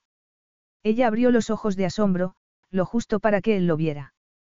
No soy un malnacido absoluto, Sofie. Nunca he dicho que lo fueras, ni remotamente. Ella lo siguió por un largo pasillo y Bastiano recordó que, efectivamente, no lo había dicho. Puedes relajarte aquí, le explicó él. Tienes tu propia piscina. Las monjas nadaban. Noel no estaba de humor para sonreír con sus chistes, pero estuvo a punto de hacerlo. Las he construido yo. No estaba acostumbrada a eso ni a nada parecido. En su momento sería un lugar para el recogimiento y podía seguir siéndolo en ese momento, pero tenía una cama con aspecto de ser comodísima y un cuarto de baño tan grande que iba a necesitar un mapa para encontrar la salida. ¿Quieres comer conmigo? Le propuso él. No. Entonces, le diré a Carmela que te traiga la cena y que te deshaga el equipaje. Creo que puedo deshacerlo yo, no es gran cosa. Lo solucionaremos pronto. No quiero que me vistas. De acuerdo, Bastiano se encogió de hombros. ¿Necesitas algo? No, me daré un baño y me acostaré, sin embargo, tenía que hacerle una pregunta. ¿Cómo te enteraste de que estaba esperando un hijo? Ya te lo dije, me enteré de que viniste buscando trabajo. No le contó ese sentimiento apremiante que hizo que llamara a Lim. Quería algo con alojamiento. ¿Cómo se lo tomaron tus padres? Como me imaginaba. Llevamos tiempo sin hablarnos, pero la semana pasada me pidieron que fuera a cenar. Eso está bien. No tanto. Estaba el sacerdote para decirme que había una pareja encantadora que le daría a mi bebé todo lo que yo no podía darle. Él supo fácilmente cuál había sido su respuesta. Estoy cansada, Bastiano. Esto no puede esperar hasta mañana. Esa noche debería haber estado trabajando, pero se sentía como si la hubiesen desenchufado de una batería que estaba agotándose y, sencillamente, se había quedado sin fuerza. Claro. Pulsó el intercomunicador para enseñarle a Sofía cómo funcionaban las cosas y se puso en contacto con Carmela. ¿Podrías mandar una cena ligera al cuarto de invitados? Preguntó él. Naturalmente contestó la gobernanta. ¿Algo más? Lo preguntaré, él miró a Sofía, quien negó con la cabeza. Eso es todo. Vendrá enseguida, le dijo Bastiano a Sofie. Gracias. Ya hablaremos mañana por la noche. Mañana por la noche. Tengo que trabajar. Hoy he perdido todo el día. Cuánto lo siento. El sarcasmo de Sofie se desperdició porque él ya se había marchado. Sofie no era la única que necesitaba estar sola. Bastiano también quería asimilar todo lo que había pasado ese día. Se había montado en el coche en cuanto se enteró de la existencia del bebé. Tardó dos horas en hacer el viaje que solía durar tres y se había concentrado en lo práctico, en sacarla de ese agujero inmundo donde había vivido y en arreglar las cosas lo más deprisa que había podido. Se sirvió una bebida y se tumbó en la cama intentando hacerse a la idea de que pronto iba a ser padre y de que si no lo hubiese averiguado por sus medios, podría no haberlo sabido jamás. Oyó que un coche se paraba fuera y supuso que era la cena de Sofie. Él no tenía apetito. Un hijo. Jamás había pensado en ser padre. Cuando se había planteado remotamente la posibilidad de casarse, el proceso no había pasado de ahí. Más aún, hacía una semana se había enterado de que Raúl y Lidia estaban esperando un hijo y había dado gracias a los dioses por haberse librado. Se quedó como una hora dándole vueltas a la cabeza y observando cómo se esfumaba su vida de soltero. Entonces, llamaron a la puerta, levantó la mirada y vio a Sofía con el pelo mojado por un baño o una ducha y envuelta en el albornoz de la habitación. ¿Me has traído el pijama? He traído todo lo que había allí. No, el pijama estaba debajo de la almohada. No miré debajo de la almohada. Además, puede saberse quién usa pijama. Compartía el cuarto de baño con Pino. Muy bien, él señaló el armario con la cabeza. Llévate una camisa si quieres, pero yo tengo mi propio cuarto de baño y no voy a mirar por el ojo de la cerradura. Ella sonrió, y no fue la primera vez que sonreía ese día. Eso era lo que hacía, sonreía hasta en medio de una discusión. Él la devolvió. Me refería a una limpia, comentó Bastiano cuando ella tomó su camisa del suelo. Esta está bien. Me espanta el almidón entonces, ella le preguntó algo. Es tu cumpleaños. ¿Por qué lo sabes? Carmela comentó algo cuando me llevó la cena. Deberías habérmelo dicho, ella esbozó una sonrisa. Te habría mandado unas flores, aunque también es verdad que podría haber transmitido un mensaje equívoco. Ja, sin embargo, Bastiano tenía algo que decir mientras Sofía se marchaba. No habrá mensajes equívocos conmigo. Sofía pensó que eso era perfecto porque no quería complicarse las cosas con una relación sexual. Buen cumpleaños. Sofía se encogió de hombros y se dio la vuelta para abrir la puerta, pero Bastiano tuvo que decir la última palabra. Todavía te deseo. Efectivamente, sus mensajes no tenían nada de equívocos. Para su propia sorpresa, se dio cuenta de que todavía la deseaba. Capítulo 14. Sofía no tenía ningún motivo para no dormir bien. La cena había sido deliciosa, el baño había sido relajante y la cama, cuando por fin se había tumbado en ella, le había parecido una nube. Solo Bastiano la había alterado, aunque de la más agradable de las maneras. No se le había pasado por la cabeza que a esas alturas del embarazo, y cuando había que solucionar tantas cosas, pudiera haber una atracción tan intensa entre ellos. Se sentó en la cama y en vez de sentir linóleo barato en los pies sintió la calidez de una alfombra mullida. El ambiente era tan cálido que no hacía falta ponerse el albornoz. Era temprano, algo antes de las seis, y decidió ir a la cocina a por un poco de leche y llevársela otra vez a la cama. No se había esperado encontrárselo en la cocina, vestido solo con unos pantalones y esperando a que saliera el café. Creía que te llevarían el café a la cama. Aquí no. No soporto que me den conversación por la mañana. Sofía se sirvió algo de leche. Has tenido mucha atención prenatal. Siempre la sorprendía. Ella no había pensado en ese tipo de preguntas que le hacía tan despreocupadamente. Creía que no te gustaba la conversación por la mañana. Hay algunas cosas que tienen que preguntarse. No mucha reconoció ella. Tenemos un médico que viene todos los días. Le pediré que te vea, aunque creo que deberías tener el hijo en Roma. En Roma. Sofía le sonrió con incredulidad. No hay un hospital aquí. Sí, pero no vas a tener a tu hijo en casta. Yo decidiré dónde voy a tener a mi hijo. Nuestro hijo Bastiano se dominó. No quería tener una discusión, pero ella tampoco iba a tener el hijo allí. Le diré al médico que te vea. Muy bien, dime cuándo. Quiero ir a casta. Necesito algunas cosas para mí y para el bebé. Estaba pensando en ir al mercado. ¿En casta? Preguntó él mirándola con espanto.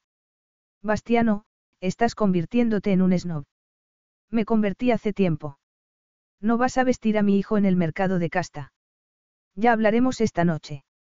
Sofía pensó que, efectivamente, no le gustaban las conversaciones por la mañana porque tomó su taza y la dejó sola en la inmensa cocina. Ella volvió a la cama y se tumbó para ver cómo llegaba la mañana por el mar, ya no llovía, era un templado día de invierno siciliano. Su tipo de día favorito. Le dio igual que no tuviera casi nada que ponerse porque se pasó la mañana envuelta en un grueso albornoz blanco. El médico llegó y se sintió cómoda inmediatamente. Hay mucho trabajo por aquí. Él puso los ojos en blanco y miró hacia el edificio principal mientras la examinaba. Da gusto ocuparse de un embarazo normal y corriente. Yo no me siento normal y corriente. Hay una madre sana y un bebé de buen tamaño, eso es una buena noticia para mí. A ella le encantó enterarse de que el bebé tenía un buen tamaño porque había comido bastante poco. ¿De qué se ocupa allí? Le preguntó Sofía mientras él le tomaba una muestra de sangre. Como Carmela le había hablado de una cláusula de confidencialidad, se moría de ganas de saber lo que pasaba en el antiguo convento, pero el médico tampoco iba a contarle nada. Eso sería divulgar habladurías. Créeme, pequeña Sofie, es mejor que no lo sepas. Pero quiero saberlo. Después de haberle sacado un poco de sangre, hablaron de que se hiciera una ecografía. Bastiano me ha pedido que te derive a un colega en Roma. Todavía no he decidido dónde voy a tener el bebé. Bueno, aunque no quiero meterme en lo evidente, os aconsejo que lo resolváis porque los bebés siguen su propio ritmo. Podrías ponerte de parto esta misma noche y la decisión se os habría escapado de las manos. Él esbozó una sonrisa encantadora.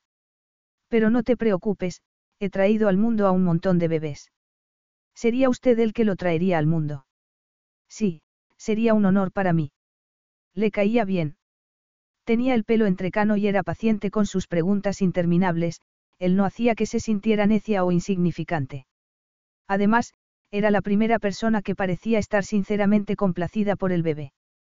Pasó el resto de la mañana relajada por la masajista y tumbada en una tumbona junto a la piscina. Estaba tan a gusto con el albornoz que no le extrañó que se quedara dormida. Hola. Se despertó al oír su voz, abrió los ojos y vio a un trajeado Bastiano. ¿No existe la privacidad? Preguntó ella. La privacidad no va a llevarnos muy lejos, contestó Bastiano. Esta noche volveré tarde, se me ha acumulado el trabajo. ¿Qué ha dicho el médico?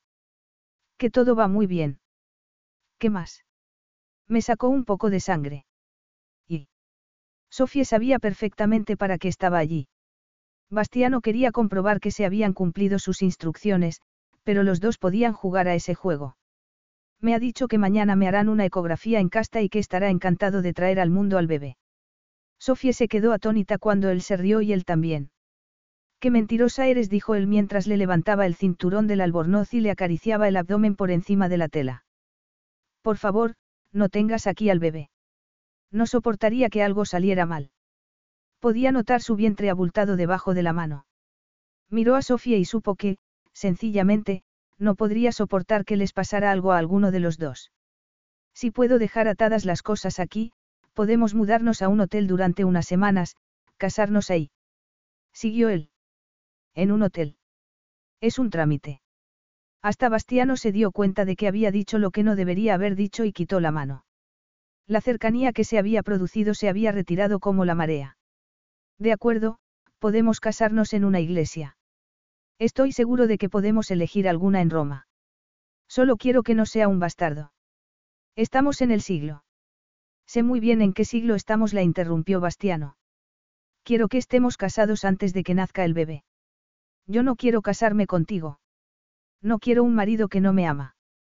Le espantó querer pescarlo, echar el anzuelo, que esperara que él la tomara entre los brazos y le dijera que, naturalmente, no era el caso. Bastiano, sin embargo, había decidido hacía mucho tiempo que su amor era un regalo envenenado y su réplica fue punzante. Dejó de ser un asunto tuyo cuando te olvidaste de tomar la píldora. ¿Por qué no iba a poder quedarme embarazada de un malnacido que se limitara a pasarme un cheque? ¿De verdad nos ves compartiendo la custodia, Sofie? ¿Crees que le iba a sonreír a tu próximo amante cuando fuera a recoger a mi hijo? Podrías intentarlo. Si eso era lo que querías, deberías haberte buscado un hombre moderno. Soy tradicional, soy siciliano. Quiero que nuestro hijo se críe con amor. Puedo ser amoroso. No me refiero al sexo, replicó Sofie. Él, sí. Quería acabar con la discusión, quería quitarle el albornoz. Estaba seguro de que esa disputa se resolvería mejor en la cama. Quiero algo más del matrimonio, siguió ella. Me escapé porque no había amor. Te escapaste de un hombre que esperaba que tu madre le cocinara y ahora tienes que conformarte con un multimillonario viril. Pobrecita. Bastiano se levantó y ella se quedó tumbada mirando el mar en vez de mirarlo a él. Bastiano sabía que no estaban llegando a ninguna parte. Había intentado ser racional y lo había intentado por la parte de la religión. Decidió que había llegado el momento de volver al sistema de siempre. ¿Qué te parece si esta noche salimos a cenar? Creía que tenías que trabajar. Lo cancelaré. Vamos a salir esta noche. ¿Me lo estás pidiendo o me lo estás diciendo? Sofía vio que él apretaba los dientes. Estaba comportándose como una princesa malhumorada y lo sabía. No hemos salido ninguna noche. No confirmó Sofie. Estaba demasiado ocupada robándote el anillo. Sofie. Él se detuvo, pero hizo un esfuerzo para seguir. Sé que tú no lo robaste. De verdad. ¿Cómo lo sabes ahora? Ella quería con toda su alma que le dijera que era porque sabía que ella nunca haría algo así, pero... Lo hablaremos esta noche, durante la cena. Tengo mucho trabajo, pero habré terminado a las cinco, así que estate preparada. A las cinco. Sofía frunció el ceño. Tan pronto. Si pudiera conseguir que mi secretaria cambiara el curso del sol lo haría, contestó él. ¿Qué significa eso? Nos veremos a las cinco y, por favor, no te compres nada en el mercado para ponértelo. Tus trapos de siempre bastarán. La dejó sonriendo. Conseguía que sonriera hasta cuando estaba del peor humor posible. Además, hacía que se le pusiera la carne de gallina. La atracción hacia él no había disminuido lo más mínimo, aunque la de él sí tenía que haber decaído. Aunque no lo parecía. Un coche la llevó al pueblo y, evidentemente, era día de mercado porque Casta era un bullicio. Le encantaba pasear por allí. Había señales que indicaban dónde estaba el hospital donde Bastiano no quería que naciera su hijo. Pasó junto a un colegio y sonrió por las risas de los niños. Vio el edificio antiguo de los tribunales, donde, según le había contado Bastiano, habían leído el testamento de María. Era un sitio impresionante, con un hotel algo anticuado y una calle con tiendas y cafés. También era emocionante porque entró en un café y se encontró con un par de caras famosas ocultas detrás de unas gafas de sol. Sin duda, clientes del antiguo convento que tenían el día libre. ¿Está de paso? Le preguntó el dueño con amabilidad. No, estoy en el antiguo convento, contestó ella con una sonrisa. Ah, es huésped del señor Conti, el dueño sonrió. Entonces, tenemos que encontrarle un sitio agradable. Llamó a una camarera que la acompañó hasta una mesa que estaba cerca del fondo. Para usted el dueño le llevó un vaso de zumo de grosella sin que ella hubiese mirado la carta siquiera. Es nuestra especialidad y le sentará bien. Además, no se preocupe, nadie la molestará, nosotros estaremos al tanto. Ella tardó un momento en comprender que debían de pensar que era una clienta. Pensó que Bastiano había hecho maravillas, que ese pueblo, al contrario que el suyo, era un sitio bullicioso y agradable. Luego, fue hasta la iglesia, que ya le había llamado la atención cuando recorrió el pueblo. Tenía que ser donde se había peleado con Raúl y la rodeó hasta el cementerio, donde leyó las inscripciones en las tumbas. Vio la de Gino Di Savo. Sabía que era el padre de Raúl y comprobó que había muerto hacía unos diez años. Al lado estaba la de María y se preguntó cómo sería una mujer que había seducido a un joven de 17 años. Entonces, se dio la vuelta y encontró lo que estaba buscando, la tumba de Filomena Conti, la madre de Bastiano. Tomó aire cuando vio la sencilla lápida y no contuvo las lágrimas cuando leyó la fecha de su muerte. Había muerto el día que nació Bastiano. Si a Carmela no se le hubiese escapado que su cumpleaños había sido el día anterior, ella podría no haberlo sabido nunca. Entendió un poco mejor a ese hombre y era más considerado que lo que ella había creído. No la había asustado diciéndole que su madre había muerto de parto ni cuando habían discutido sobre su hijo. Era algo que le hacía pensar y había llegado el momento de que dejaran de pelarse. Si tenía algo que ponerse, una cosa. Se puso las bragas plateadas que se compró el día que Rosa la convenció para que se probara el vestido. El sobrevestido no le pasó del busto, pero el vestido gris plateado sí le bajó hasta abajo. Se le ceñía a todas las curvas, pero, aún así, no dejaba ver gran cosa porque le llegaba hasta las rodillas y el escote era muy discreto. Sin embargo, era increíblemente seductor. También se puso tacones por primera vez desde hacía varios meses y consiguió maquillarse y pintarse un poco los labios a pesar del poco maquillaje y pintalabios que tenía. Entonces, vio que se acercaba su coche y se puso nerviosa. Se sentía demasiado vestida para Casta y para los restaurantes que había allí. Se sentía demasiado vestida incluso para las cinco de la tarde en Roma. Sofie. La llamó Bastiano. Él se preguntó si alegaría un dolor de cabeza para no tener que ir a cenar, pero la vio salir segura de sí misma. Le había parecido el sol cuando se conocieron, pero, en ese momento, era como una estrella plateada antes de que hubiese oscurecido siquiera. El vestido se le ceñía al vientre donde llevaba el bebé que habían engendrado y las piernas parecían demasiado frágiles. ¿A dónde vamos? preguntó ella cuando él pasó de largo junto al coche. Vamos andando. Por el sendero adoquinado y con esos tacones, no le quedó más remedio que agarrarlo del brazo. Voy demasiado vestida. Le preguntó ella mientras se acercaban al convento. Es posible, contestó él, pero solo porque te prefiero sin nada. Era agradable coquetear, pero se sintió atenazada por los nervios cuando se dirigieron hacia el restaurante. Habrá mucha gente. Hay veinte huéspedes, contestó Bastiano, pero, siguiendo mis instrucciones, todos cenarán en sus habitaciones esta noche. Era el paraíso. Las mesas estaban iluminadas con velas y todas las velas las habían encendido para ella. Hasta las paredes de piedra tenían candelabros, pero Bastiano la llevó a la terraza, donde habían preparado una mesa para ellos dos solos.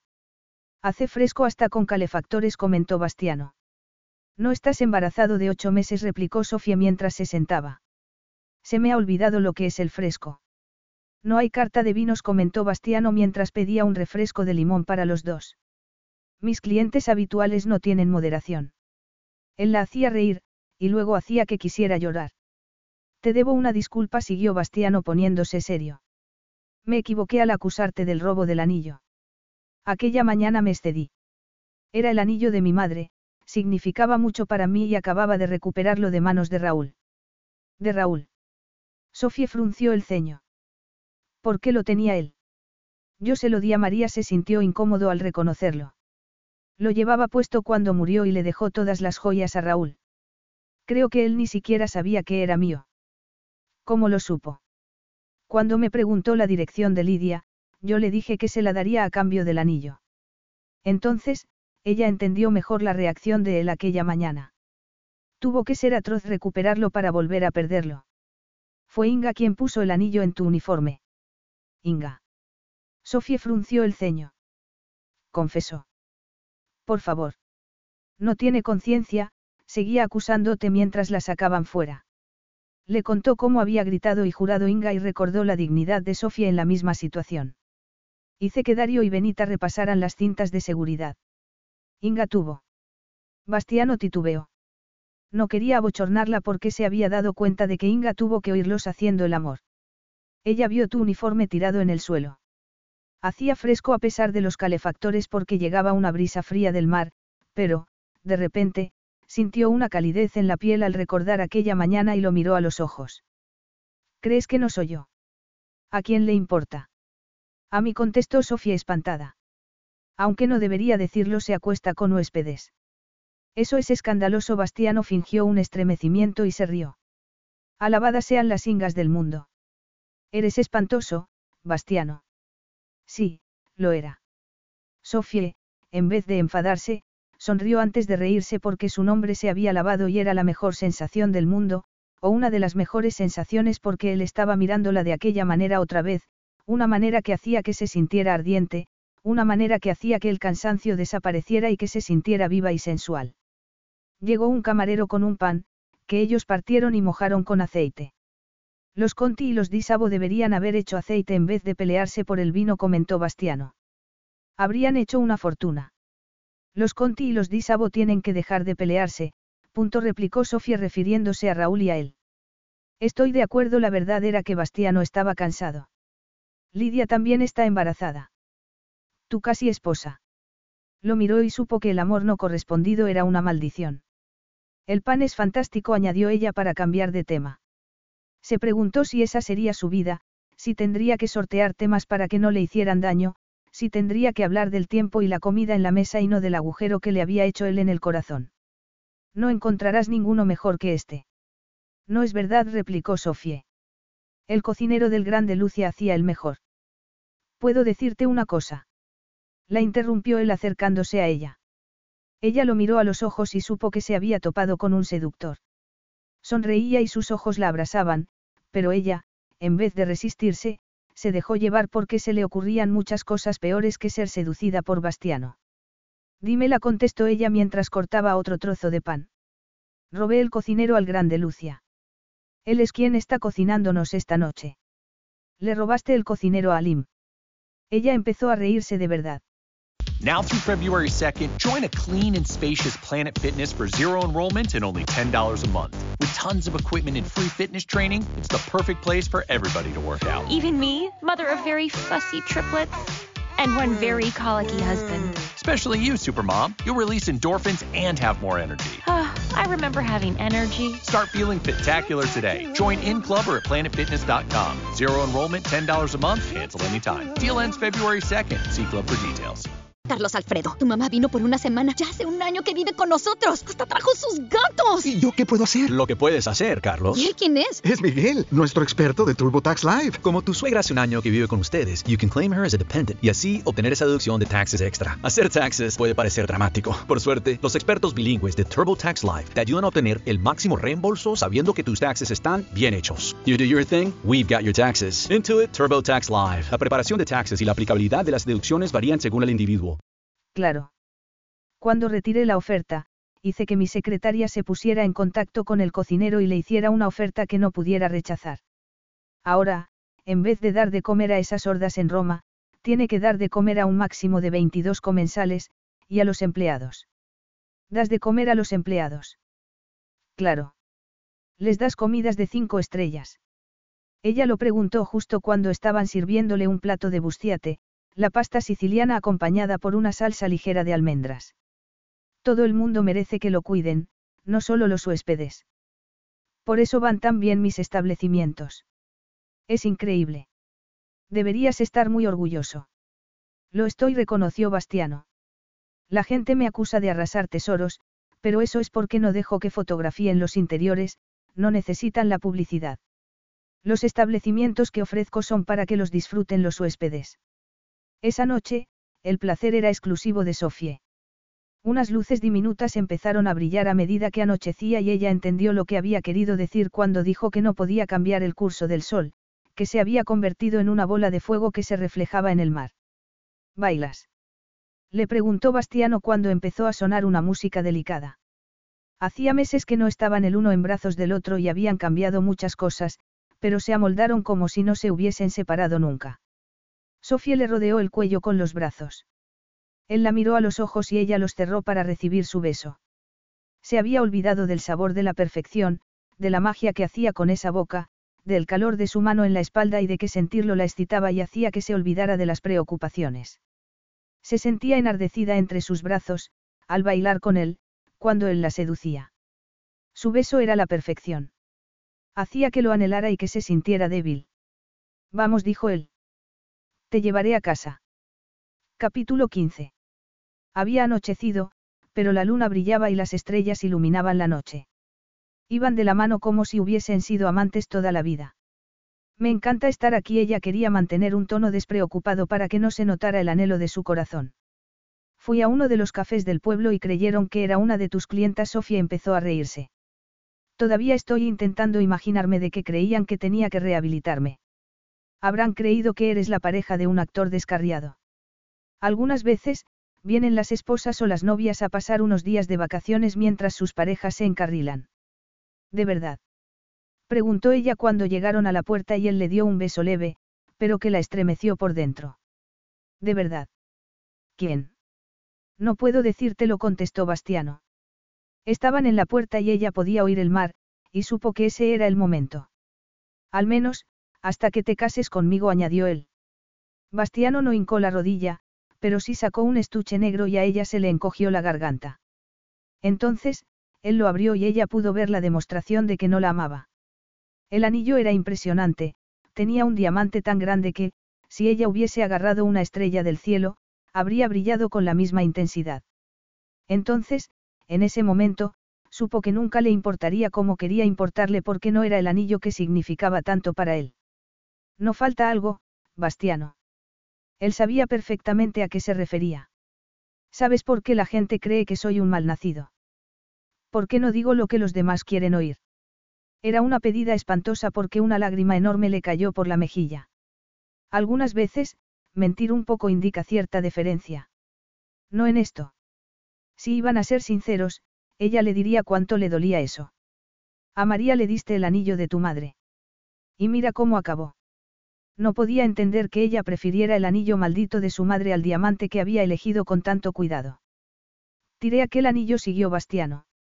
Era una maldición. Sofía pensó que era tan frío que podía desprenderse de lo que era más valioso para su corazón. ¿Dónde acabarían ella y su hijo? Entonces, él dijo algo sincero. Haré cualquier cosa para que nuestro matrimonio salga bien. Leeré todos los libros para ser el mejor padre que pueda ser. Aún así, ella seguía llorando. Sofía. Créeme, es mejor para ti que no te ame. Ella dejó escapar un sollozo, pasó junto a él y fue apresuradamente a su cuarto.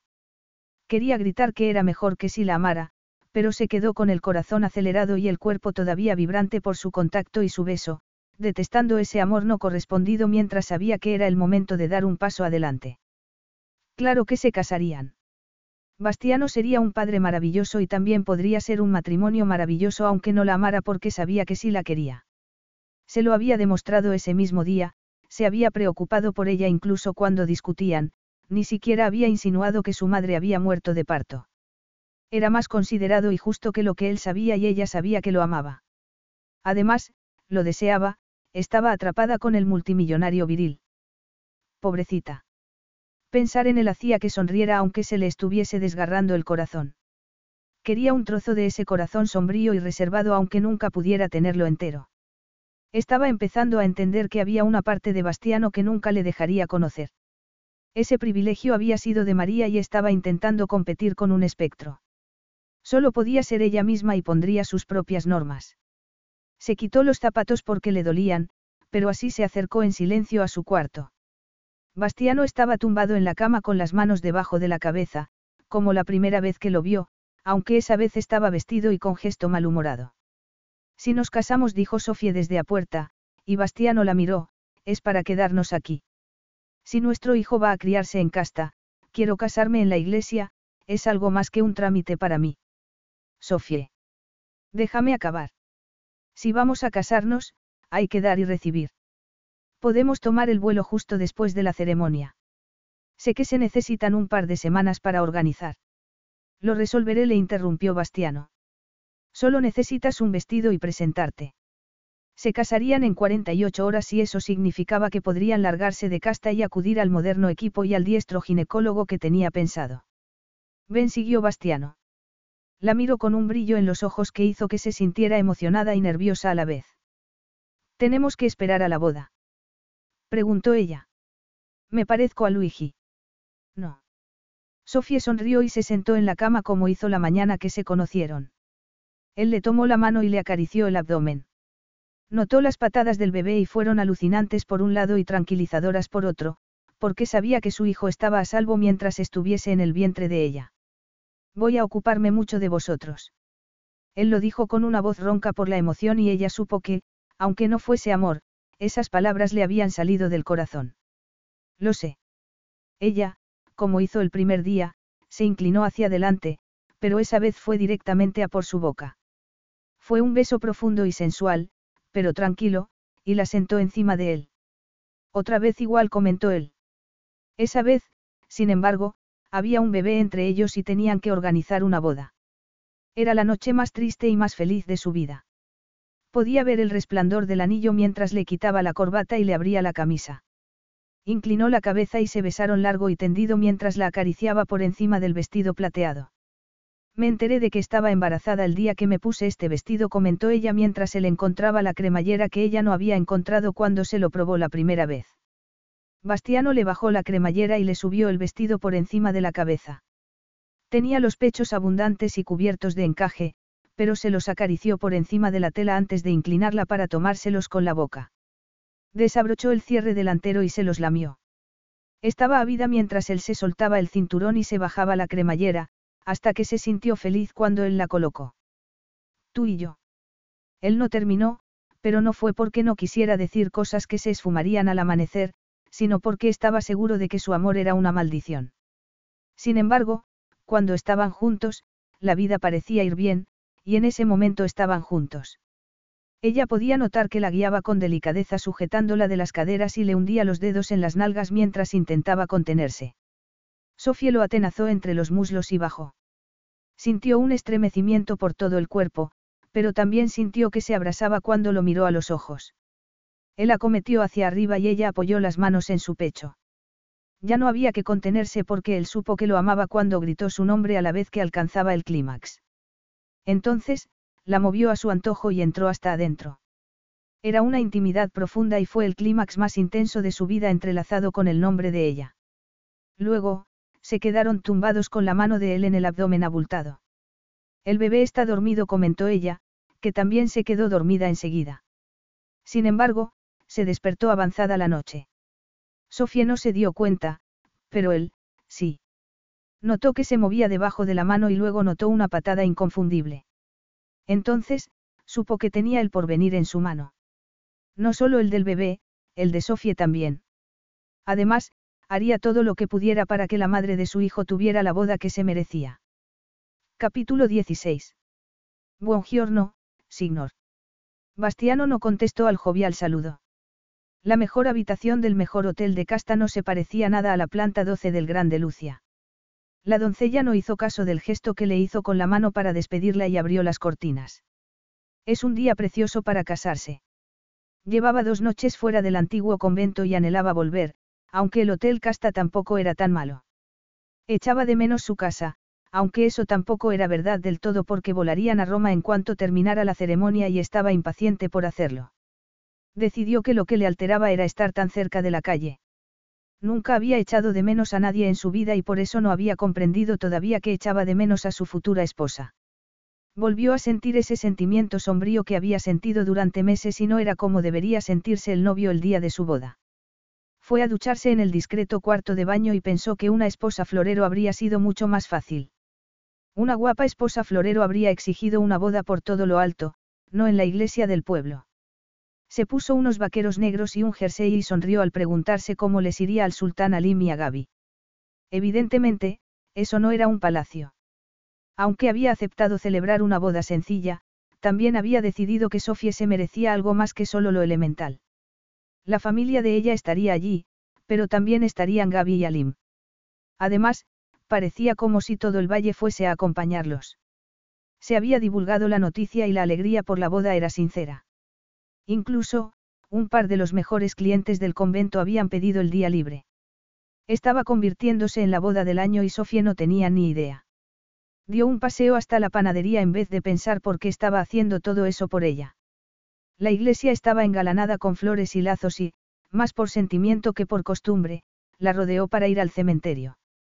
Al fin y al cabo, era el día de su boda, aunque solo fuera un trámite. Entonces, cuando dobló la esquina, un hombre lo miró y él notó que se crispaba.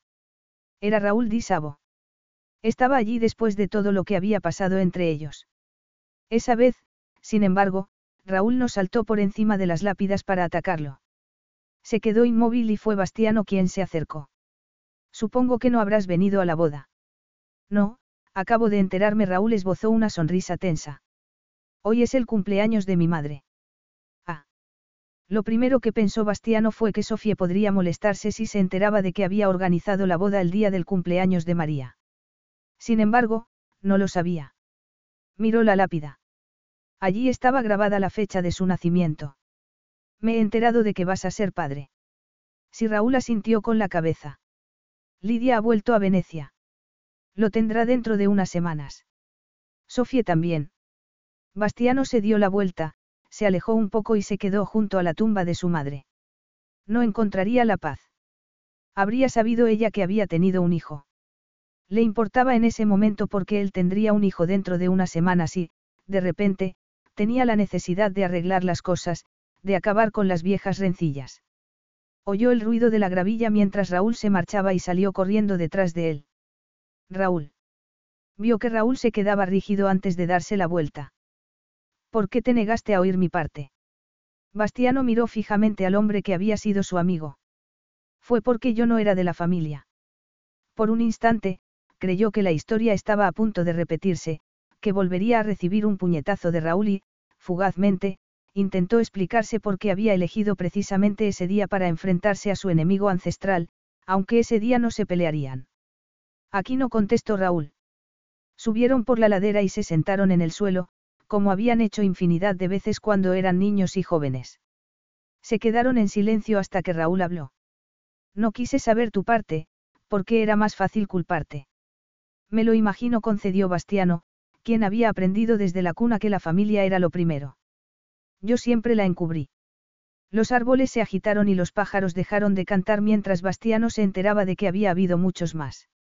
Fue como si la tierra se hubiese abierto bajo sus pies y se hubiese cerrado otra vez. Sé que no fuiste a seducirla, reconoció Raúl. No quise oírlo en su momento entonces, miró a Bastiano a los ojos. Te pido perdón. Cuando me enteré de que se había quedado tu anillo. Bastiano estuvo a punto de corregirlo, de decirle que no se lo había quedado, que se lo había dado él, pero aquello había sido un truco muy hábil por parte de María. Si me amas, querrás que tenga cosas bonitas. No había sido amor. María le había dicho que sí lo era y él, como no había podido compararlo con nada, se lo había creído. Mi madre tuvo muchos amantes. Ni siquiera sé si Gino es mi padre, reconoció Raúl. Se casó con ella porque estaba embarazada. Al menos, hizo lo que tenía que hacer. No Raúl sacudió la cabeza. Tenía un resentimiento espantoso contra nosotros. Nadie debería casarse porque. Raúl no terminó porque no sabía si eran las circunstancias de Bastiano. Yo amo a Sofie. Sabía que debería habérselo dicho a ella antes, pero acababa de darse cuenta. El amor hacía que sonriera. La mañana de su boda, mientras reordenaba el pasado, pensar en ella era un consuelo. Echaba de menos a Sofie, no a su casa. Lo siento, volvió a disculparse Raúl. No quería insinuar que no la amaras, solo quería decir que algunas veces. No le interrumpió Bastiano. Carlos Alfredo, tu mamá vino por una semana. Ya hace un año que vive con nosotros. Hasta trajo sus gatos. ¿Y yo qué puedo hacer? Lo que puedes hacer, Carlos. ¿Y él quién es? Es Miguel, nuestro experto de TurboTax Live. Como tu suegra hace un año que vive con ustedes, you can claim her as a dependent y así obtener esa deducción de taxes extra. Hacer taxes puede parecer dramático. Por suerte, los expertos bilingües de TurboTax Live te ayudan a obtener el máximo reembolso sabiendo que tus taxes están bien hechos. You do your thing, we've got your taxes. Intuit TurboTax Live. La preparación de taxes y la aplicabilidad de las deducciones varían según el individuo. Tienes razón. No se lo he dicho a Sofía, miró hacia el convento y pensó que ella estaba preparándose para la boda y no sabía lo que él sentía. En realidad, le dije que nunca podría amarla. Entonces, tienes que llamarla ahora mismo. Merda exclamó Bastiano mientras tiraba el teléfono. Entonces, volvieron a ser como adolescentes porque Bastiano tenía un pie en las manos de Raúl e intentaba escalar la tapia, pero tenía cristales y alambre en lo más alto. Su seguridad tenía que mantener alejada a la prensa más voraz. Él tenía que ver a Sofie. Tienes que cambiarte, comentó Raúl cuando Bastiano tuvo que desistir. Vas a casarte enseguida. Con la novia que no sabía que la amaba. Capítulo 17. Malnacido. Sofie se sentó con su padre en el coche y vio que el sacerdote les hacía una señal para que se dieran la vuelta. Bastiano iba a llegar tarde a su propia boda. Quizá por eso la hubiese llamado, pensó ella mientras intentaba contener las lágrimas. La habría llamado para cancelarlo todo. Tomó una bocanada de aire mientras el coche subía lentamente la colina y no supo qué hizo que se quedara boquiabierta, si la opresión que sintió en el abdomen o ver que un novio muy desaliñado corría hacia la iglesia acompañado por su enemigo ancestral. El sacerdote ya era todo sonrisas porque el novio había llegado, pero ella sintió otro dolor cuando se quedó parada delante de la puerta de la iglesia. Afortunadamente, su padre y el sacerdote pensaron que eran los nervios y que estaba serenándose. Ella solo podía ver que la iglesia estaba llena y que ella estaba de parto. Si Bastiano había podido llegar tarde a su boda, estaría encantado de cancelarlo todo si se enteraba y ella quería casarse en ese momento, antes de que el bebé naciera. Eso significaba que tenía que aguantarse con la mejor de sus sonrisas. Los dolores no eran excesivos y estaban muy distanciados. Además, el médico le había dicho que los primeros hijos tardaban muchísimo. Recorrió el pasillo y tuvo que parpadear cuando una actriz muy famosa y un cantante de rap le sonrieron para darle ánimo. ¿Qué estaba pasando?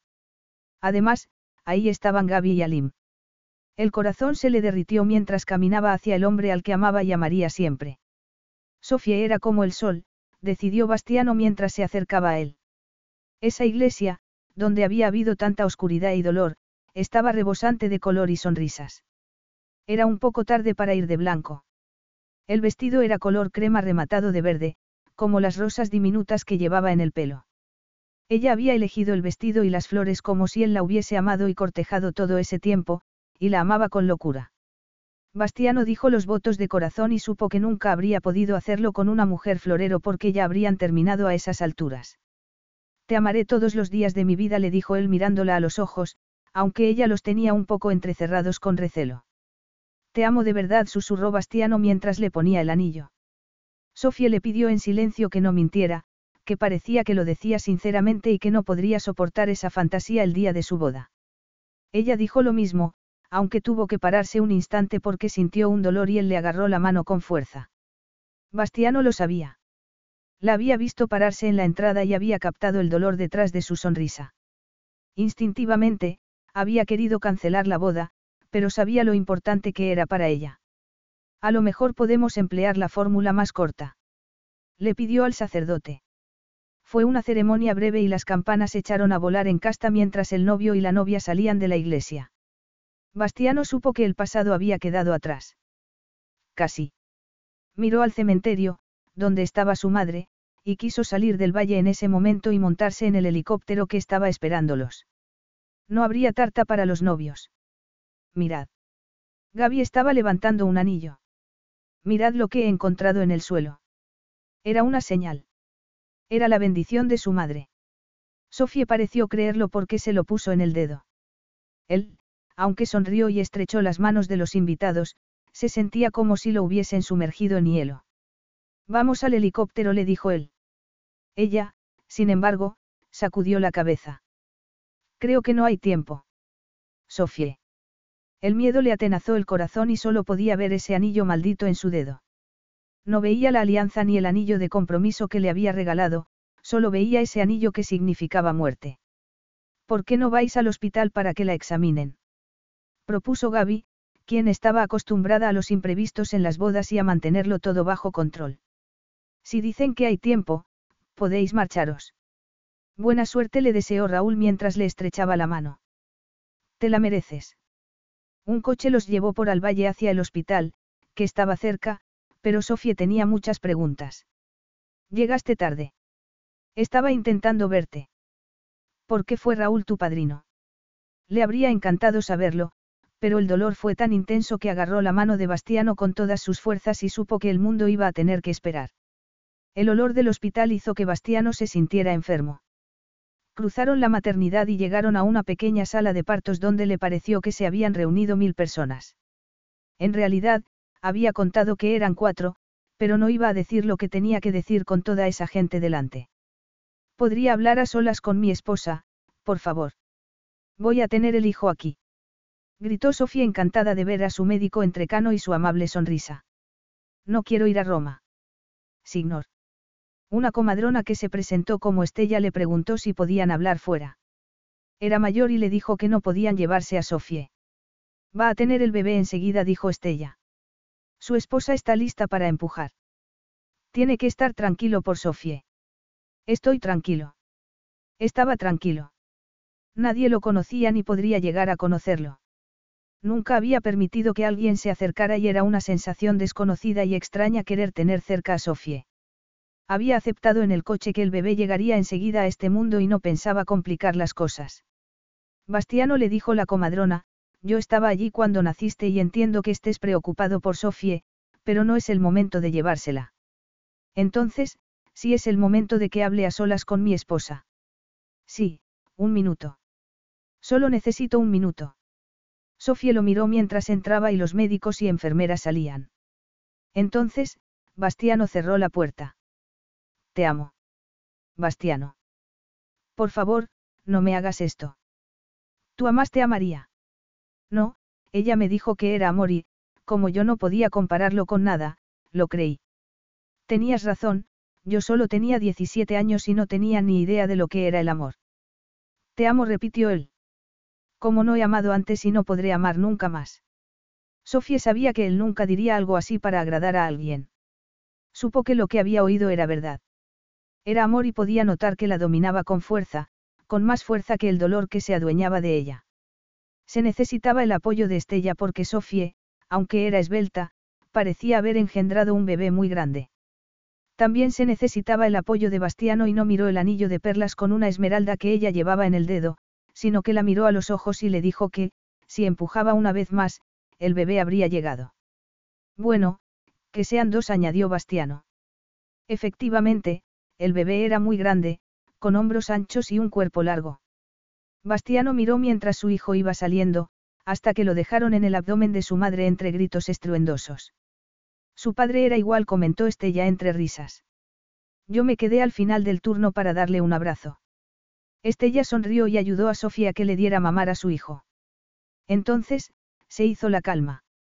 Era un bebé precioso con largas pestañas y pelo negro y liso. Por fin, la conmoción por su temprana entrada en el mundo dejó paso a una apacible somnolencia entre los brazos de su madre y se acabó el infierno de los meses pasados. Enhorabuena, señora Conti le felicitó una enfermera cuando le llevó una comida muy bien recibida. No me acostumbro a mi nombre. Sofía se rió mientras Bastiano tomaba al bebé en brazos y ella se comía un dulce. Tienes que acostumbrarte a dos nombres, comentó Bastiano mientras miraba a su hijo. ¿Has decidido el de él? No. Ella no había conocido una felicidad parecida. Vieron la puesta de sol en casta el día de su boda y del nacimiento de su hijo. Toma. Bastiano abrió una botella y Sofía dio su primer sorbo de champán cuando Estella fue a ver qué tal estaban. Habéis recibido muchas llamadas y hay una fiesta en el pueblo, les contó la enfermera. ¿A qué hora terminas? Le preguntó Bastiano. A medianoche. Bastiano volvió a tomar a su hijo y lo dejó en una cuna de plexiglas. Estoy cansada, comentó Sofie. Duerme. ¿Te quedarás? Claro. Se durmió agotada hasta que se despertó después de medianoche y tuvo un momento de pánico cuando comprobó que ni Bastiano ni el bebé estaban allí. Se puso la bata y fue al nido, donde estaba Bastiano sentado con su hijo en brazos y charlando con Estella. Oyó que el bebé dejaba escapar un grito y vio que Estella alargaba los brazos y que Bastiano le entregaba al niño. Estaban muy metidos en la conversación y Estella parecía no tener prisa por marcharse aunque ya hubiese terminado el turno. Algo le dijo que era mejor que no se acercara. Que Bastiano estuviese tan absorto le indicó que Estella estaba diciéndole algo que necesitaba oír. Volvió a su habitación y se tumbó mientras veía la luna y oía el mar que rompía contra las rocas. Esperó que su marido resolviera algo porque había hecho las paces con el pasado, pero todavía faltaba mucho. Hola. Tardó mucho en volver. Tenía la cara como si fuese de mármol a la luz de la luna. Se le notaba la cicatriz y pudo captar la tensión en su voz, aunque se comportaba como si todo fuese normal. ¿Tiene hambre otra vez? Ella dio da mamar a su bebé, nada diminuto, e intentó encontrarle un nombre. No puedo decidirme, reconoció ella cuando se quedaron solo con dos. Se había quedado dormido en sus brazos y murmuró un poco cuando Bastiano lo tomó y lo dejó en la cuna. Luego, volvió a la cama, la abrazó y el mundo, que se había salido de su cauce, volvió a ser normal otra vez. Este ya estaba con mi madre cuando me trajo al mundo, le contó la conversación que habían tenido. Yo siempre había creído que murió de parto, pero no fue hasta. Entonces, supo que había tenido un hijo. Ella notó que él asentía con la cabeza y se abrazaron. Ella me puso mi nombre. Significa, hombre respetado, y eso era lo que quería para mí aunque ella no estuviese casada. Eligió bien, comentó Sofía porque él era muy respetado en casta. Al parecer, tuvo un ataque al corazón porque la tensión no le paraba de subir. No dejó de llamar a mi padre durante el parto. Bastiano jamás había estado tan cerca de llorar, pero contuvo las lágrimas. Él no pudo ir, claro, porque tenía una esposa y un hijo. Acabo de enterarme de que Raúl es mi hermano. Ella se soltó de sus brazos y encontró la posibilidad de sonreír en una conversación tan seria como esa. Medio hermano le corrigió ella. Es una mitad muy importante porque María no era tu madre. No él sonrió. Desde luego que no. Él le contó lo que había averiguado porque su madre no había dejado de gritar durante el largo parto y la joven comadrona lo había oído. Gino y ella habían estado viéndose, pero ella quería preservarse para el matrimonio. María decidió que quería a Gino y le dio lo que mi madre no le daba. Se quedó embarazada y Gino se casó con ella, pero, al parecer, amaba a mi madre. Ella acabó cediendo y se acostó con él y empezaron a tener una aventura, aunque él tenía esposa y un hijo. Él la amaba y creo que le regaló el anillo. ¿Y tú? Le preguntó Sofie. Te quería. Él resopló. Me culpaba de su muerte y, al parecer, me miró una vez y se marchó. ¿Crees que María lo sabía? Creo que me sedujo como había seducido a mi padre, contestó Bastiano. Creo que yo le recordaba a él y que le dejó el dinero a su hijo para vengarse de su marido por no amarla. Y mira lo que has hecho con él. Había luchado para ganarse el respeto y había convertido unas ruinas en belleza. Se dieron un beso y se tumbó en la cama al lado de ella. Estaba en paz y se quedaron despiertos para ver cómo llegaba la luz del día. Llama a Raúl, le dijo ella. Es demasiado pronto. Creo que esta noticia llega 32 años tarde. Se quedó tumbada mientras le oía contarle la noticia a Raúl, que eran más que amigos y que, incluso cuando eran enemigos, habían estado atados el uno al otro porque eran hermanos. Eso significaba que hubo más preguntas mientras iban contándose la vida de cada uno. Sí, tenemos un nombre, dijo Bastiano mientras miraba a Sofie. Rafael. Lo habían elegido bien porque significaba, Dios ha sanado, y lo había hecho. Epílogo. No había mejor sitio para tomar el té por la tarde que el grande Lucia y no tuvieron que preguntárselo dos veces para que Sofía aceptara. Raúl y Lidia estaban llegando de Venecia y Alim y Gaby estaban allí alojados, qué mejor excusa para volar a Roma y reencontrarse con los amigos. Ronaldo los saludó con cariño y Anja los saludó con la mano. Qué felicidad era dejarse caer en un sofá de cuero para comer los pasteles mientras se reían y se contaban sus cosas. Raúl y Lidia tenían una hija, Serena, unos días más joven que su primo Rafael y todos estuvieron de acuerdo en que la pequeña Lucia era la jefa de los bebés. Le encantaba volver a estar allí. Ese sitio tenía algo tranquilizador y estaba apasionada porque Gaby había convencido a Alim para que no lo vendiera. Era casi como una segunda casa. Miró a Bastiano, que tenía a su hijo en brazos, y el corazón se le desbordó de emoción cuando se rió por algo que le había dicho Raúl. Efectivamente, era una ladrona porque le había robado el corazón a Bastiano y lo trataba con todo cuidado, como hacía él con el de ella. Eran una familia. Estaba segura de que habían nacido para amarse el uno al otro. ¿Vas a quedarte? Le preguntó Gaby. Desde luego contestó Sofía con una sonrisa. Me encantaría que no hubiesen despedido a Inga para que me sirviera el desayuno en la cama. Sería perfecto, pero también podía prescindir de ello. Fue una tarde maravillosa que se alargó hasta la cena y ya era tarde cuando Bastiano llevó a Rafael a su cuarto y lo dejó en la cuna mientras Sofía se preparaba para acostarse. Sofía. Bastiano la llamó porque estaba tardando siglos y, ya que el bebé estaba dormido, era el momento de descorchar el champán.